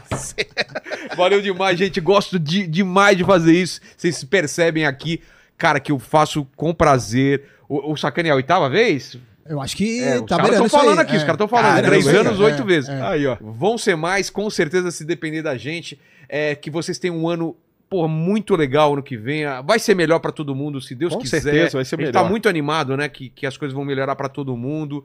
Se você acredita em Deus, que Deus esteja com você. Se você acredita em Darwin, que Darwin te inspire. Isso aí, não é? claro. Cada um na tua, sem ninguém enchendo o saco do outro. Se você não acredita em Deus, não enche o saco de quem não acredita. Se você é da esquerda, não acredita, não enche o saco do cara de direita. Vai viver, vai cuidar da sua vida. Se você trabalhar, tiver família, tiver, você não tem, você não tem problema. A gente tem problema demais trabalhando, pensando na família. Exato. Não fica brigando na internet. Faz isso, cara. Exato. Faça amor. Isso. Não faça guerra. Você tá fazendo amor quantas vezes por semana? Cara, eu tô fraco, tô é- fraco. Mas Última calma. vez. Mas eu tô- a última vez acho que tem uns três mesinhos aí. O quê? É, O, o Tuti tá ganhando de tá você? ganhando de mim, você vê que, Que coisa, cara. Mas que- calma, né? Não, tá, perto não tá aí, não tá laçando? É, Tá- tá- tá laçando. Eu fui laçado, na verdade. Já É, foi? Foi laçado. Aqui no programa. Foi laçado aqui? Foi. laçado. Foi ah, laçado então de um agora jeito- essa, essa, essa cadência aí vai aumentar. É, vai aumentar pra uma por dia. Então, obrigado demais. Fiquem com Deus. Beijo no cotovelo e tchau. Ah, o que? O que? Ah, espera um pouquinho. Primeiro é, é dar like, se inscreve no canal e Torne-se tudo mais. membro. Agora a gente tem o link na descrição. QR Code na é tela. code pra baixar um e-book, não é? Isso, exatamente. Você que, você que quer prestar concurso aí no próximo ano, Estratégia concursos. Concursos, É isso que ele aí. te prepara aí pra. Pro, cara, é, é até 22 mil Cara. reais nesse um trabalho que você tem uma segurança legal. Corre aí, não corre é que nem atrás. aqui que, tipo, se o podcast Pois afundar, é. você é mandado embora. É, a gente já- Cara, se o podcast afundar, a gente arranja outra coisa pra fazer. É, Você tá comigo desde a época da, da Ele produtora. tá, né? Ele Tá? tá com você desde Total. quantos Ah, anos com Lene? Pô, sei lá, cara. A gente fazia Mundo Canibal, ele tava comigo. Fazia trabalho, animação, pra, Animação pra- pra, pro- pra publicidade. Publicidade também tava comigo, agora é. tá fazendo podcast. Se a gente fizer, sei lá, é, um programa de culinária, tá Também, junto. Tá junto. Tá É, junto. é. Legal então o. Lenny tá junto comigo ainda. Se não morrer, a gente fica, porque cuida da saúde aí. É, tem que Ele cuidar. emagreceu pra caramba aí, É. né? Tô vendo. Mas não de a lactose aí. Lactose. Aí deu uma afinada. É isso. Entendi. Você prestou atenção no papo? Prestei. Eu colocaria prestei. baiacu no. É no- total, baiacu. Não é? Baiacu. Escreveu. Se você chegou até o final dessa conversa, prove que você chegou até o final escrevendo Baiacu. Eu tô muito feliz, cara, porque o ano tá acabando. Foi um ano muito legal pra todo mundo aqui na, na, na- na produtora, aqui na, Boa. no, no- no- na nossa fábrica de quadrinhos aqui nesse programa. Muitos programas novos o ano, o ano que vem. Amanhã a gente grava um piloto de um programa novo. Então, fiquem com Deus. Beijo no cotovelo. Tchau. Tchau.